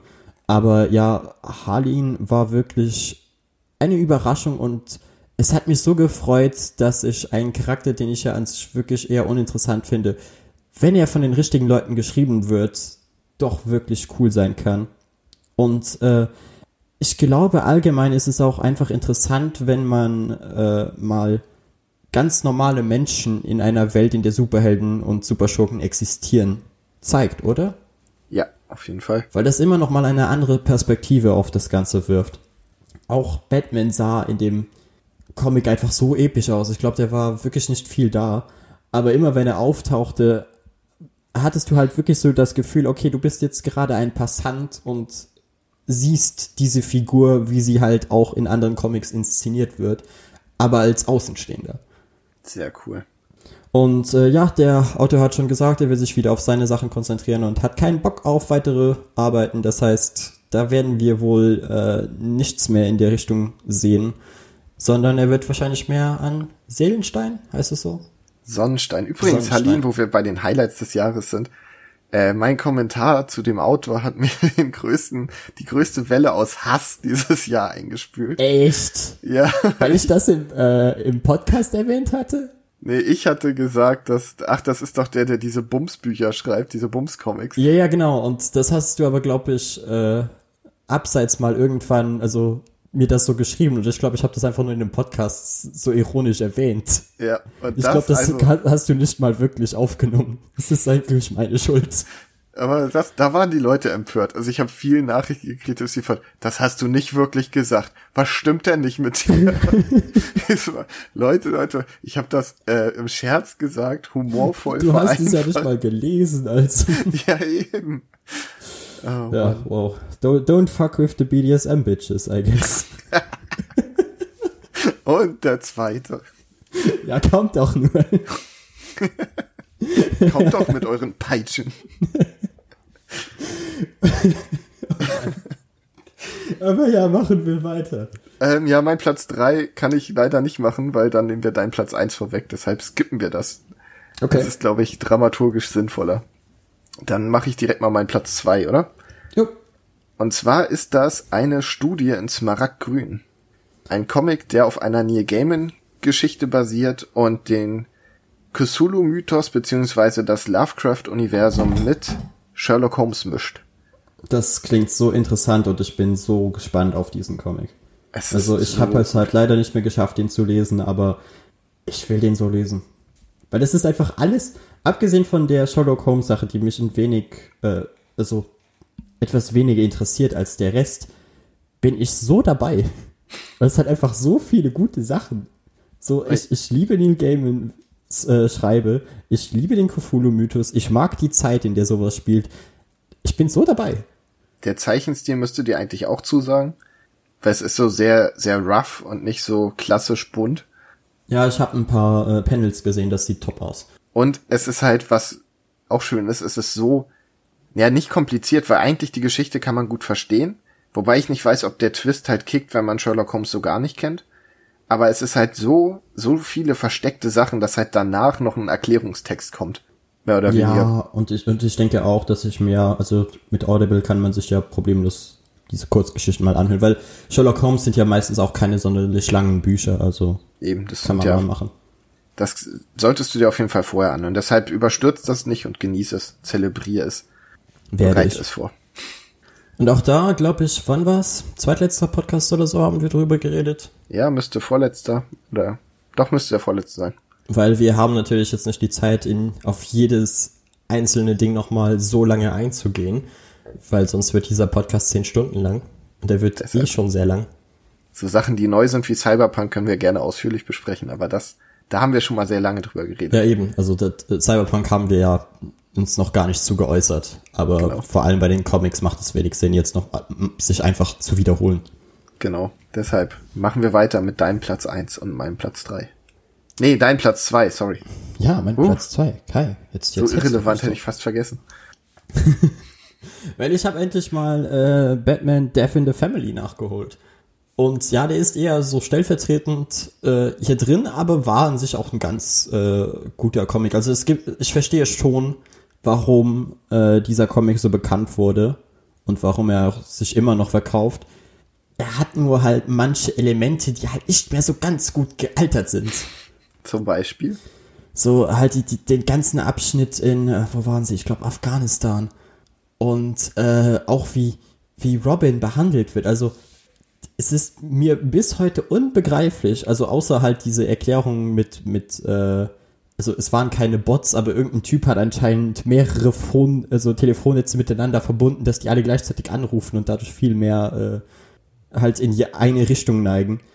Aber ich lese diesen Comic und äh, Jason Todd tut mir einfach den ganzen Comic lang leid. Der Junge macht so harten Stuff in diesem Comic durch und wird am Ende einfach gekillt. Der Arme. Ja, also auf der einen Seite bin ich natürlich froh, weil sonst hätten wir äh, heute Red Hood nicht. Und ich liebe Red Hood. Ja. Aber auf der anderen Seite frage ich mich wirklich so, was seid ihr denn für alle unsympathische, unempathische Bastarde? Was habt ihr denn gegen den Jungen? Ja, echt, aber wirklich. Weil es, es hieß ja wirklich immer so, er war so gehasst und er stand so im Schatten von Dick Grayson und war gar nicht so ein guter Robin und nichts davon sehe ich in diesem Comic. Ah, Ich denke an sich so, dass er ein relativ guter Ersatz war und auch äh, die, die Hil Hilarosity, mit der dieser Comic arbeitet, wo es einfach so, er hat so viel Blödsinn, aber der richtig unterhaltsam ist, wie äh, Joker, der Atombomben an irgendwelche Terroristenorganisationen in Afghanistan verkauft, von dir du denkst so, what? Erstens mal, Das wie hat er das transportiert? ja.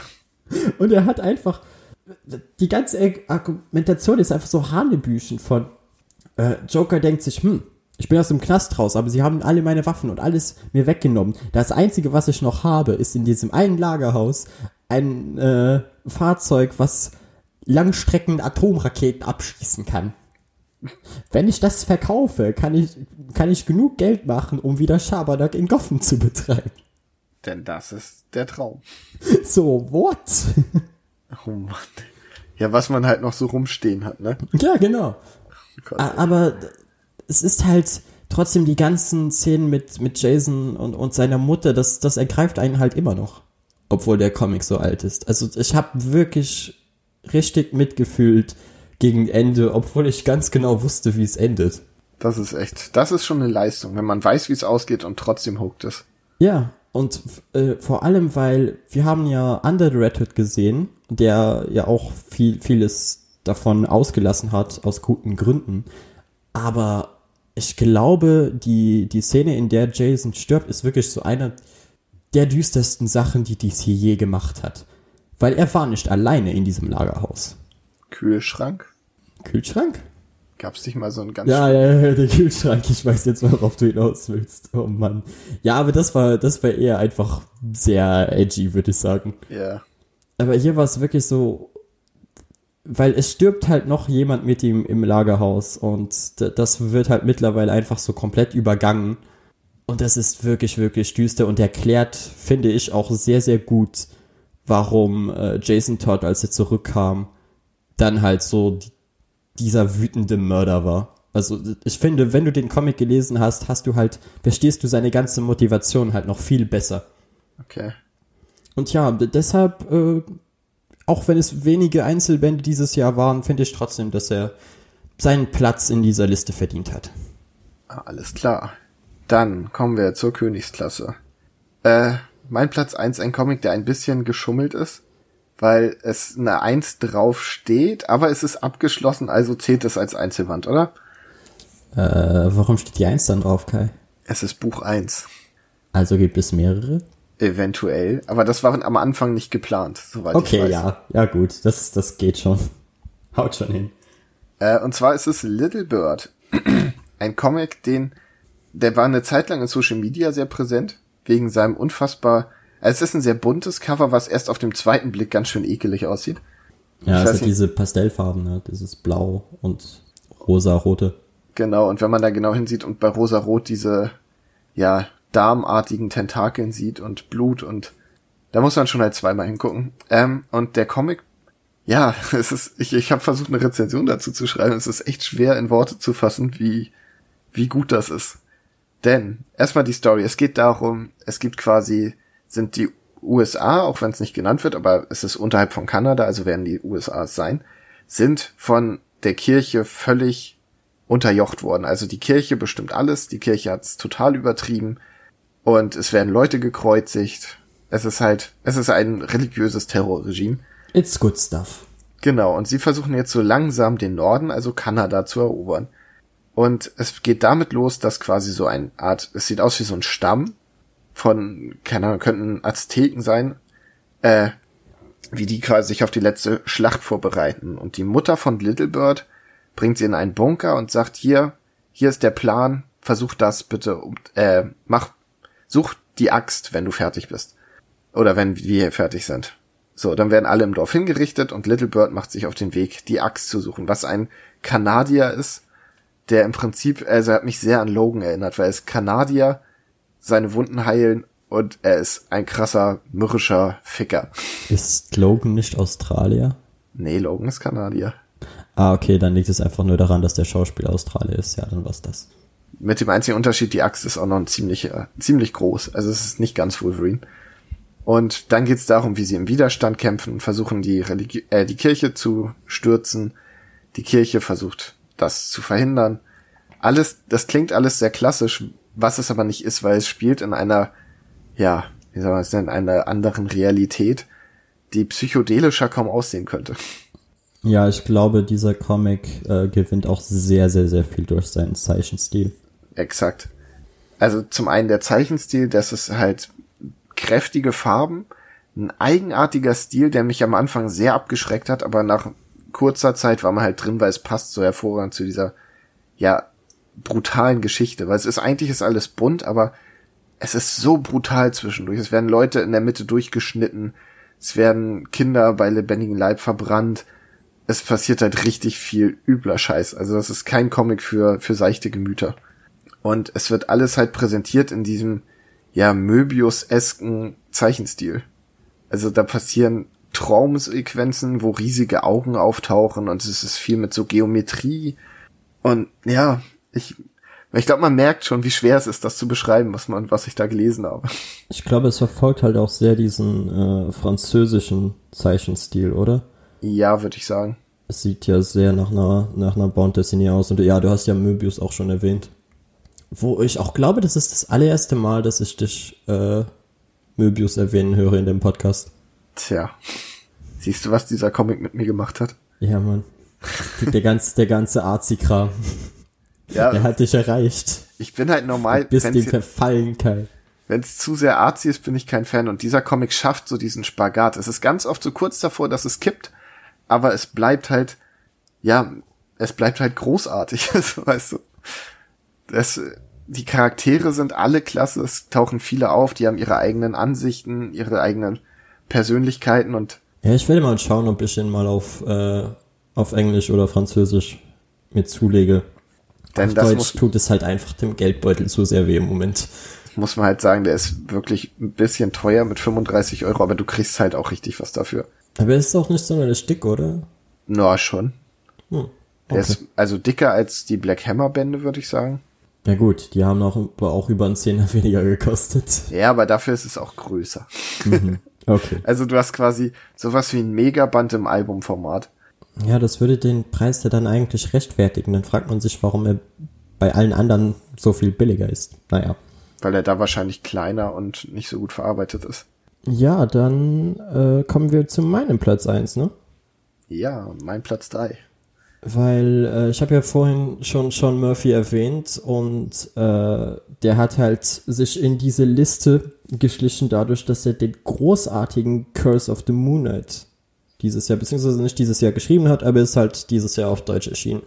Max Curse of the White Knight. Oh wow. Damn it. habe ich wohl gerade das eine Weiß mit dem anderen verwechselt. Ja, ist auch im Prinzip die gleiche Figur. Ach, ich schneide das raus. Und ja, äh, Curse of the White Knight ist einfach ein großartiger Comic. Also da, wir haben auch schon viel darüber geredet, aber es ist einfach so beeindruckend, wie du es schaffst, einen Comic wie äh, White Knight nochmal zu toppen. Ja, wie, wie White Knight schon quasi Batman eine ganz neue Ebene gegeben hat und der Comic das nochmal toppen kann, ist einfach echt beeindruckend.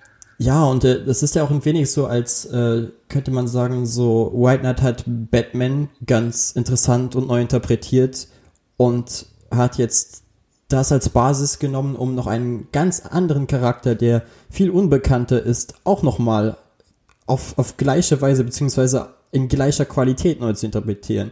Weil Azrael ist halt der äh, Hauptantagonist und einfach die, die ganze Chemie zwischen den beiden finde ich so großartig. Und auch diese, diese Geschichte, eine, eine Origin zu Gotham zu erzählen, die zu einer Zeit spielt, in der es noch Piraten gab und alles. Ich finde es So gut. so großartig. Vor allem, ich, ich kaufe das auch richtig ab, dass so eine alte Stadt wie Gotham halt noch in den tiefsten Tiefen irgendwelche Geheimnisse versteckt hat. Ja. Sachen, die nicht mal Batman wusste. Ja, es ist echt klasse und äh, das Finale war auch so großartig. Ja. Also ich fand es einfach so toll, dass die äh, tatsächlich am Ende mit Schwertern kämpfen. Es ist so ein Blödsinn, aber es passt auch so gut zu dem ganzen Comic und äh, es, es hat ja auch einen geschichtlichen Hintergrund. Es ist ja nicht so, als hätten sie jetzt gesagt, oh ja, lass mal mit Schwerter kämpfen, weil schaut cool aus, sondern macht ja dann im Kontext der Geschichte auch wirklich Sinn. Und auch das Ende ist halt auch kein typisches Batman-Ende. Ja. Weil, also, es ist halt nicht dieses, ja gut, am Ende wird der äh, Schurke dann halt eingebuchtet und dann, dann haben wir es hinter uns und reden nie wieder drüber. Alles wieder beim Alten. Genau, das ist, das ist ja auch da nicht der Fall und ich habe den einfach verschlungen, diesen Comic. Und das hätte ich wirklich nicht gedacht, weil ich wusste, dass er gut sein soll.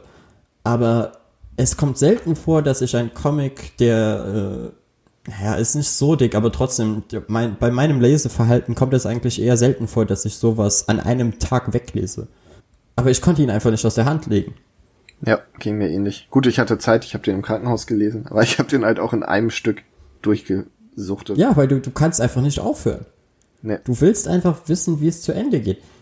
Wir haben halt noch unterschiedliche Meinungen, was jetzt der, der Cliffhanger anbelangt, aber abgesehen davon war das wirklich so das Beste, zumindest was Einzelbände angeht, was ich dieses Jahr gelesen habe. Meiner Meinung nach generell mit, also nicht alleine, aber mit das Beste, was je zu Batman erschienen ist. Ja, schon. Also ich würde auch sagen, nicht das Beste, weil das, da wissen wir ja auch, was da mein Kandidat ist, aber das ist wirklich so ein, ein Comic, der seinen Preis auch irgendwo verdient hat, weil also das ist wirklich Geld, was gut investiert ist. Ja. Natürlich muss man Batman mögen und irgendwo vertraut mit dem Charakter sein, weil das- White Knight-Universum ist halt nichts, womit du einsteigen solltest. Das ist genauso, als dass du niemals äh, The Dark Knight Returns lesen solltest, wenn du davor keine Batman-Comics gelesen hast. Macht einfach wenig Sinn. Aber wenn du mit dem Charakter vertraut bist, ist das wirklich so einer der besten Comics, die du lesen kannst. Und ich glaube, das wird auch so ein Comic, der äh, später in Listen, in diese Klassikerlisten vorkommen wird in ein paar Jahren.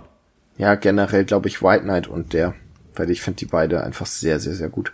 Aber ich finde, ähm, dass man, man muss zum Beispiel von Azrael vorher nichts gewusst haben, weil der wird gut aufgebaut. Ja. Und ein, das ist auch ein großes Problem, weil ich finde, man, ich hatte danach so Bock, mehr von dem zu lesen, aber es ist halt das mit Abstand Beste, was es zu ihm gibt.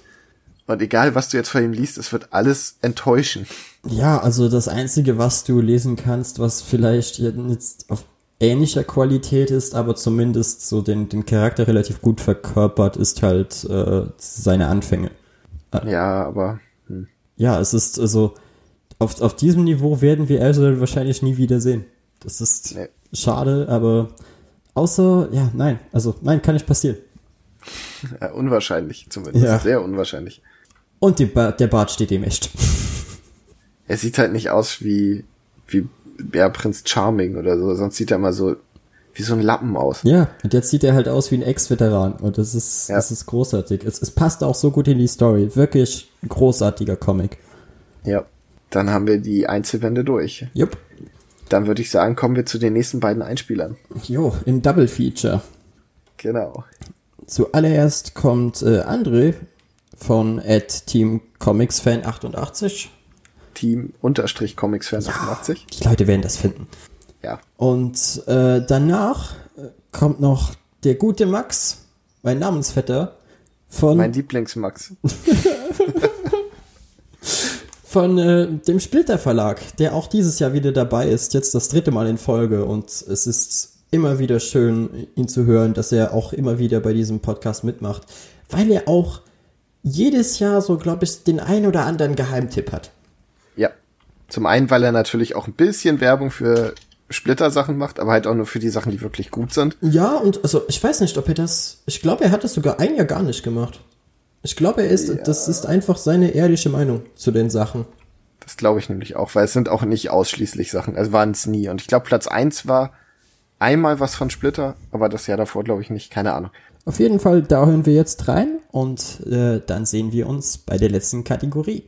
Hey ho und danke, dass ich wieder mit dabei sein darf in diesem Jahr, nachdem ich im letzten Jahr auch schon zu diesem Podcast eingeladen wurde. Immer ist natürlich wieder das Thema, was meine Highlights dieses Jahr gewesen sind und das fällt mir dieses Jahr, glaube ich, so schwer wie in kaum einem anderen Jahr, weil dieses Jahr so viele gute Titel erschienen sind, dass mir das Ganze einzugrenzen extrem schwer fällt. Trotz dessen ist da eine Sache, die bei mir ganz weit oben schwebt, liegt wahrscheinlich mit daran, dass ich tieriger Batman-Fanboy bin, aber das, was Tom King in den letzten Monaten oder vor allem auch in diesen Jahren Batman abgerissen hat, war der absolute Oberhammer, weswegen mein absolutes Comic-Highlight tatsächlich der Tom King Run an Batman gewesen ist, der leider dieses Jahr zu Ende gegangen ist. Bei Serien ist die ganze Sache wieder ein bisschen schwerer für mich, da ich nicht wirklich der Seriengucker bin und mir fällt auch so spontan nichts Nerdiges ein, was ich an Serien gesehen habe, abgesehen von der Transformers-Serie, die ich total abfeierbar finde. Aber das haben wir ja hier auch schon mal gemeinsam in einem Podcast besprochen, dass auch diese Serie ein paar Nachteile hatte, aber trotz dessen war dann doch mein Serienhighlight, wo ich das jetzt nochmal laut ausgesprochen habe, die Transformers-Serie. Bei Filmen wiederum muss ich auch ein bisschen länger überlegen, was da jetzt mein wirkliches Highlight gewesen ist und das war dann für mich tatsächlich Harley Quinn und die Birds of Prey, auch wenn der Film nicht dieses Jahr erschienen ist, es glaube ich zwar Ende letzten Jahres, habe ich ihn erst dieses Jahr gesehen und ich fand ihn viel besser als ein Großteil der Kritiken, die ich über den Film gelesen oder auf YouTube gesehen habe und an der Stelle nochmal eine absolute Empfehlung dafür raus. An Videospielen habe ich einiges dieses Jahr gezockt, viel mehr als ich eigentlich geplant hatte für dieses Jahr und das, was da am meisten hervorgestochen hat, ist halt tatsächlich für mich Dragon Ball Z Kakarot gewesen, was ich grandios fand. Ich fand die Animation gut, die Story ist natürlich eh der Hammer, weil es fast eins zu eins die gleiche Story aus den Mangas ist. Man hat natürlich hier und da ein paar Kürzungen vorgenommen, weil das Videospiel sonst viel zu ausufernd gewesen wäre. Und ich habe mir damals auch den Season Pass direkt zum Start mit dazu gekauft, wo jetzt auch mittlerweile das super Zeitalter nachgeliefert wurde. Da werde ich mich jetzt auch recht zeitnah stürzen und das war für mich tatsächlich ein absolutes Highlight. Und die Enttäuschung dieses Jahres ist für mich tatsächlich die PlayStation 5. Ich habe die damals in der zweiten Welle, wobei man noch nicht von damals reden kann, aber ihr wisst, was ich meine. Ich habe sie mir in der zweiten Welle vorbestellt bei Mediamarkt und die ist bis heute nicht da. Die Version ohne Laufwerk ist bei Mediamarkt anscheinend nicht oft genug eingetroffen. Vom Mediamarkt bekommt man noch irgendwie keinerlei Informationen, weswegen ich immer noch nicht weiß, wann und ob meine Playstation dieses Jahr noch ankommt. Und ich bin ja harter Xbox-Fanboy die letzten Jahrzehnte gewesen. Dachte mir aber wegen den Spider-Man-Spielen und einigen Exklusivtiteln von Sony, die ich gerne gespielt hätte, dass ich dann jetzt doch mal den Umstieg auf die Playstation wahre und sehe da vorbestellt und bis heute noch nicht hier stehen. Hauptsache, ich habe die Kamera schon gekauft, weil ich mir dachte, okay, kannst du cool damit Livestream, aber jetzt habe ich einfach nur eine Playstation-Kamera hier stehen, die 60 Euro gekostet hat, aber noch lange keine Playstation. Drücken wir mal die Daumen, dass sie dieses Jahr noch ankommt und das waren dann auch tatsächlich meine Highlights und mein Flop 2020 und ich hoffe, ihr hattet auch ein paar Highlights, die ihr euch rauspicken konntet und hattet ein genauso tolles Comic-Jahr, wie ich das hatte, weil dieses Jahr gab es echt einige tolle Veröffentlichungen und danke, dass ich wieder dabei sein durfte. Ich freue mich auch schon darauf, wenn ich nächstes Jahr wieder eingeladen werden sollte und ansonsten wünsche ich euch alle einen guten Rutsch und hoffe, dass ihr alle gesund ins neue Jahr startet. Hallo, hier ist Max vom Splitter Verlag und auch ich darf zum Jahresende meinen Senf und meine Empfehlungen im Podcast hier abgeben. Vielen Dank für die Einladung, freue ich mich immer sehr drüber. Ich dachte, ich fange die Liste mal unten an mit meiner Enttäuschung des Jahres, damit ich auf einer positiven Note enden kann und in einem Thema, in dem ich mich zumindest halbwegs auskenne, nämlich mit den Comics. Meine Enttäuschung des Jahres, und das wird wahrscheinlich vielen von euch und auch vielen meiner Kolleginnen und Kollegen genauso gehen, ist die Tatsache, dass in diesem Jahr einfach so viele Events ausgefallen sind.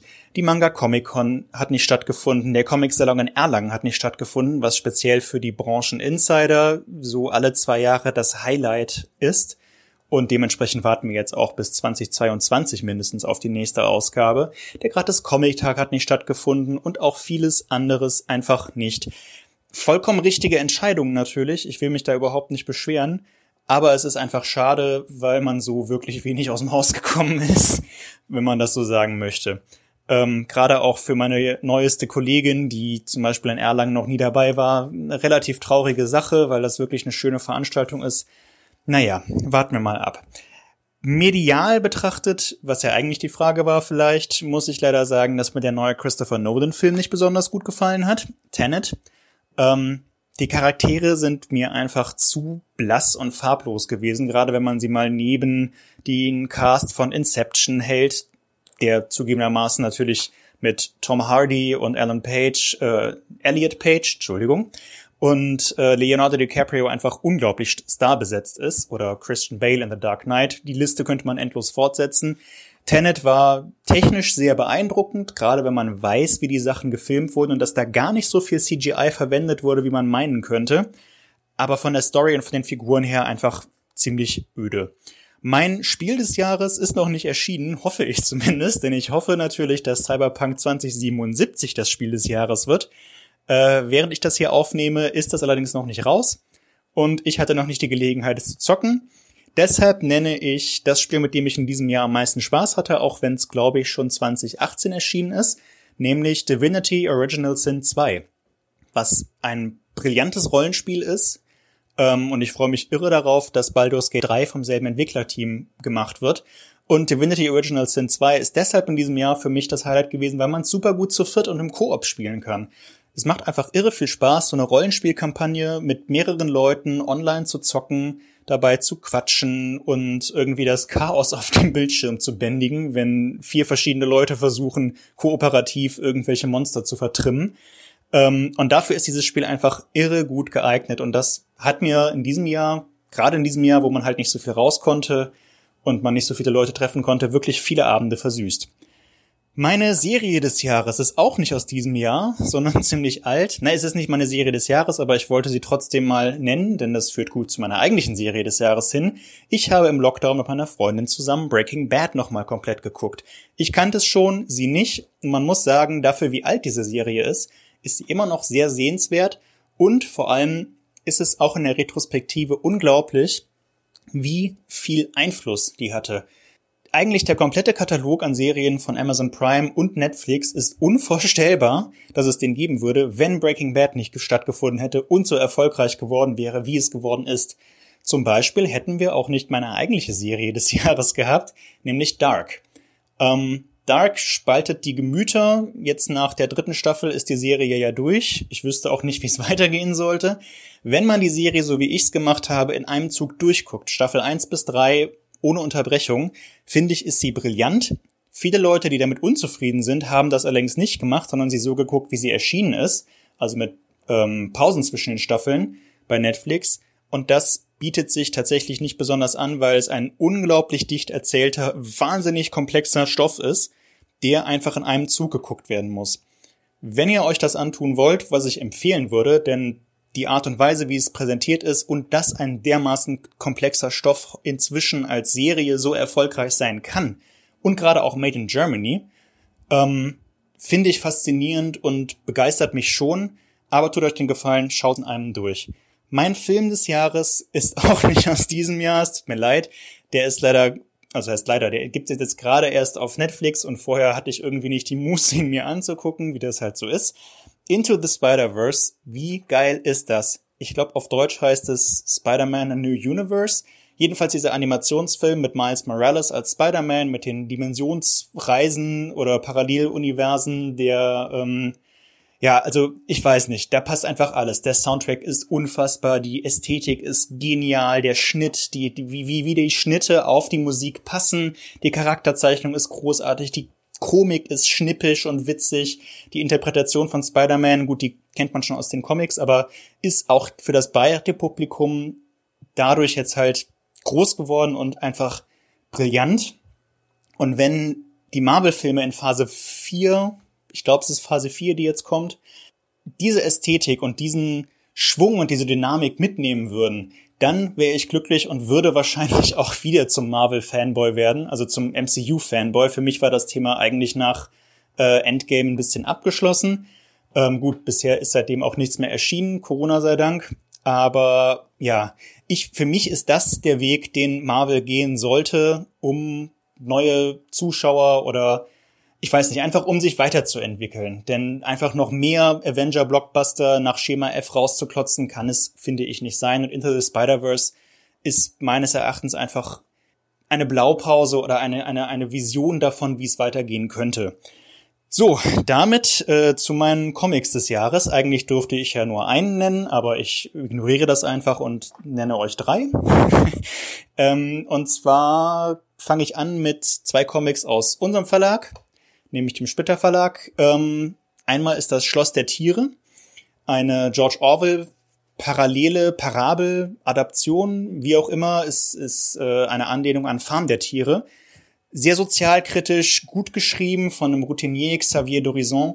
Ähm, vor allem begeistert mich daran allerdings die Zeichenkunst. Ich habe selten so ausdrucksstarke Zeichnungen, vor allem von Tiergesichtern gesehen und dermaßen tolle Seitenkompositionen und der Zeichner ist erst 27 Jahre alt. Felix Delep, äh, vielleicht ist er inzwischen auch 28, bin ich mir nicht ganz sicher, ist quasi aus der Kunstakademie rausgepurzelt und hat direkt dieses wahnsinnige Brett von einem Comic abgeliefert.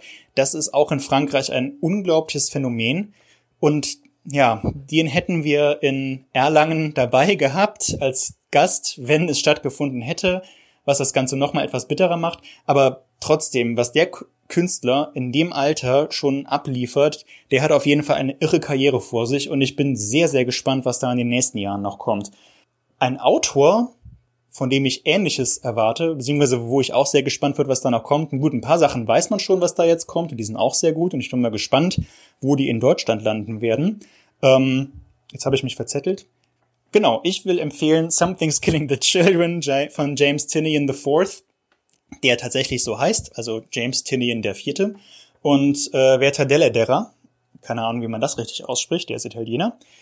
Ähm, eine unfassbar gut komponierte Horrorstory. Ich würde nicht sagen, dass das die innovativste Geschichte ist, die ich je gelesen habe, aber handwerklich auf einem wahnsinnig hohen Niveau und in den USA auch ein wahnsinniger Überraschungserfolg, der James Tinian Fourth jetzt viele Türen öffnet Und ich könnte mir vorstellen, das ist jetzt ein großes Wort, aber ich könnte mir schon vorstellen, dass der der nächste Jeff Lemire ist, der ja auch mit relativ kleinen Sachen angefangen hat, Creator-owned Comic-Reihen und so weiter und so fort. Gut, James Tinian hat schon viel für Marvel und DC gearbeitet, aber Something's Killing the Children ist jetzt sein Durchbruch als Kreateur, wie man das nennt, also als Autor, der nicht mit großen Lizenzen arbeitet, sondern seine eigenen Sachen ähm, sich ausdenkt im Grunde. Und ich könnte mir vorstellen, dass der am Anfang einer sehr interessanten Karriere steht und freue mich schon auf das, was als nächstes kommt. Und zum Abschluss, damit ich nicht nur Werbung gemacht habe, noch ein kleines Kleinod aus dem Schreiber- und Leserverlag, nämlich Mechanica Celestium, was auch zeichnerisch vor allem für mich funktioniert, weil es wahnsinnig interessant ist, wie der Zeichner diese Dynamik, also es geht um eine Art Sci-Fi-Dystopie-Völkerballspiel, äh, ja, so kann man das beschreiben, und wie die Dynamik von so einem Sport auf eine zweidimensionale Seite gebannt wird, was ja eigentlich ein statisches Medium ist. Das habe ich selten so gut gesehen, muss ich einfach sagen. Also inhaltlich und von der Story her auch sehr lesenswert und vor allem sehr schön verlegt auch. Das Buch ist einfach auch im Regal ein kleiner Hingucker. Aber gerade die zeichnerische Dynamik finde ich beeindruckend. Schaut da mal rein. So, damit bin ich am Ende meiner Liste, meiner Ausschweifungen. Danke fürs Zuhören. Danke nochmal für die Einladung. Ich wünsche euch allen eine schöne, besinnliche Adventszeit, einen guten Rutsch ins neue Jahr und ich hoffe, ich konnte euch ein paar sinnvolle Tipps und Hinweise geben. Macht's gut. Und dann kommen wir langsam an das Ende dieses Podcasts, Kai. Ja. Es ist schon wieder sehr, sehr lange und wir erreichen langsam, aber sicher die Zielgerade, weil wir kommen zu den Comicreihen des Jahres. Ja, wir haben auch beide etwas mehr als üblich. Also wir haben uns ja jetzt eigentlich immer so auf drei geeinigt, aber wir haben halt so viel Kram gehabt, wo wir sagen, das muss aber irgendwie da noch rein, ja. dass das die längste Kategorie von allen wird. Es geht nicht anders. Ich, ich könnte nichts davon streichen. Dann, weil du noch eins mehr hast als ich, würde ich dann auch sagen, fängst du mal an. Ja, und zwar ist mein Platz 5 ist Birthright. Eine Reihe, die ich Ende letzten Jahres angefangen habe und dieses Jahr hat sie mich begleitet wie kaum eine andere. Ich habe so viel davon gelesen, bin up to date, viel am Stück gelesen. Es ist einfach, es ist im Prinzip Metal Epic der Comic.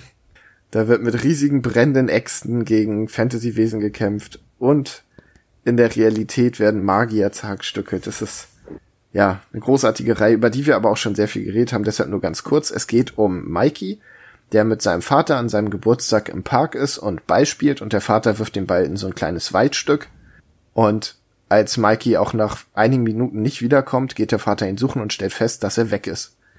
Äh, ein Jahr vergeht, wo quasi der Vater verdächtigt wird, dass er den Sohn umgebracht hat. Irgendwann glaubt selbst die Frau das so ein bisschen. Die Familie bricht völlig auseinander. Alles ist schlimm und nach einem Jahr taucht ein riesiger, muskulöser, bärtiger, langhaariger Metal-Barbar auf. Der sagt, er ist Mikey. und er muss mit seinen Eltern reden, weil er hat eine Mission, er muss die Welt retten. Ja, was Barbaren halt so tun. Genau, und dann spinnt sich eine Geschichte wo es viel um Familie geht, um Vertrauen. Man erfährt, was es mit diesem Barbaren auf sich hat, was ihn antreibt und das im Prinzip am Anfang nicht so ist, wie es scheint. Es ist einfach eine fantastische Geschichte, die jetzt, glaube ich, auch bald auf ihr Ende zugeht. Und wenn es jetzt nicht mehr zu lang gezogen wird, ist es eine runde Sache und ich liebe es. Birthright auf jeden Fall. Leseempfehlung. Ja, ich glaube, ich werde da früher oder später auch mal bei äh, Isneo zugreifen. Ja, solltest du. Alleine, weil die Bilder für dich es sind halt, ich, ja. ich lese das und blätter um und denke, das könnte auch ein Cover von der Metalband sein und das könnte. Ja, da haben wir ja später auf anderen Plätzen ja auch noch so einen Kandidat. Ja. Dann würde ich sagen, machst du weiter. Dann äh, komme ich zu Deadly Class, wo ich mich ja sehr, sehr lange gesträubt habe. Also ja. ihr musstet mich ja wirklich dazu zwingen, dass ich das lese. Ja, buchstäblich. Ich habe gesagt, Max, entweder du liest es oder du bist im Podcast nicht dabei. Ja. Und äh, ja, es ist großartig. Also Remender zeigt halt einfach mal wieder, dass er tolle Charaktere schreiben kann. Und äh, auch wenn ich nicht so ganz weiß, wo er jetzt hin will mit der ganzen Sache, die ersten vier Bände, die ich gelesen habe, waren wirklich großartig. Es, es ist wirklich so eine dieser Geschichten, die einfach zeigt, dass du auch tolle Geschichten erzählen kannst, wenn du keinen sympathischen Hauptcharakter hast.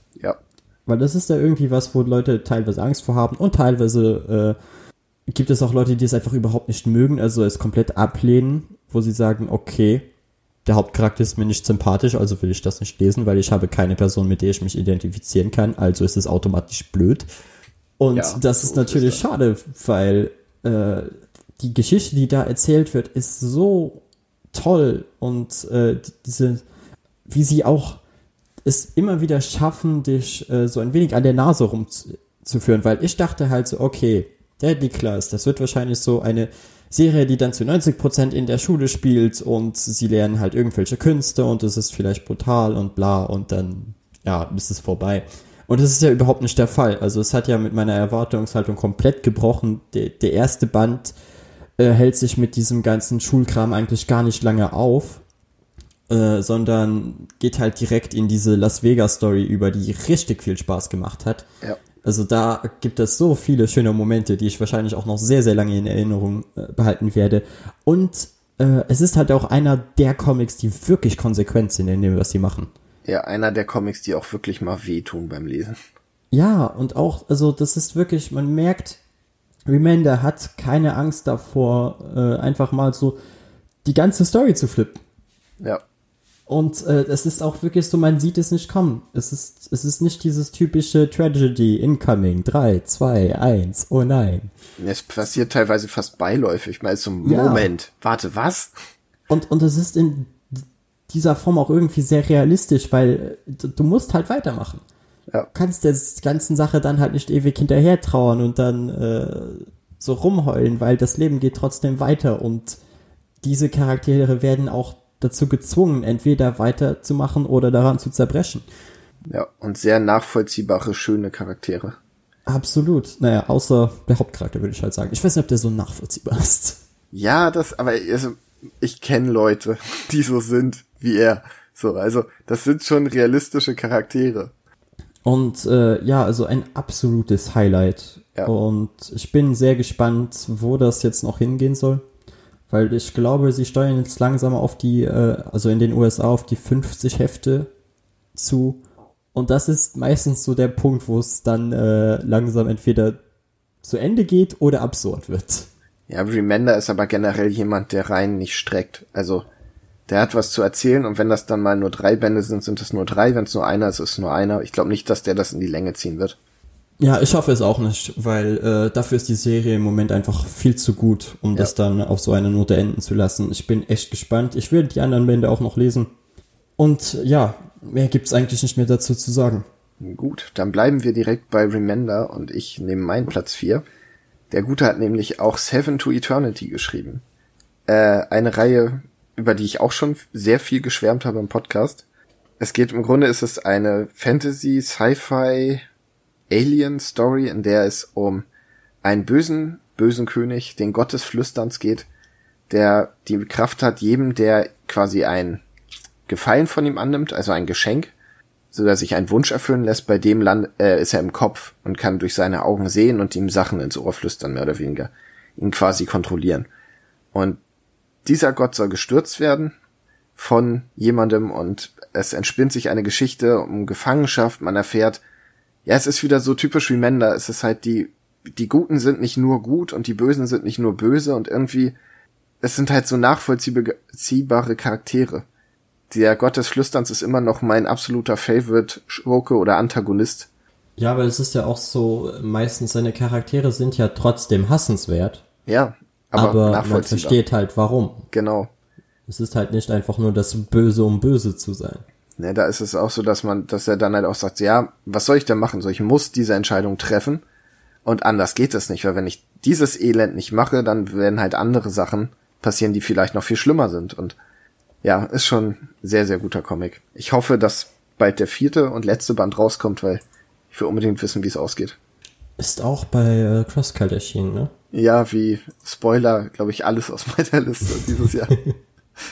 Na gut, äh, dann komme ich zu etwas Älterem, was ich aber auch dieses Jahr gelesen habe und einfach absolut begeistert bin, nämlich äh, der ultimative Spider-Man.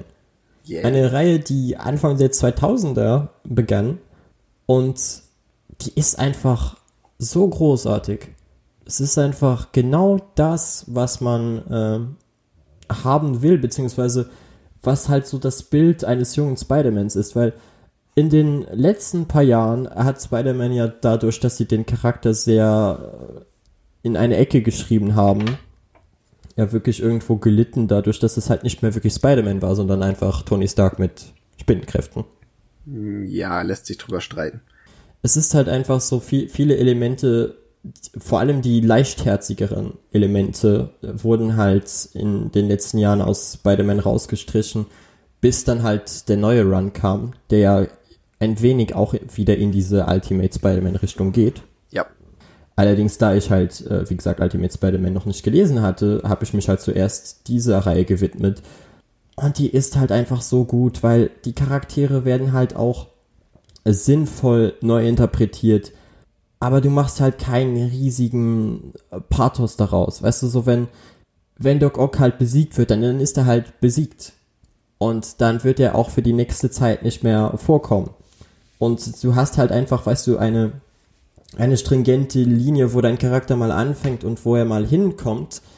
Und du hast halt nicht dieses typische Serie läuft ewig und dreht sich einfach im Kreis. Bendis at its best. Ja, aber, aber wirklich, weil es ist ja, also die Serie ging ja trotzdem lange. Ja. Also der ultimative Spider-Man war wirklich ein sehr, sehr langer Run und ich habe auch noch nicht alles gelesen, aber es deutet halt alles darauf hin, dass es nicht an diesen typischen äh, Comic-Krankheiten leidet. Und es ist irgendwo schade, dass, dass diese Reihe irgendwie in all dem anderen Spider-Man-Kram unterging. Oder zumindest habe ich diesen Eindruck. Weil wer redet heute noch über Ultimate Spider-Man? Ja, die meisten reden darüber, wenn sie Miles meinen. Ja, genau. Was ich Und- ja auch so gut finde, du weißt ja schon, worauf es hinausläuft und dass, Ja. dass der quasi da gesagt hat, okay, ich werde an diesem Punkt kommen und da habe ich nichts mehr zu erzählen und dann Cut. So. Ja, und es ist auch einfach konsistent. So, so der, der Schreiber bleibt der gleiche, die äh, Zeichner bleiben die gleichen. Und du, hast halt einfach so die, die perfekte laufende Geschichte, die halt nicht, wie gesagt, unter anderen typischen Comic-Tropen leidet.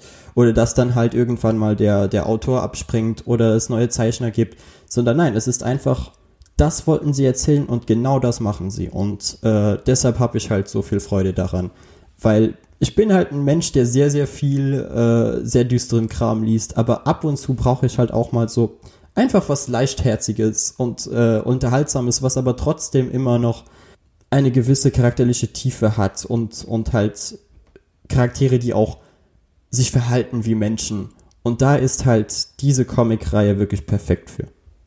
Das klingt doch echt gut. Ich wäre gern dabei gewesen, als Bendis die Idee mit Miles gepitcht hat. ja, also dann bringen wir ihn um und da kommt ein neuer, junger, schwarzer Spider-Man. Wir müssen ja da gesessen haben. Bitte was? Ah, ich glaube, die, die fanden das super. Meinst du? Ich glaube schon.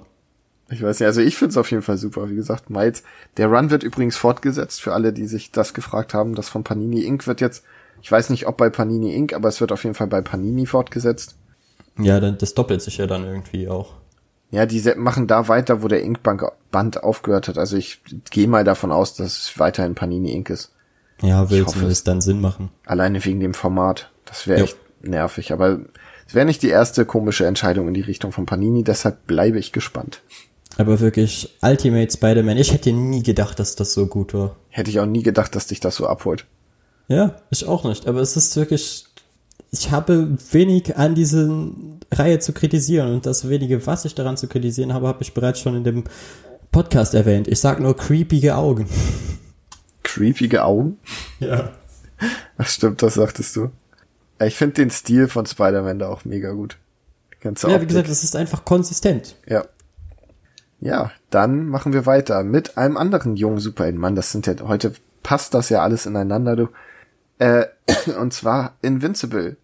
Da kam letztes Jahr der erste dicke Band und heute noch, äh, dieses Jahr noch einige mehr. Und ich muss sagen, die Reihe holt mich dermaßen ab und ich weiß nicht warum. Also, die wird geschrieben von Robert Kirkman über einen jungen, soll man sagen, im Prinzip der Sohn von Superman, mehr oder weniger. Also die Parallelen sind, sind offensichtlich. Und dieser Comic konzentriert sich nicht zu sehr auf die Superhelden-Aspekte, also die sind auch drin, sondern viel auf das Menschliche dahinter. Und er bricht mit so ziemlich allen Regeln, die man aus Superhelden-Comics kennt, also mit den Erwartungen und man denkt sich, ja, so und so, das wird jetzt passieren, dann passieren Dinge, die, die machen Superhelden-Comics eigentlich nicht.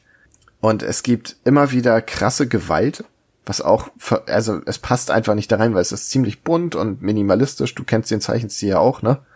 Mhm. Äh, und mitten, während die Sonne scheint, wird dann einfach jemand übel zu Brei geschlagen und der Kopf zerplatzt und die Sonne scheint munter vor sich hin. Also es bricht immer wieder so mit den, mit seinem eigenen Erzählstil, was ich sehr, sehr, sehr gelungen finde. Ich musste gerade an die Teletubbies Sonne denken, die lacht. Ja, so ungefähr ist es. es ist halt so, nein, es regnet nicht immer, wenn eine wichtige Person stirbt und nein, es kommt nicht immer ein Blitz, wenn jemand was Dramatisches sagt, sondern Dinge passieren. Außer du bist Moonlight. Ja, Dann gut. regnet es immer. Aber nur in deinem Kopf. ja.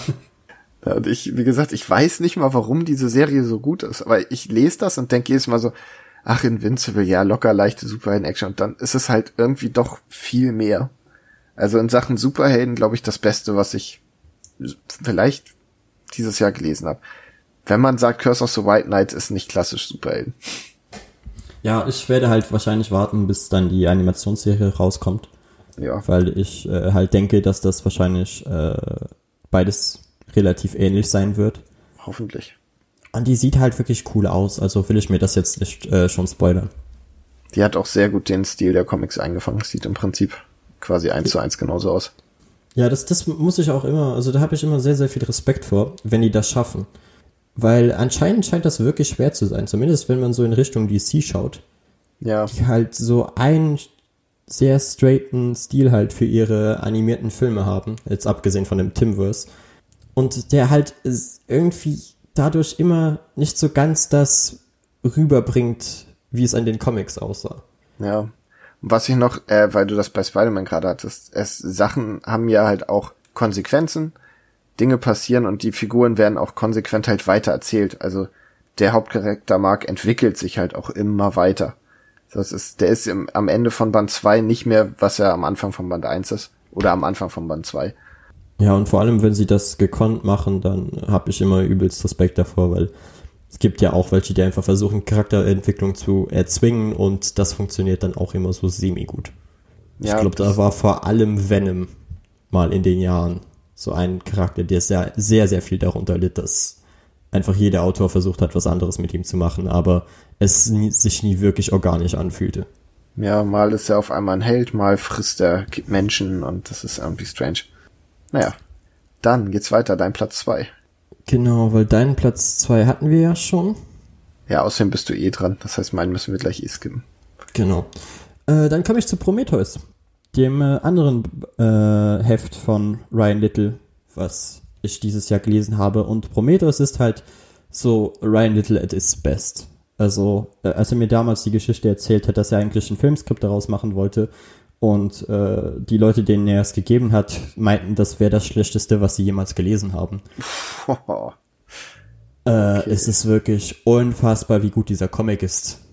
Also, ich weiß nicht, was für Personen das da bewertet haben, aber die haben scheinbar einfach keinen Geschmack. Er ist ja vielleicht zu Pixar gegangen. aber selbst die hätten das gemacht. ist wahrscheinlich anders umgesetzt, aber weil äh, es ist auch äh, wieder eine Reihe, die in der griechischen Mythologie spielt und es geht halt um Prometheus, äh, der ja, wenn ich mich recht erinnere, den Menschen das Feuer gebracht hat, ne? Ich glaube. Und durch das Feuer, es, wird, es ist ja dann diese Metapher, dass die Menschen durch das Feuer sich dann weiterentwickeln konnten und halt diese Metropolen und alles aufbauen konnten. Hätte es diesen Moment in der Zeitrechnung nicht gegeben, wären wir einfach normale Affen geblieben. Irgendwie so. Hm. Und äh, Prometheus kommt dann halt nach Jahren des äh, im Limbo rumhängen, endlich wieder raus und er blickt das, was die Menschen aus seiner Gabe gemacht haben und ist einfach schockiert. Komisch.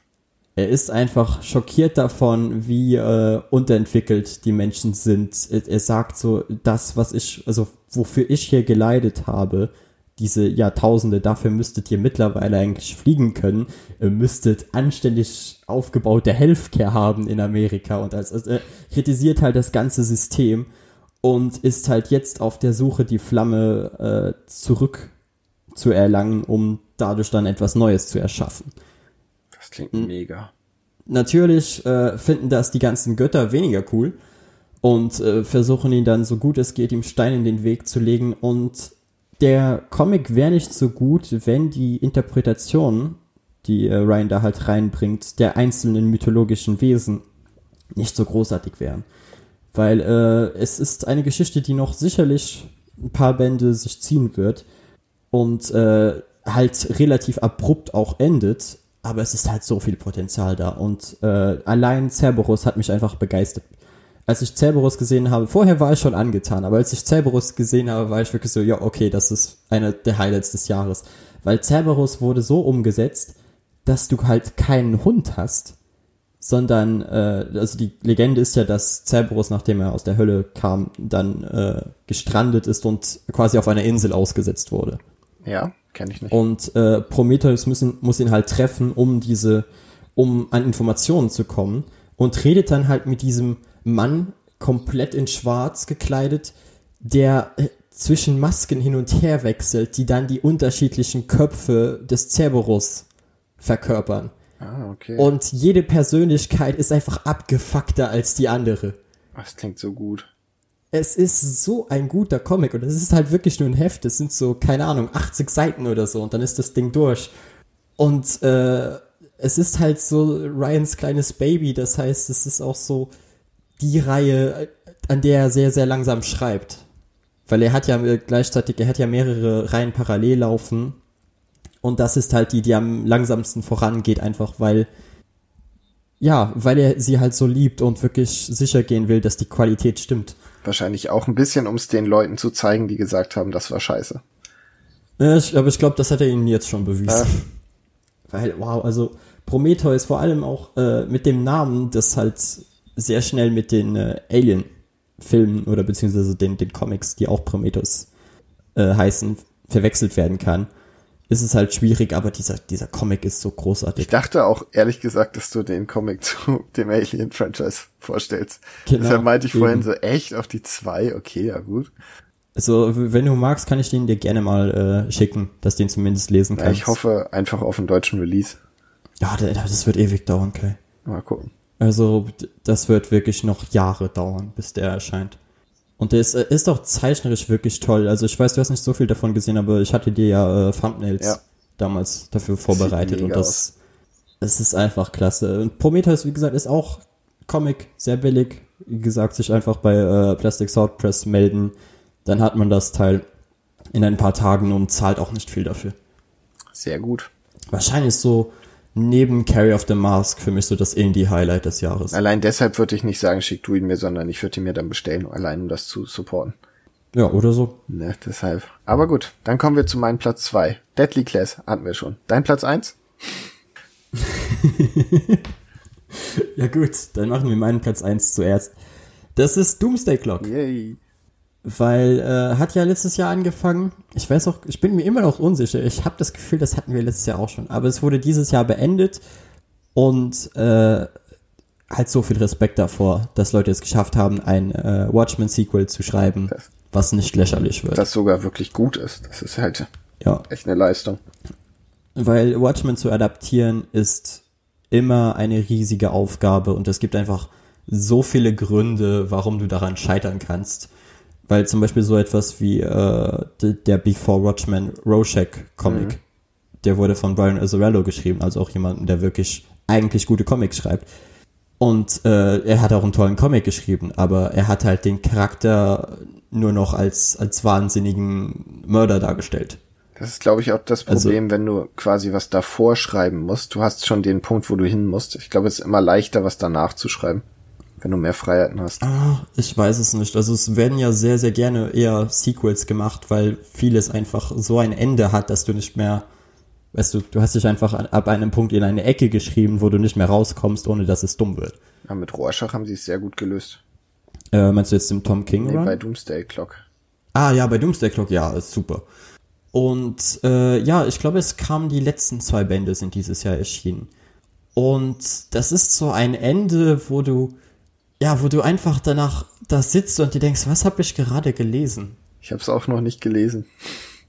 Weil du gegen Ende einfach so viel Kram hast, der noch dazukommt, dass du, ja, du, du bist einfach irgendwie äh, so geschockt von dem, was du gelesen hast. Auch äh, finde ich es klasse, dass Superman und äh, halt Dr. Manhattan nie kämpfen. Tun sie nicht? Weil es äh, einfach keinen Grund dazu gibt. Okay. Weil warum, warum wollen wir sowas sehen? Ja. Wenn du kurz drüber nachdenkst. Wir wissen alle, wie es enden Ja. würde. So, es, es gibt keinen Grund, dass diese beiden Charaktere, die ja eigentlich mehr oder weniger auf der gleichen Seite sind, sich gegenseitig bekämpfen. Stimmt. Und was sie dann halt anstelle tun, ist so viel interessanter. Und der, der Comic endet einfach auf einer Note, wo man sich jetzt fragt, okay, wo wollt ihr jetzt hin damit? Es ist ja auch das Ende des aktuellen DC-Universums, ne? Ja, und äh, es macht halt ein Fass auf, was, äh, wo ich halt fürchte, dass das so dieses, dieses New 52-Ding wird, weißt du? Mal gucken. Wo halt, äh, damals wurde ja Vertigo gemerged mit dem DC-Universum. Und was haben sie am Ende draus gemacht? Nix. Nicht viel auf jeden Fall. Ja, ach man. Aber das, das tut diesem Comic, äh, ja, also es ist ja dann eher für die Zukunft problematisch, aber für die Reihe endet sie halt auf so einem interessanten und einer starken Note und ich glaube, ich muss den, den vielleicht die letzten zwei Bände auch oder zumindest den letzten irgendwann noch mal lesen, weil ich glaube, da habe ich auch irgendwie viel verpasst, einfach weil so viel auf dich einprasselt gegen Ende. Ich, für mich ist es dieses typische Problem, was ich oft bei Serien habe, was du ja nur nachvollziehen kannst. Äh, Was mich sogar eher wütend Ja. macht, dass du das immer so, es hat mich so gehuckt, die ersten drei Bände waren so gut, dass ich mir jetzt denke, fuck, ich will nicht, dass der letzte mir das kaputt macht. das habe ich halt sehr oft die Angst, dass das Ja, aber ich frage mich immer so, ja, aber dann hast du einfach was Unfertiges. Das ist doch auch doof. Ja, aber besser was sehr Gutes, Unfertiges, als das, das Nee. Ende, das kaputt macht, weil zum Beispiel der letzte Miles Morales Run hat mir super gefallen und der letzte Band hat's mir einfach kaputt gemacht. Jetzt hab ich, aber du hast ja trotzdem eine gute Geschichte gelesen bis ja, aber es Zeitpunkt. liegt jetzt so ein schön. Schatten auf dem Ganzen. Weil bis dahin war's super Hm. und jetzt ist es, ist die Reihe dadurch, weißt du, du hast sehr oft eine neue. Ja, du kannst es halt nicht mehr aus deinem Hirn Und dann löschen, hast du eine du es mal Eins. gelesen Ja. hast. Ja, also ich kann das die meiste Zeit nicht nachvollziehen. Bei der einen Sache, wo es mir halt tatsächlich auch so geht, war dann äh, halt die Star Wars Filme, Siehste. wo ich auch war so, wow, okay, ich habe diese Sequels jetzt gesehen und ich wünschte, ich hätte sie nie gesehen, weil was hat das jetzt diesem Franchise gebracht? Aber so ist es halt nicht bei diesem Comic. Also er wird, ich bin echt gespannt auf deine Meinung, weil es kann sein, dass er dir nicht gefällt, Ach, sag doch sowas nicht. aber du wirst auf jeden Fall keinen schlechten Comic lesen. Ja, gut, das ist schon mal viel wert. Ach, Und äh, ja, es, ich habe einfach so viel Respekt davor, dass sie es geschafft haben, diese Charaktere in einer Form zu adaptieren, dass sie Sinn ergeben und dass sie sich auch noch anfühlen wie die Charaktere, die sie in Watchmen waren und trotzdem anders. Während ja zum Beispiel äh, die Serie da komplett daneben geschossen hat. Es gibt ja Leute, die die Serie mögen. Tony gehört ja auch dazu. Und hey, gut für die. Aber ich habe mir die halt damals angeschaut und dachte mir einfach nur so, warum steht dieser Name hier drauf? Ja, es ist halt auch so ein bisschen dein, ja, wie soll man es sagen, dein, deine Lieblingsreihe und das ist halt dann leicht enttäuscht zu werden, ne? Ja, und deshalb äh, fasse ich jetzt ja auch immer so ungerne dann an, weil ich halt immer Angst habe, enttäuscht zu werden. Und umso mehr bin ich dann halt begeistert von Doomsday Clock, weil sie es halt geschafft haben, dass es gut wird. Ach, schön. Gut, soll ich dann abschließen, diesen Podcast mit meinem letzten Top? Ja, dann hau raus. Meine Lieblingsreihe dieses Jahr war Once and Future. Es ist zwar erst ein Band erschienen, aber der war so fucking gut. Habe ich auch schon drüber geredet, ich glaube vorletzte Folge. Ich glaube, einer unserer äh, Einspieler hat das auch schon erwähnt. Kann gut sein. Es ist halt, also die letzte oder die vorletzte, in der auch eine Studie in Smaragdgrün war, das war echt eine Banger-Folge. Da habe ich sehr viele gute Sachen vorgestellt. Aber auch Once in Future. Ähm, es geht so ein bisschen um die Artus-Saga. Ich weiß nicht, ist das ein Mythos? Ist das eine Sage? Ich kenne mich nicht aus. Geschichtsstudent. Ja, Mythologie. Okay. Aber ja, Saga haut auch hin. Ja, und viel so um so englische, halt, ja, Mythologie, die damit zusammenhängt. Ist halt lustig, das ist jetzt die zweite, die wir haben mit The Crude. Ja, ist echt so, habe ich auch gedacht. Und beide sind gut. Ist der Fluch etwa gebrochen? Ich glaube schon. Äh, jedenfalls er hat super Charaktere. Die krasseste Oma der Comic-Geschichte, wenn nicht überhaupt die krasseste Oma of all times. Und ich will jetzt gar nicht zu sehr ins Detail. Es macht einfach wahnsinnig viel Spaß. Es ist, geht um Magie, es geht um Geschichten selbst, es geht um, um Charakterentwicklung, um, um so vieles. Und das sollte jeder mal gelesen haben. Punkt. Zwar jeder. Nicht sagen, ja, aber meins ist Mythologie, ist mir egal. Lies das, das ist gut. Es sieht unfassbar gut aus. Ich habe nichts zu kritisieren, außer eine Handlung, die auf drei Panels stattfindet, mit dem Rest nichts zu tun hat. Meine Güte. Ja, ich, ich habe ja noch den, den Joke gebracht, als du deine Rezension geschrieben hast und eine 9,5 gegeben hast, dass ich halt so war, ja, und die 0,5 fehlen nur, weil Watchmen existiert. Exakt. Und er hat mir viel mehr Spaß gemacht als Watchmen. Er ist nicht besser als Watchmen, aber er hat mir viel mehr Spaß gemacht. Naja, das, das sehe ich auch absolut ein. Also ich kann auch absolut nachvollziehen, dass Leute sagen, nee, Watchmen ist mir einfach zu lang und es passiert zu wenig und es dann einfach nie beenden. Ich finde, aber es lohnt sich ich finde, halt. Watchmen ist zu lang und es passiert zu wenig, aber es ist gut so, wie es ist. Also, es muss so ja. sein. Ja, es muss so sein, aber es ist halt Teil, also für, für manche Menschen ist das echt eine Tortur, den beim ersten Mal zu lesen. Ja. Vor allem, wenn man den Film schon kennt und sich denkt, boah, ich kenne sogar die Dialoge schon. Warum muss ich jetzt gefühlte acht Seiten nur Text lesen, den ich schon kenne? Weil es Gründe dafür. Ja. Aber ja, Once and Future, dein Platz eins, Genau. meiner Doomsday Clock und äh, es war mir auch dieses Jahr trotz der Umstände wieder eine riesige Freude. Ja. Auch wenn wir beide eigentlich Wir haben so viel. Podcast rausgehauen wie noch in keinem Jahr zuvor.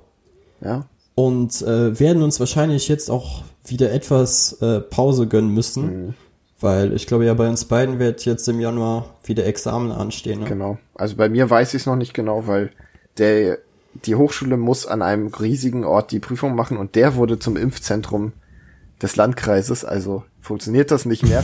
und jetzt weiß keiner, wie und wann und wo unsere Prüfungen stattfinden. Aber ich habe halt riesig viele Hausarbeiten zu schreiben, Praxisprojekt. Also das wird der Jahresabschluss und es wird wohl auch erstmal ein bisschen Pause sein.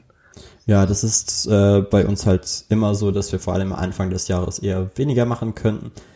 Es heißt natürlich auch niemals nie, weil äh, wir haben auch schon mal bewiesen, dass es manchmal klappt und mit dem neuen Format von einer Stunde kann es auch mal passieren, Ja. dass dann trotzdem eine Folge erscheint, aber verlasst euch halt jetzt im nächsten Monat nicht darauf, dass ihr äh, jeden Montag eine Folge Jeden bekommt. zweiten. Ja, Dass wir das wöchentliche Format überhaupt durchgehalten haben so lange.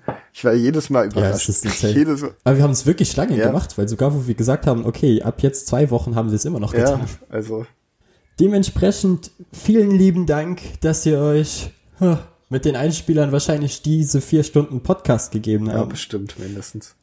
Äh, ich bin ziemlich durch und es fehlt jetzt eigentlich nur noch zu sagen, wenn ihr uns Feedback dalassen wollt oder uns erzählen wollt, welche Sachen wir vergessen haben oder wie falsch meine Meinungen sind, Tenet. könnt ihr das natürlich immer unter @splashpagefm auf Instagram machen, beziehungsweise wenn ihr Kai anschreiben wollt, könnt ihr das unter @comic_newbie machen.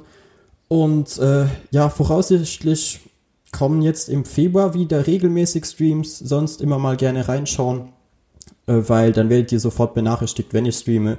Das wäre einfach bei äh, Twitch unter Splashpage Live. Habe ich sonst noch was vergessen, Kai? Gibt sonst noch was zu Wenn erwähnen? ihr Lust habt, folgt uns mal bei Spotify, das hilft uns. Hört die Sachen da und erzählt es einfach euren Freunden und Bekannten, weil ich glaube, das ist die beste Promo. Ja, und äh, es ist auch wirklich immer wieder schön zu sehen, dass wir immer mehr werden und dass wir pro Jahres äh, Rückblick-Podcast auch immer wieder neue Leute haben, die mit dabei sind und auch bleiben. Also vielen Dank für den ganzen Support. Und ja, dann denke ich, hören wir uns im nächsten Ja, Jahr. frohe Weihnachten und frohes Neues und so. Ja, einen guten Rutsch. Jo. Bis dann. Ciao. Ciao, ciao.